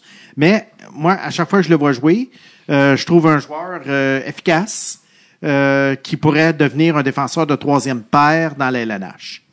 30e, j'ai Sean Farrell euh, du Chicago Steel dans la USHL, euh, Wow. qui jouait avec Brandon Brisson, le, le, le fils de Pat, qui devrait être choisi aussi fin première, début deuxième. Moi, Sean Farrell, je trouve que c'est un joueur très, très créatif offensivement. S'il était un petit peu plus costaud, je l'aurais mis top 15-20. Et une petite parenthèse, euh, comme, euh, comme tu sais, je l'avais- je l'ai mentionné dans un article sur le site de TVA Sport, euh, j'aide les Foreurs de Val d'Or encore à faire les choix américains. OK. Et parce que la Ligue junior majeure du Québec doit choisir deux joueurs US à chaque année. Et euh, moi, je donne une liste au recruteur-chef. Et Sean Farrell avait été choisi par les Foreurs de Val d'Or sous ma recommandation. Tiens, tiens. Oui. Et euh, parmi les autres que j'avais donné, j'avais donné Riley Walsh il y a quelques années, qui vient de signer avec New Jersey. J'ai donné Jordan Harris, qui a resté aux États-Unis et qui a signé avec le Canadien. Alors, euh, c'était ma petite blog personnelle. mais mais c'était surtout pour expliquer pourquoi j'aimais Sean Farrell. Ouais. Et 31e, ben écoute, là, rendu là, ça devient des pile ou face. J'ai le gros et grand défenseur suédois William Wallinder. Euh, ça, écoute, c'est un d'or. Avec un physique comme ça, euh, tu te dis que peut-être ça pourrait devenir un joueur de troisième paire avec un potentiel de deuxième paire si tout ça se développe bien, mais ça demeure quand même euh, plus de projection en ce moment que de certitude. Oui, certainement.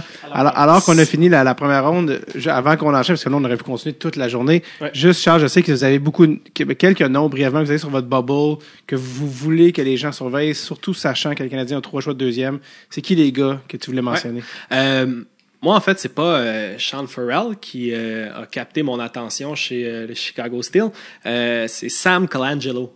Je trouve que ce gars-là a, beaucoup de potentiel. On parle d'un gros gabarit, beaucoup de talent, un bon coup de patin. Euh, je, je suggère ce gars-là en, en deuxième ronde. Euh, J'ai le frère de Liam Foodie, Jean-Luc Foodie. Jean-Luc, c'est très drôle. Jean-Luc. Oui. En fait, il, euh, euh, Liam est un peu plus nord-sud, Jean-Luc est un peu plus euh, est-ouest dans, dans son patin, mais euh, excellent patineur. Jack Neighbors, évidemment. Euh, Jérémy Poirier, je trouve que c'est un bon choix de deuxième ronde. Si tu as, plusieurs choix de deuxième ronde, Euh, il fait des, des jeux euh, qui fâcheraient n'importe quel coach puis oui, mais il fait des jeux qui font saliver par moment. Fait que tu prends une chance. Euh, J'ai Ryan O'Rourke en deuxième ronde. Je, pense que ce gars-là euh, va jouer dans la ligue puis est meilleur qu'on qu'on lui donne. Euh, quelques joueurs ici que j'ai. Ben, J'avais Martin Cromiak, j'avais William Wallinder, Brendan Brisson. Euh, Brendan Brisson étant le fils de Pat et Ouais. euh, euh, bon étant américain là, carrément dans son cas. Où en est-il ce gars-là? Euh, Y a-t-il quelque chose de spectaculaire? Il a un bon lancer sur réception, de bonne main. C'est pas le meilleur patineur, mais il a un bon lancer sur réception. Physique moyen. Ouais. Physique moyen, mais possible NHLer. Ok. Ouais. Du talent. Euh, J'ai euh, Ronnie Irvonen à long terme. Même genre de joueur qu'un qu'un Lekonen, je trouve, en niveau en termes de progression. Euh, pour lui, ça peut être ça. Euh, j'ai Yann Mysak, Evangelista début de deuxième ronde pour moi. J'ai Justin Barron qui était blessé toute l'année, mais qui est un, bon candidat pour sortir en deuxième ronde. Euh, rapidement comme ça, j'ai Mitchell Miller, qui est un défenseur en USHL, patine très bien. Euh, Casper Simon Teval, qui est un ailier finlandais, que je recommande euh, aux gens en deuxième, troisième ronde, peut-être dans des, des ligues simulées. Euh, sinon, il va vraiment dans des sleepers, sleepers. Euh, j'ai le gardien du programme américain, Drew Comesso. OK. Je pense que ce gars-là peut être un gardien numéro un. Toujours des bons chiffres, moins flashy, mais deuxième ronde, je pense que ce gars-là vaut vraiment la peine. Euh, J'ai un défenseur suédois qui s'appelle Anton Johannesson, qui joue à l'international. Il est minuscule. 5 pieds 9, 155 livres. Euh, mais il y a du potentiel. 24 points en 20 matchs euh, en super élite, dont 8 buts. Je pense que ça, ça parle beaucoup. Euh, programme américain, j'ai deux gars qui, qui ont retenu mon attention. Dalen Peterson, gros allié, 6 pieds 4. Euh, je pense qu'il peut jouer dans la Ligue nationale. J'ai aussi Chase Yoder. Il joue pour le programme, programme américain. Il est pas, c'est vraiment pas dans les hauts profils du programme, mais je trouve toujours qu'il trouve une façon de, euh, de générer de l'attaque, d'être à la bonne place. Il, pourrait se rendre. C'est un long shot, mais je pense qu'il peut se rendre. Et euh, j'ai un autre Allemand ici euh, qui est Maximilian Glotzel, qui est euh, l'autre talent en fait allemand, juste pour conclure euh, la belle année euh, allemande. Ouais. Puis euh, ça, ça ressemble à ça pour moi. Y avait-tu des sleepers coup de cœur pour toi? euh? Ben, moi, je voulais juste. Ben, en général, les, moi, mes sleepers coup de cœur, je les casse en fin de première ronde. oui, c'est ça. Alors, euh, parce que on dit, tu sais, à chaque année, il y a une quarantaine de joueurs qui vont faire la ligue. Alors, euh, c'est pour ça que je les, je les mets là. Mais moi, j'ai juste un commentaire à faire. C'est sur Oui. Jérémy Poirier. Jérémy Poirier, que pendant plusieurs mois, et surtout l'an dernier, à sa saison de 16 ans, je l'avais classé top 10. oui. Euh, J'adore les habiletés offensives de ce joueur-là. La seule chose qui me, que je crains, c'est qu'il devienne un genre de Ryan Murphy. Oui. Oui. Euh, et et c'est pour ça que Jérémy Poirier, cependant, pour une équipe, et je me répète, il y a quatre choix comme Ottawa, trois choix comme Montréal. Tu peux Ça peut valoir la peine, mais si tu as juste un choix de deuxième ronde, euh, tu y penses deux fois. Mais moi, je serais pas surpris de voir un gars comme Poirier se retrouver avec, euh, avec les sénateurs. L'année Ouais, ça se passée, euh, l'année passée, est-ce qu'on pourrait parler d'un genre, d'un genre de Ryan Merkley? C'est-à-dire un gars qui a un upside Euh? Mer- Merkley, d'après moi, euh, Merkley, c'était plus une question de personnalité. Là. Ok. Euh, Poirier, c'est une question de jeu défensif dans sa zone absolument inexistant. Alors, Ah, son patin arrière Oui. est étonnamment mauvais Oui. pour un défenseur. alors, alors, est-ce que ça signifie ça que le gars va être en Autriche dans, dans, dans quatre ans? Ouais, ouais, absolument. Ou, tu sais, Ryan Murphy, il flyait à l'attaque et tout, il s'est jamais fait une place dans la NHL. Ouais. Alors ça, ça m'avait donné un peu une leçon. Euh, et Ça peut aussi être un gars comme, euh, comme un Piqué Souban, là, qui avait des aptitudes euh, exceptionnelles. Finalement, tout, se- tout se met en place. euh. Ouais. Mais là, est-ce que Poirier va être réceptif? À améliorer son jeu dans sa zone? Parce que ça, ça se travaille. Ouais. Mais, mais c'est un peu dans la tête aussi, puis c'est un Personnalité. peu... euh, alors ça, comme je t'ai dit, mais c'est quand même un gars à considérer, mais faut que tu aies une tonne de choix en banque avant de penser à lui. Je sais pas à quel rang il va sortir. Peut-être que toutes les équipes ont peur, puis il va sortir en 4-5e ronde. Ouais, ouais. Mais euh, si je suis à Ottawa, quatre choix, j'y pense. Ouais, puis pour euh, revenir rapidement sur William Villeneuve que tu as, mentionné, c'est un joueur que j'aime aussi. À chaque fois que je l'ai vu jouer, je, je l'aime, je vois les habiletés, mais euh, il y a un piano sur le dos, ce gars-là. C'est ça le problème, c'est qu'à chaque fois qu'il part avec la rondelle, il se fait rattraper. Fait que sa seule façon de la maintenir, c'est de la protéger. Ou, il est jamais Ouais. capable d'aller chercher quelques pieds de distance qui, qui te permettent de, de rentrer en zone adverse. Si ce gars-là travaille son coup de patin, je pense qu'il vaut la peine en, en deuxième ronde. Euh, mais je le vois comme un début de troisième ronde de, de, Ah, de qualité. tu sais, Ok, personnellement, Je je t'obstinerai pas là-dessus. Là, comme je t'ai dit, rendu à ces rangs-là, euh, on parle de joueurs de troisième paire à la défense, on parle de quatrième trio. Ouais, ouais. Et dans bien des cas, on parle de joueurs de la Ligue américaine. ouais, je trouve que ces gars-là qui sont dominants offensivement dans la queue, mais qui manquent de patin, ça fait des Xavier Ouellette. C'est c'est ça le problème. Ouais. Euh, pas des mauvais joueurs, mais Y a-t-il Euh, des joueurs selon vous, euh, qui sont en fait les joueurs selon vous qui euh, ont le potentiel d'être pêchés trop tôt? C'est qui pour euh, vous? plusieurs. Ah, tu dis, ah oui, c'est ce genre de. Perfetti. non, non, non, je pense. Perfetti moins risqué. Mais tu sais, des Euh, fois, des- tu sais, l'année passée, on se rappellera, Tide Landria est sorti quand même. C'est combien de temps Tide Landria l'année passée d'indice, là, qui est? Euh, 13. 13, tu sais, c'était quand même très Je tôt. pense que le piège, c'est Braden Schneider cette année. Même chose pour Caden Goulet, ça peut, euh, ça peut être beaucoup trop tôt. OK. Euh, Connor Zary aussi. Parfait. Marco Rossi. Ah, oui. Pour... S'il part cinquième, mettons. Ouais, ouais, je comprends. Il y a deux gars euh, il y a- que j'ai pas mentionné juste en terminant. Euh, un autre défenseur suédois. Les Suédois ont quand même des bons défenseurs cette année. Juste pas des défenseurs élites. C'est Emil Ndrai, Oui. euh, qui joue avec du chien. Moi, je serais pas surpris de voir ce gars-là euh, progresser. Ouais, il y avait des questions d'ailleurs sur lui qui s'en viennent.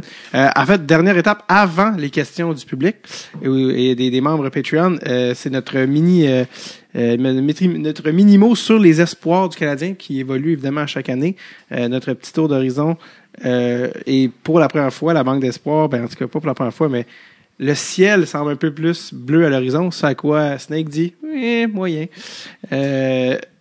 On est allé voir Cole Caulfield de nos yeux vus au Wisc- Wisconsin. Wisconsin. Wisconsin. Ça fait juste quatre fois que vous le dites. Ouais, là, ben, c'est une genre de plug. Un beau de- voyage. On, on veut que les gens comprennent qu'on est millionnaire. Et non. Euh, Ouais, ton Patreon vient de tomber. ouais, c'est ça. Ouais, écoute, là, s'il avait vu la connexion en Caroline, il comprendrait. Euh, non, non, mais on est allé là. En plus, c'était la fête à Charles. C'était pour la fête à Charles que j'ai... euh, on a testé Pierre-Yves Roy Desmarais, moi, de, euh, de lui faire vivre son rêve, c'est-à-dire de scouter en personne euh, nul autre que, oui, Caulfield, mais euh, certains l'oublient, un certain K. Andre Miller. Et également Alex Turcotte. Charles, t'as vu Cole Caulfield, euh, Charles Rivière était de, de toute beauté à voir aller, prenait des notes euh, pendant la game comme un étudiant euh, de première rangée. On n'a pas vu les meilleures parties de l'année de Cole Caulfield. Non, je pense qu'il n'a pas fait de points les deux matchs. non. Et ça a été plus difficile pour lui. Je pense qu'ils ont gagné puis perdu un, match, là, Ouais. Wisconsin. Ton compte rendu de Cole Caulfield un an plus tard? C'était pas ses meilleurs matchs, mais le talent était là. Moi, j'ai, j'ai, j'ai vu des beaux flashs de, de Cole Caulfield. J'ai vu ses, ses mains euh, ressortir de plus en plus, euh, autant défensivement qu'en offensive. En sortie de zone, je l'ai vu, je l'ai vu utiliser sa créativité pour justement euh, créer plus de, de vitesse puis d'attaque. Euh, j'ai été déçu par son niveau d'implication dans le jeu, mais je sens que chez les pros, euh, il va être à sa place. Tu sais, là, c'est lui qui transportait la rondelle. Euh, c'est pas sa position. Lui, c'est le complément, c'est le gars qui la met dedans. Fait que je, le, Ouais. je, je vois encore le même potentiel euh, chez lui. Un marqueur, euh, surtout sur l'avantage numérique, euh, capable d'aller chercher le gros but. Ouais, c'est ça pour moi, Cole Caulfield. Oui, absolument. Euh, contrairement, je- Marqueur on, parlait, on parlait avec des gars comme Dylan Holloway. On n'a peut-être pas vu les meilleurs matchs de Cole Caulfield, mais on voit les skills. Ouais. Alors que Dylan Holloway, même dans des bons matchs, on est comme, ah, c'est c'est ça son meilleur, en fait. Ça ressortait tout de suite, Ouais. Caulfield. Dans le réchauffement, tu, tu voyais qu'il était une coche au-dessus de tout. Oui, oui, absolument. Euh, K. Andrew Miller, je pense que tu voulais glisser un mot. Là. Euh, oui, moi, sur Twitter, je sais que tu y es pas depuis un bout, mais Andrew Miller est, est très sexy, je pense, aux, aux yeux des gens. Euh, pour moi, à tort, ce gars-là a vraiment pas euh, le, le- c'est pas le real package pour moi. C'est juste un gars de 6 pieds 5 qui patine bien, mais a pas, a pas le IQ ni les mains pour euh, être dominant au niveau de la Ligue nationale. Je le vois sur une deuxième, probablement une troisième paire. Puis qu'est-ce que tu as vu d'Alex Turcotte qui t'a fait dire, ah, faut se calmer sur ce gars-là? Euh, le niveau de talent était juste pas là. Très intense, bon patineur, mais quand il transportait la rondelle, j'ai pas vu de j'ai pas vu de flash qui, qui, qui m'ont fait saliver. Ouais. Euh, sur l'avantage numérique, c'était des jeux simples. Peut-être que c'est la NCAA qui l'étouffe, mais j'ai- pas vu le petit côté plus explosif, plus de chien que j'aimais euh, dans le programme américain. Euh, par- parlant de la NCA, Jordan Harris, euh, Struble sont des gars qui ont des super belles progressions. Puis je sais que tu les as vus jouer, c'est pour ça que je veux que tu nous en parles un peu. Jordan Harris, Jaden Struble. Ouais, Jordan Harris, très bon patineur. Euh, on l'a vu au World Juniors, il était sur le top 4. Je pense que c'est un gars qui va jouer dans la Ligue nationale, peut euh, complémenter un peu tout le monde. Je pense, ce qu'on a vu de Brett Kulak en série éliminatoire, je pense que c'est la projection réaliste pour un Jordan Harris, peut-être un peu plus. C'est quand même pas rien. Euh, c'est des gars que tu connais un peu? Euh... Ben, Harris, ça, je viens de t'en Ah parler. oui, oui, c'est oui, c'est pour ça. je l'avais vu, à- je l'avais vu à 15 ans. ouais, c'est ça. Est-ce que tu le suis encore? Ou Ben oui, je le suis encore. Euh, moi, je le préfère à Romanov. Ah ouais, carrément. Oui. Pour Euh, quelle Je raison? te dis pas que pas, parce que je trouve qu'il va être euh, une vedette, mais parce que je trouve que Romanov est un petit peu gonflé à l'hélium. Que- Qu'est-ce que t'aimes chez Harris qui, comme qualité que tu trouves qu'il y a de plus que Romanov? Offensivement? Oui, offensivement. Ouais. Et puis euh, euh, Romanov, je trouve que c'est un peu gonflé à l'hélium. On en fait un, un- on en fait un genre de monstre euh, à la dans, dans sa zone euh, qui qui qui va plaquer tout le monde, qui va faire voler tout le monde. Oublie pas, c'est un joueur de 5 pieds 10. Euh, c'est OK? 5 pieds Alors, 11, il est ouais. travaillant, il est hargneux, il va gagner des batailles le long des rampes. Il va sortir de la rondelle de la zone. C'est très bien. Mais là, c'est qu'on on lit des commentaires. Ouais. Et on a l'impression que il s'en va rejoindre Kale McCarr, Quinn Hughes, Non. Miro. Non, non, non. Non, vraiment pas. Mais il y en a qui pensent Ah ouais, que c'est le sauveur de la défensive du Canadien. Non. Euh, moi, je le vois comme un gars de une vingtaine de minutes par match, 18-20 minutes par match, qui va faire la job, mais je le vois pas comme un gars de jeu de puissance. Ça, ça dit pas tant long sur lui, mais bien sur euh, le besoin d'un défenseur gaucher à Montréal. Oui, Les c'est gens plus sont- ça. Il y a tellement un sevrage que. C'est plus ça, mais côté potentiel offensif, je préfère Jordan Harris. Ouais, je pense qu'on parle de Romanov, c'est plus un gars de deuxième powerplay, puis encore là, c'est pas ça, ça va être pas ça sa force. Par je contre, pense que le monde s'excite un petit peu trop avec la relève du Canadien. Et surtout, souvent, je pense que les gens s'excitent un peu trop, n'ont pas les informations. Et c'est- C'est que du, c'est que de la mousse, mais dans les faits, ceux qui l'ont vu jouer savent. Ouais. il y a un, Ouais, c'est un ça, on peut, petit on je peut, ne sais on peut quoi pas blâmer les, on peut pas pas. Excuse, on peut pas blâmer les fans. Non, c'est ça. Eux autres, ils se fient à ce qu'ils entendent à la radio, dans les, dans- sur les sites Internet et à la télévision. Exact. Alors, euh, alors, euh, il y en a beaucoup là-dedans. Jordan Harris, ils l'ont jamais vu jouer. Ouais. Alors, ils, ils vont se fier à ce qu'un tel, un tel va dire. Alors, moi, je blâme pas les fans. Ouais. C'est, euh, je blâme plutôt les, les, les, les gonfleurs de prospects du Canadien à l'hélium. Ouais, ouais, absolument. Ouais, je, je, je place encore Romanov de- devant Harris. C'est un défenseur fluide, mobile Harris, mais euh, offensivement, euh, je, pense que Romanov va être plus capable de s'illustrer juste parce que il, il, il va lancer. Tu sais, il, y a comme, il a comme ça en lui. Il va, il va sortir son slap shot. Harris va l'envoyer. Il est plus prudent. Je, je vois pas encore beaucoup d'offensive chez Harris. Non, voir. je comprends, mais euh, je le vois pas non plus comme un gars de première paire. Non. OK. On va Mais, voir. mais On c'est juste, c'est comme moi, je vois Harris avant Romanov, pas tellement parce que je trouve Harris si sensationnel que ça, mais parce que je trouve Romanov pas aussi bon qu'il y en a qui croient qu'il va être. Ah ouais. Euh, Le, le Canadien en ce moment, là, le défenseur numéro un euh, qui, qui va les amener à la Coupe, il est pas dans le système. Qu'on parle de Strubel, qu'on parle de, de Ouais. Norlinder, Ouais. qu'on parle de Harris, qu'on parle de Romanov, pour moi, ce défenseur-là, euh, George Brook, il est pas là. Bon, George Brook, euh, En ce moment, on est dans un contingent de défenseurs.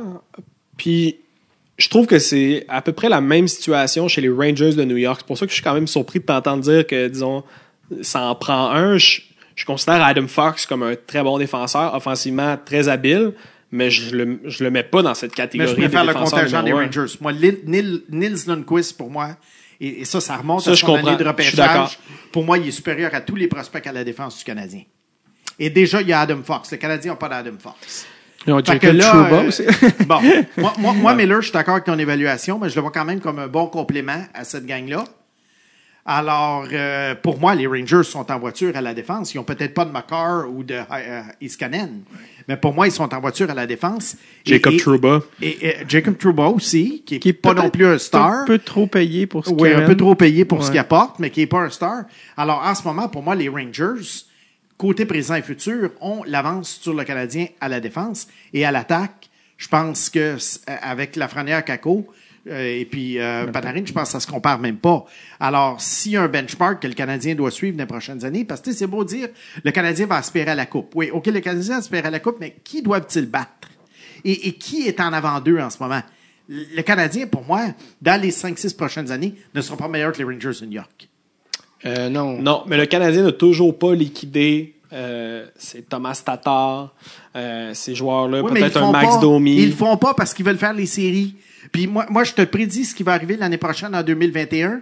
Il y en a qui vont signer à des prix absolument ridicules ou ils vont partir le 1er juillet après avoir rien reçu en retour parce que le, le, le, le, le 20 le 25 février, Bergevin va être à deux points des séries puis il va vouloir garder tout ce monde-là. Alors de- finalement, Tatar va partir pour rien. Dano, ils vont lui donner 6 ans à 6,5 millions parce que... Parce que... bon, Et on n'a pas nommé non plus Gallagher qui va demander une Bon, Gallagher, augmentation. il va demander 7 ans, 7 millions. Puis là, le petit Brendan Gallagher, le monde va avoir de la peine s'il part. Je sais, moi, j'ai soulevé sur Twitter la possibilité d'échanger Gallagher parce que je me disais qu'un joueur comme ça, ça peut s'user vite. Et c'est pas tellement l'idée. Le gars peut être bon les deux premières années du contrat. Ouais. Mais si tu lui donnes 6-7 ans, à un moment donné, il devient un boulet. Puis j'ai l'impression qu'ici, puis ça, là, je lis ça là, sur les commentaires. J'ai l'impression que le plafond salarial, la notion du plafond salarial, je suis pas sûr qu'elle est, même 15 ans plus tard, je suis pas sûr qu'elle est comprise à 100% par les gens. Ben, certains pourraient dire Non. que même le management de Toronto l'a pas encore compris. Parce En que, effet. parce que si tu as En trois effet. gars qui font 12 mi- qui font plus que 10 millions chacun, tu pourras pas construire une équipe. Et si tu regardes les équipes qui gagnent la Coupe Stanley, c'est pas pour rien que Crosby prend 8.7 et que McKinnon fait, ben non, je vais ouais. demander moins sur mon prochain, on pourra jamais gagner la Coupe si je ferais 12 millions par année. Bon, alors, alors Alors- c'est ça. Fait que, euh, un moment donné, il y a des choix à faire chez le Canadien. Et à un moment donné, ben, les choix euh, euh, ne seront peut-être pas très populaires au début. Mais trois, quatre ans plus tard, on va se dire, ouais, finalement, il avait pris la bonne décision. Ouais. Ou, ah, ben, au moins, regarde ce qu'on a eu. Regarde, ils ont échangé Pacioretty. Pacioretty, là, oh, touche pas à ça, un gars de 35 buts. Ah, Mais- il est encore bon, Pacioretty. Mais Nick Suzuki, c'est le joueur préféré de bien du monde cette année. Ouais, puis ça, ça s'en parlait Bon, déjà deuxième ouais, alors ça, c'est exactement l'échange, un an avant l'autonomie, que Marc Bergevin devait faire. L'échange de Suzuki, pour moi, euh, Pacioretty pour Suzuki, ça a été formidable comme échange, et ça devrait être le, le template oui. de, de Tatar, Gallagher, Dano, euh, Jeff Petrie, et, et puis, mais ils, ils le feront pas. Mais tu ils, pas, ils tout, pas tu parce peux pas que- tout liquider non plus. Pourquoi pas? Ben parce qu'il faut que tu continues de jouer dans ce Il y a temps-là. l'aspect Ben, faut que tu humain continues de aussi. Oui, hein. faut que tu continues de jouer, mais qu'est-ce que ça donne depuis, depuis, depuis 10-15 ans? Ben, il y a, il y a une manière Ça de. donne à rien. Tu sais, euh, Dano euh, va être vraiment utile dans les prochaines années. là. Oui, mais à troisième centre, il va demander 6 millions. Je pense pas. Je pense que connaissant Bergevin, il peut, il va jamais lui donner ça. Non? Alors, il va s'en aller. Puis il va s'en aller deuxième centre en quelque part, ou quelqu'un va y donner. J'ai hâte de voir. Parce que Puis là, ils vont le perdre pour rien. Parce qu'ils échangeront pas d'anneau. Alors qu'en ce moment, échanger d'anneau, il y aurait un bon retour. Ben, je pense qu'avec autant de UFA à- au trade deadline avant l'année prochaine, il pourra pas toutes les laisser. Pas s'il est deux points en arrière des séries. Eh, Serons-nous deux points à la série? Ah Ça, oui, mais c'est ça, je te dis. La, la meilleure affaire qui pourrait arriver aux Canadiens, honnêtement, ça serait qu'ils soient complètement en dehors de la course au trade deadline. Puis là, peut-être que ça va donner l'occasion de faire un ménage. Moi, je me souviens, là, en 2000, euh, je sais qu'il y avait d'autres circonstances avec l'année du centenaire, mais en 2009, le Canadien avait un paquet de UFA. Mike Komisarek, Alexis Kovalev, euh, Ouais, Koivu, euh, Saku Koivu. Tanguay, non, c'était pas. euh, Il est arrivé après, je pense. ouais. Tanguay était là. Ryder, c'est pas ça, non? Ils ont gardé tout le monde. Ils ont perdu tout le monde. Puis là, ils ont signé Mike Cavalleri puis Brian Gianta. Ils avaient l'occasion en or de tout liquider cette gang-là, d'aller chercher 4, 5 choix de première ronde, puis de finalement bâtir une grosse équipe, vu qu'à ce moment-là, Price, Subban, Pacioretty étaient déjà dans le système. On parle quand même d'un autre Ouais. management. Est arrivé Bergevin après. management. Les premières années, moi, je vois deux, euh, deux mentalités. Chez Bergevin, celle du départ, qui était on, on ramène la barque. Je suis un nouveau directeur général dans la Ligue nationale, je veux une équipe compétitive. Puis je vois euh, la mentalité de c'est pas comme ça à long terme que je vais construire mon équipe, j'y vais par Mais il va pas assez loin. le Il repêchage. va pas assez je loin. comprends ce que Il tu est veux allé- dire. Il y a, il y a- il y a Mais chez, t'es- il y a chez Weber puis Carey Price encore. Oui, il va mais pas assez loin. Chez Weber puis Carey Price, dans sa tête, c'est ce qui, ce qui lui assure que Romanov va être un bon défenseur. C'est des gars sur qui tu construis, c'est des modèles, puis l'aspect humain, on l'oublie trop rapidement. c'est des modèles à 18 millions. je suis Il y a un d'accord. plafond salarial. Je suis d'accord avec euh, Charles, par exemple, parce que si tu regardes des gars qui ont une équipe qui a eu plus de choix euh, haut et qui a des, des meilleurs prospects, mais qui n'arrivent pas à avoir une direction, les sortes de Buffalo. Les sortes de Buffalo n'ont aucun Carey Price, n'ont aucun chez Weber. Puis ils ont, pourtant, ils ont des Eichel, ils ont des Reinhardt, ils ont des, alors ça, ils ont beaucoup, de beaucoup meilleurs prospects, beaucoup plus jeunes, beaucoup plus solides. Mais il y a tellement, Ouais, mais honnêtement, ils ont, beaucoup, de- ils ont beaucoup de scrap. euh, à, à part les 3-4 meilleurs joueurs, il y a beaucoup de scrap. Ouais, mais ils ont beaucoup, hey, en défense, quand t'as Colin Miller, t'as Montour, t'as, t'as Dallin, t'as, qui sont tous des, on n'a pas de Dallin à Montréal, on n'a pas d'Eichel, puis ça reste qui performe dans l'air qui performe parce que je sens qu'il n'y a pas euh, une direction. Mais le puis Canadien a fini 24e cette année. Sais- mais, tu sais, c'est ça. C'est qu'à un moment donné, il y a 31 équipes. Il y a une coupe. À un moment donné, là. on était autant 24e qu'à deux victoires de la finale de l'Est. C'est ça qui est weird. Euh, Ouais, pas mais finale il y a ronde. 31 équipes, il y a une coupe. À un moment donné, il, il- il faut que tu tentes quelque chose pour gagner. Tu sais, c'est pas, c'est plus une ligue à six clubs, là. Co- Comme en 1900 tranquille. que, euh, euh, un ou deux changements peut être, même la CFL à neuf clubs. À neuf clubs, là, d'une année à l'autre, ça change de façon incroyable. Hey, il y a 31 équipes. Te rends-tu compte la chance, les circonstances sûr. euh, euh, que ça prend Ouais. pour gagner la Coupe cette année? Alors, si tu joues safe, ben, jouer safe, c'est, Je comprends, mais il y a tellement une que question de timing. Tu sais, tu regardes Ouais. l'avalanche du Colorado, le, la- le seul réel joueur qui ont liquidé, c'est Matt Duchesne. Dans les faits, c'est juste qu'ils ont eu une équipe moribonde, puis ils ont eu la chance de pouvoir sélectionner un Oui, Nathan alors, McKinnon. alors, le Canadien aurait pu faire ça. Mais le Canadien est mal tombé. L'année, on a fini dans, dans le fond de la cave. On a sélectionné troisième. Sais, la loterie fait en sorte que c'est pas sûr. un modèle euh, plausible. Mais je suis d'accord avec toi. Il y a des moves qui vont devoir être faits. Moi, je pense que euh, ce qui va nous dicter l'avenir, c'est justement les contrats de Gallagher, les contrats de Dano. Euh, Petrie, moi, je pense que tu le resignes euh, à court terme, trois ans, parce que il, il est encore performant. Euh, c'est encore un, un défenseur top 3 euh, pour n'importe quelle équipe de la Ligue nationale pour moi, mais ça va passer par Domi, ça va passer par Tatar, la gestion de ces actifs-là. Euh, Même l'impression que le par track le- record Euh, nous le démontre les- que les Bergevin Rangers, fait. Les Rangers, il y a deux ans, ils ont tout liquidé à Parker Scrider. Ils ont tout liquidé. Matt Zuccarello, Ouais, mais Kevin Hayes, c'est si, si, si on, mais ils pas, ont de, tout pas de si haut calibre. Moi, je mets Kevin Hayes dans la même Non, catégorie. non, mais ils ont que- tout liquidé le meilleur joueur. Ils ont tout liquidé, Ouais, mais tout c'est parce que ça, ont- ça, ça tient pas compte de, de Panarin. Mhm. Tu sais, Artemi Non. Panarin, s'il était venu à Montréal, on aurait une discussion différente. Puis d'être la, la Non, ville mais- la plus non, mais le cool au point, c'est monde. pas- Le, le point, c'est pas ça. c'est Puis quand- gagner la loterie de la Frenière par une chance inouïe. Oui, mais le point, c'est pas ça. C'est que quand ils ont envoyé la lettre aux partisans, Ouais, ils ont fait ce qu'ils ont dit. Ouais. Ils sont tout partis, les joueurs, un par un. Il y a Crider seulement puis qui, ont gardé, puis je trouve que c'est une erreur. Le contrat de Crider, ça va devenir un boulet. Alors, alors vois-tu, à Montréal, ça Mais- va encore fait, être fait à moitié. Mais ils vont avoir Mais besoin de Crowder pour gagner la coupe que tu leur as prédit, par exemple. Peut-être. Ils vont avoir besoin. Après, ça va Mais être un à un moment donné, ça va devenir un, un boulet. Mais, mais le point, c'est que à Montréal, tout est fait à moitié. Tout est fait du- du- en, en- en sauçant le bout de l'orteil dans l'eau. Alors, en sauçant le bout de l'orteil dans l'eau, tu gagnes une ronde, tu manques les séries par quatre points, euh, tu finis 16e, tu finis 24e, tu finis 14e. Checkez ça, les gars. Che- Checkez ça, les gars, des quatre je suis prochaines d'accord avec toi, mais je pense que ce que Bergevin fait en ce moment, c'est peut-être la meilleure façon de faire, considérant euh, l'aspect humain puis le marché dans lequel il est. C'est pas un club qui va être capable d'aller signer un Artemi Panarin. Donc, Non, mais c'est un il club a pas qui choix de, de c'est un club qui est runné comme une business pour vendre 21 000 billets. Ah, mais je, je suis d'accord, mais ce que Benjamin fait, c'est c'est se remplir les mains. Il va chercher des cartes pour après ça pouvoir jouer ces paris-là un petit peu plus risqués.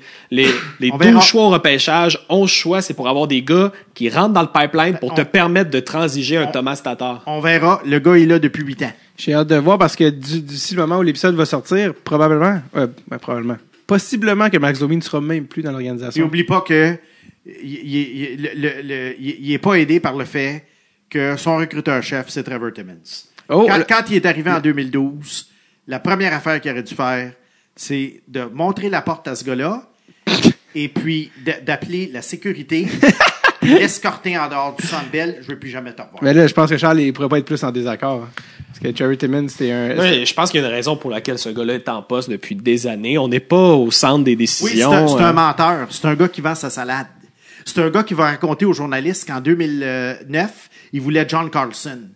Fais une petite recherche sur Internet. Il y a eu une entrevue avec Trevor Timmons qui a été faite tout de suite après le repêchage sur euh, le site Hockey's Future, je crois. Et, et il, a, il a dit, il dit, ah, on n'a plus de choix de première ronde à cause de la- la- la- l'échange d'Alex Tanguay. Mais il dit, c'est dommage, on avait un attaquant du Québec dans la mire. Et ce gars-là, euh, d'après ce qu'on peut lire entre les lignes, si tu regardes le repêchage, je pense que c'était Nicolas Delaurier. Ou quelqu'un d'autre, là, de Ouais, genre mais là, c'est là. parce que ça devient des affaires de PR, tu sais, puis Non, non, mais, de- oh, non, mais après ça, il prend, il, il prend le, le, le, le- il, il- il prend la, la parole avec les journalistes qui l'interviewent. Ah, j'aurais pris John Carlson. ouais, mais ça, ça. Ah, Mais- Louis Leblanc, je l'aimais pas. Je te mets en position de, de, de, de directeur général, disons, Simon, je te mets en position, puis ton idée de liquider tout le monde, Ouais. moi, je pense pas que ça fonctionne à long Comment, terme. comment, alors. comment Ottawa a fait? Parce que, euh, oui, mais Ottawa, c'est pas le club où j'ai envie d'aller jouer. Ça, moi, si je sais qu'en poste, il y a un DG, que du moment où je commence à péricliter, lui, il m'échange, jamais je signe à long terme pour cette équipe-là. Jamais j'apporte ma famille dans cette, T'as le joueur cette pour 7 ville-là. ans. T'as le joueur pour 7 ans. T'as le, jou- t'as le joueur pour 7 ans à, à condition That- que t'es capable de bien repêcher. parce si tu manques ton coup de mais un après joueur, j'en veux plus après, après 7 ans. Puis je vais te dire pourquoi. Parce que rendu à 27, 28 ans, il, il- il- il requiert un contrat qui a aucun sens. Et, et habituellement, les, ces contrats-là, si tu remarqueras, ils vont signer 7 ans. Les deux premières années, tu regrettes de ne pas l'avoir gardé, mais les cinq dernières, tu dis, fiouf! Ouais, mais il n'y a aucune équipe de la Coupe Stanley qui a que des gars en bas de 27 ans. Tu comprends ce que je veux dire? Ça Les Blues. Non, non, c'est que, ton, non, c'est que ton, non, c'est que ton équipe, elle va gagner quand elle va arriver à maturité. Et là, après ça, tu peux rajouter un vétéran, comme les euh, Red Wings de Détroit, euh, pas les Red Wings, les Blackhawks de Chicago ont fait lorsqu'ils sont allés chercher Mariano Sa et Brian Campbell. Tu sais, l'idée, là, Ouais, c'est que c'est tout eux autres, c'est que tu bâtis un noyau du- d'un groupe d'âge identique. Ben, C'est ce qu'on fait en ce moment avec euh, KK, Suzuki, Noyau. Romanov. Mais non, mais pour aller, non, mais ça t'en prend 10. Pas deux ou trois, puis un gars de 37, puis un gars de 35, puis un gars de 28, puis non. Après que le noyau est fait, là, tu t'assois et tu te dis, là, j'ai ma gang. Là, après que tu as ta gang, comme Ottawa est en train de se faire en ce moment, là, j'ai ma gang. Qu'est-ce que j'ai besoin? Là, là, tu vas chercher un chez Weber. Mais je pense là, que tu je vas pense chercher que un gardien de but. Mais ils ont un prix que tu pourras jamais. Tu sais, pour aller chercher un chez Weber, il va falloir que tu donnes trois de tes gars que tu as sélectionnés dans ton Oui, corps. mais ça t'a donné le temps de faire le ménage puis de savoir c'est qui ton noyau. Et Oui, là, tu, et tu là, retournes tu- dans la même situation et là, où tu as peux- sept gars puis tu vas aller chercher d'autres gars. Et là, tu peux échanger euh, ce, qu'on- ce que j'appelle des faux prospects. Ouais, mais ils ont cette- une valeur de faux prospect, fait que t'auras pas chez Weber. non, parce qu'il y a des il y a des clubs qui trippent encore sur et, et sur des joueurs et en plus de ça, il y a des clubs mal pris. Oublie pas qu'avec le plafond salarial, ça va être possible d'aller chercher des joueurs. Euh, et, et c'est toujours possible à chaque année d'aller chercher des joueurs pour des, des, des prospects moyens ou pas grand chose parce que il y a toujours un ou deux clubs mal pris. Il y a toujours un joueur autonome qui va être prêt à signer. Tu sais, Tavares est allé à Toronto. Pourquoi? Parce qu'il a vu le noyau. Ça va-tu marcher? Ça va-tu pas marcher? C'est pas ça le point. Lui, il a vu Matthews, Marner, Nylander, Morgan Riley. Il s'est dit, c'est là que je m'en vais. Il a aussi Là, vu là, Toronto, sa là- ville d'origine. Il y a, non, non, mais là, plusieurs il s'est- là, facteurs. il s'est fait jouer un tour parce que les Islanders sont meilleurs, là. mais, mais, mais le point, le, le point, c'est qu'il y a moyen. C'est que je trouve que les, les- les clubs sont toujours pris entre la chèvre et le chou. Ménager la chèvre et le chou. Là, Bergevin, en ce moment, faut qu'il faut qu'il fasse les séries l'an prochain. Fait que là, il est là, puis là, il y a, il y il Gallagher, puis Dano, puis qu'est-ce qu'on fait avec ça? Puis ils sont tous autonomes. Cet été, out. Out, out, toute la gang. Puis l'année prochaine, s'il n'y a pas de spectateurs dans les estrades, c'est moins pire de tanker. Ben, moi, je te garantis que demain matin, prochaine. t'échanges tous ces gars-là. hein, et il y a une couple de gars dans le vestiaire qui vont trouver le temps long. Là. Oui, puis? Ben, Ouais, ils oui, vont, mais ils vont pas s'améliorer non plus, tu sais, ils vont, ils vont être dans Puis parce que les gars qui vont trouver le temps long dans le vestiaire, quand tu vois un gros club dans 5 ans, ils seront plus là. Je sais pas, moi, je trouve que c'est Ah. des gars qui corrigent le tir. Tu sais, tu sais comment tu peux développer des défauts. Tu sais, t'as, t'as des gars que tu sais que tu peux te baser sur eux. Tu peux t'envoyer le message à tes jeunes. Regardez, c'est ça le, le, le... Oui, mais tu Le peux aller. standard de oui, mais tu peux aller chercher un valeureux gars à 4 millions. T'es pas obligé d'avoir deux joueurs à 18 millions. Mais il y aura jamais la prestance d'un gars qui était sur Team Canada. oui, mais qu'est-ce qui que ça donne, Canadien 24e? Tu sais, Ouais, mais c'est un projet à long terme. dire- écoute, tout ce que je peux te dire là-dessus, c'est tu sais quoi? Puis je l'ai dit à, à tous les fans du Canadien. Vous aimez ça, que la façon que c'est fait en ce moment? Ben, euh, euh, vos cheveux, ils vont blanchir solide avant que le Canadien gagne la Coupe. Mais pour, a- pour avoir rencontré André Savard, qui était l'ancien euh, Ouais. directeur général, puis j'avais dit pourquoi vous aviez pas tout liquidé puis pour commencer à zéro? Ouais. Puis je veux dire le gars a été GM puis il a travaillé dans la Ligue nationale pendant 20 ans, il dit les fans ou les gens pensent que tu fais ça puis ça va tout régler. Mais même ça, ça marche pas. T'as aucune garantie que ça va marcher. Non, mais il y a 31 clubs, une coupe, faut que tu essayes quelque chose. Ouais, c'est ça. Ben, dans le sens que eux essayent ça, mais ils, ils se disent, tu peux pas mettre tous tes œufs puis dire, ah, quand tu tanks, tu deviens bon. Non. Non. Regarde les, regarde les sais. oui, ça- Donc, c'est plus complexe, évidemment, que ce qu'on dit, tu sais. Oui, mais faire ce qu'ils font, tu restes au milieu. Puis là, ben là, heureusement, ils sont chanceux à Montréal, parce que pour une raison quelconque, ils ont battu Pittsburgh, puis ça parlait de coupe. Parce que, Ça parlait de 1993 Alors. puis de 1986. Moi, non, mais ils sont chanceux ici. Deux victoires de suite. Puis t'écoutes les, t'écoutes les reporters. Puis oui, hein, ben, le Canadien, cette année, on sait jamais, rendu en série. Quand tu regardes les, tes, tes valeureux Rangers, quand ils ont parlé d'un reset, ils ont gardé Zibanejad, ils ont gardé leur corps. Zibanejad, il était jeune. Oui, il l'est encore d'ailleurs. Ouais. Mais tu sais, c'est même chose avec KK, tout ça, dans le sens que t'as tes jeunes, mais il y a moyen de les entourer sans tout liquider. Je pense d'avoir un genre de juste milieu, une bonne balance. En tout cas, on va voir, on s'en parlera l'an prochain, on verra. Ben oui, parce qu'il faut qu'on... Ouais, on n'a pas le choix, mais j'ai- Qu'est-ce j'allais. qu'il a fait avec Tatar, Dano, Gallagher, puis Mais ça, on le sait pas encore. Ouais. On On ne sait pas encore. C'est là que ça commence à être Mais euh, pour très moi- important. Pour Oui. moi, un- un- pour moi, comme je t'ai dit, puis je suis pas ça fâché, là, je monte le ton, mais je suis pas vraiment fâché. C'est de la passion. C'est, ju- c'est- c'est juste pour faire valoir mon prix aux fans du Canadien. C'est dommage que les gens approuvent ce que Benjamin et Timmins font, alors que, je vais conclure là-dessus, les gens qui détestent le CH adorent Benjamin et Timmins. Ça devrait faire sonner une cloche dans la tête des fans. Moi, je moi, pensais que c'était l'inverse. je pensais moi- que les gens, qui adorent, les gens qui adorent le CH détestent Bergevin et, Timmins dans, non, mon, dans mon non, optique. Non, non. Ils, ils- ils approuvent ce que Bergevin et Timmins font, puis ils veulent le garder en poste. Moi, sur Twitter, la chicane que j'ai eue le plus souvent, c'était sur Trevor Timmins. Puis je disais aux gens, pourquoi vous voulez... C'est le syndrome de Stockholm. Pourquoi vous voulez un gars qui vous aide pas à gagner depuis 17 ans? Oh non, il est très bon. Alors que moi, à l'inverse, je parlais à des gens qui détestent le CH pour s'en confesser, puis qui me disaient, j'espère que Timmins va rester en poste pendant encore 20 ans. Donc, normalement, ça devrait allumer. Les gens qui veulent que le CH perde aiment Timmins.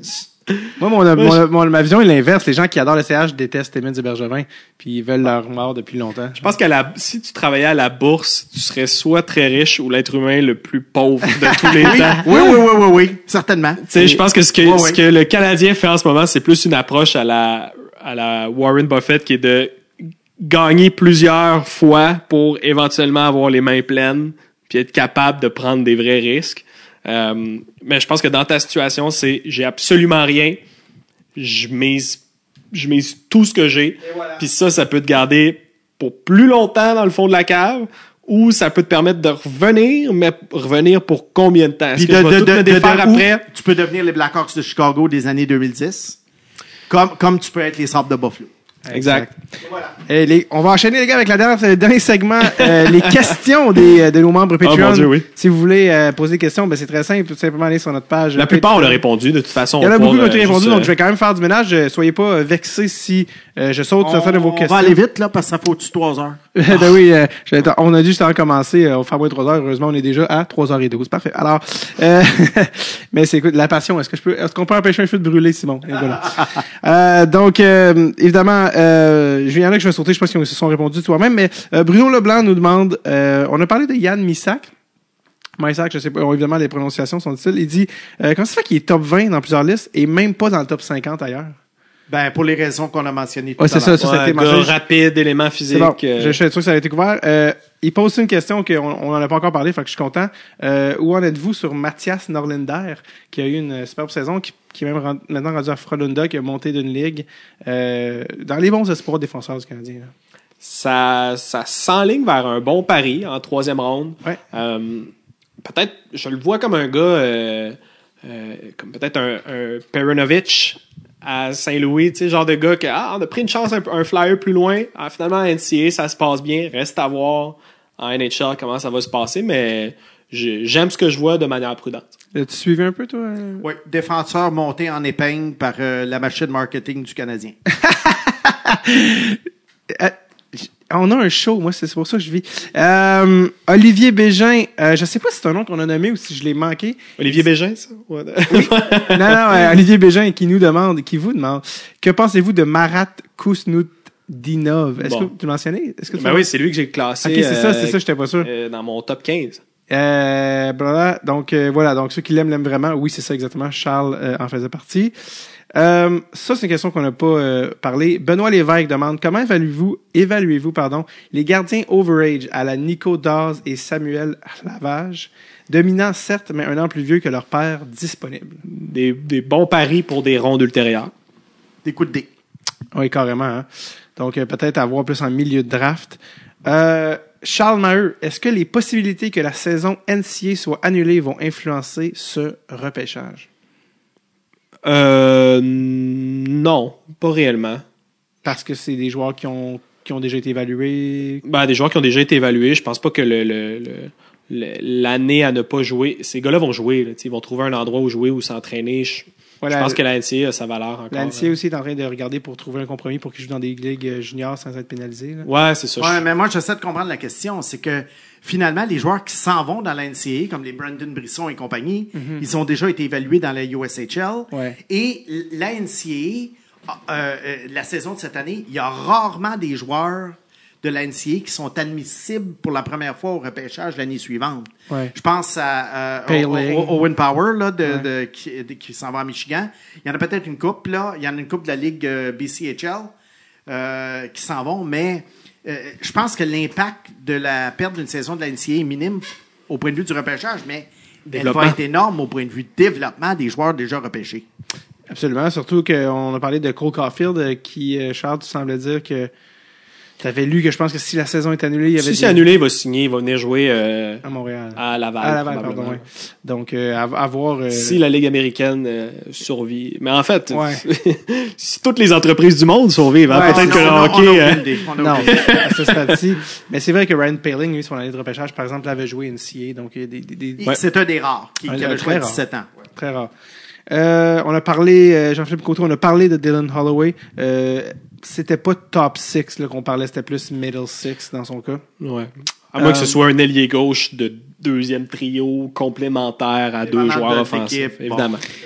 Euh, Jean-Philippe demande aussi, est-ce qu'il y a des gars, vous, que vous avez dans les deux premières, ben, qui sont classés, en fait, dans les deux premières rondes, que pour vous, ce sont des no-pick, des gars euh, auxquels vous ne voudriez pas toucher, malgré leurs habiletés avec une pôle de 10 pieds? Y a des gars pour vous qui sont des ouf, des... Euh, que je ne toucherai pas du tout. euh, non, il y a un moment où je prendrais une chance. Tu sais, je, je pense que Jérémy Poirier, ce gars-là, euh, un Helge Grants aussi. euh, moi, je pense qu'à un certain moment, il faut que tu les sélectionnes parce que il y a très peu de chances qu'à ce stade-ci, ils jouent dans la ligue. Ouais. Aussi bien C'est trop... viser plus haut. Ouais, je partage ton opinion. Alexandre Daou, quel type, euh, question c'est intéressante, quel type de joueur sera la nouvelle, en guillemets, mode dans 5 ans? Et qui, par son style de jeu original ou différent des autres, pourrait être ce joueur d'avant-garde dans ce draft? C'est des notions auxquelles on a un peu touché en parlant des joueurs. Est-ce que, euh, est-ce que ça ressemble quelque chose? Moi, je pense qu'un un, un style de jeu comme celui de Nick Suzuki peut, euh, peut être un peu plus recherché. Je pense que les équipes vont avoir un peu moins peur de sélectionner un gars qui patine moins bien. Euh, C'était ça le problème de Suzuki à son année de repêchage, mais qui a du IQ. C'est pour ça que euh, j'ai confiance de voir Perfetti sortir très tôt. Euh, je vais sûrement regretter mon choix, mais euh, c'est- je m'en voudrais. Faut pas se mentir. Faut prendre des décisions par l'amour et non par la peur. Charles. Exact.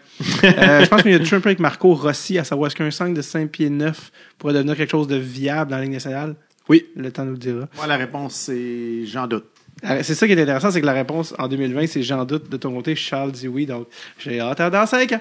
Alors euh, voilà, Michael Sauvé qui dit avec leurs trois choix de premier tour, trois choix premier tour quand même, les Devils, est-ce que les Devils seraient tentés de bouger afin d'accélérer leur reconstruction? En parenthèse, obtenir un joueur établi ou monter de rang avec leur choix 18 et 20. Ben, je pense que c'est difficile de monter de rang. Hein, C'est très, très rare que ça arrive. Arriver puis dire, ben, je te donne mon 18 puis mon 20, puis donne-moi ton 7 ou, ou ton 8.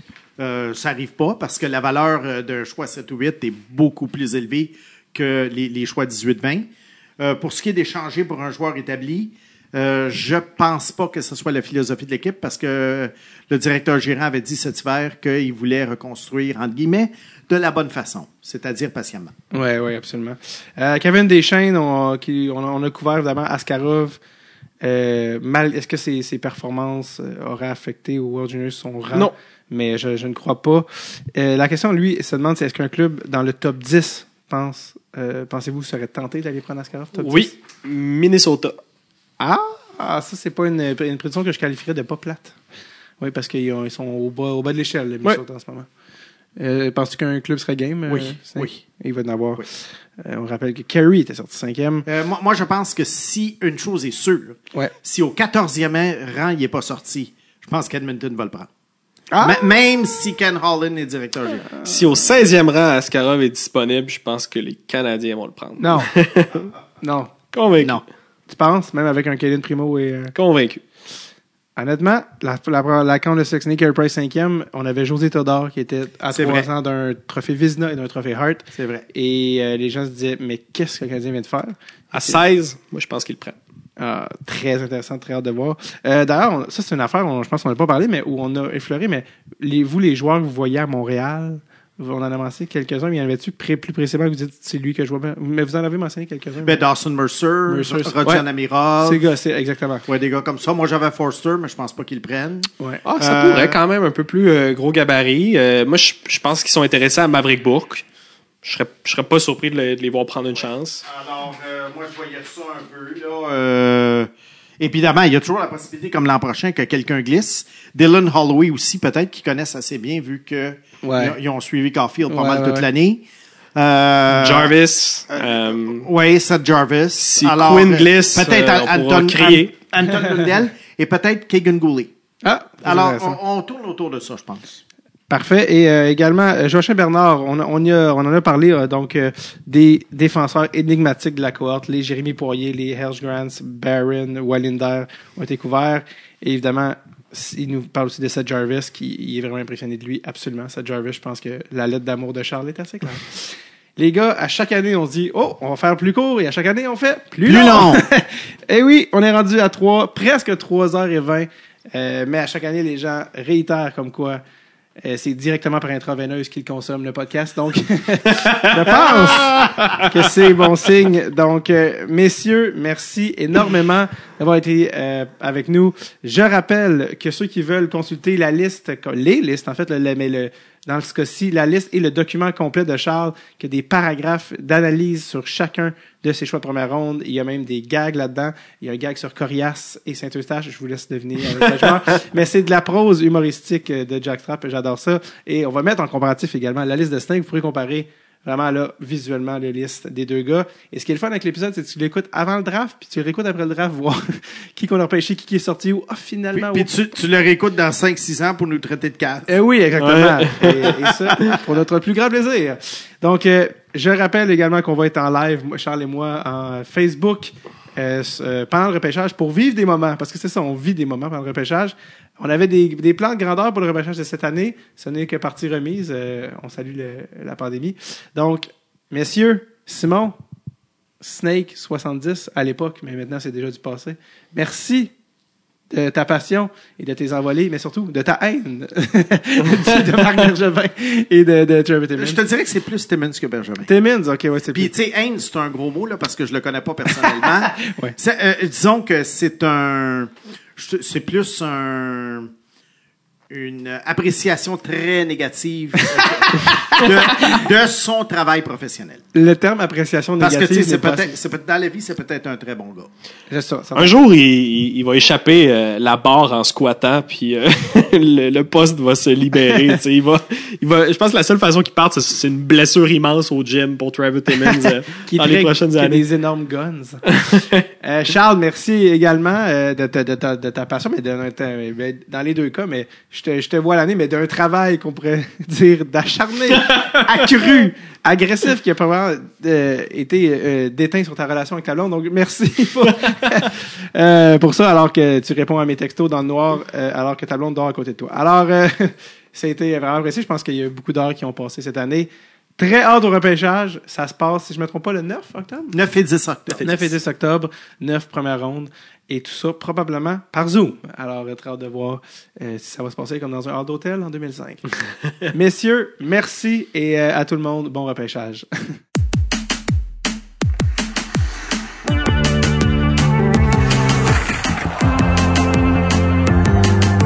Quelle chance d'avoir ces deux désaxés avec nous, Charles, Chucky Pellerino et Simon Snake 70 Boisvert. Merci aux gars qui ont travaillé toute l'année. Je sais pas si ça paraît, mais je pense que ça paraît là, 3h20 plus tard, qui ont, ils ont scouté les gars euh, toute l'année. Charles a travaillé comme un vrai défoncé. Donc merci les gars d'avoir euh, préparé ça pour nous. Je vous rappelle que si vous voulez relire, et Dieu sait que vous voulez, rechecker euh, la liste, tout ça est sur notre page Patreon, la liste, le document de Charles avec les descriptifs des joueurs, même des gags, la liste également de Snake y est. Et vous pouvez comparer, mais le, document Charles, vous, vous devez d'aller lire ça. C'est l'ultime guide du repêchage à avoir euh, pendant le repêchage, surtout quand les gars sortent de voir où ils vont. Donc allez checker ça, c'est tout sur notre page Patreon. Sinon, on se voit pendant le live Facebook sur notre page avec Charles Chucky Pellerino. Il va répondre à vos questions pendant le repêchage, aussi les questions des membres Patreon qui n'avaient pas encore été répondues. C'est nice parce qu'un un draft, ça se vit live. Il va y avoir des trade-up, des trade-down, des surprises, des gars pris trop tôt, des gars pris trop tard. Et c'est pour ça qu'on vit! Hein? Dérangeant, ça? Oui, c'est dérangeant. OK, on se voit le 6. OK, bye bye.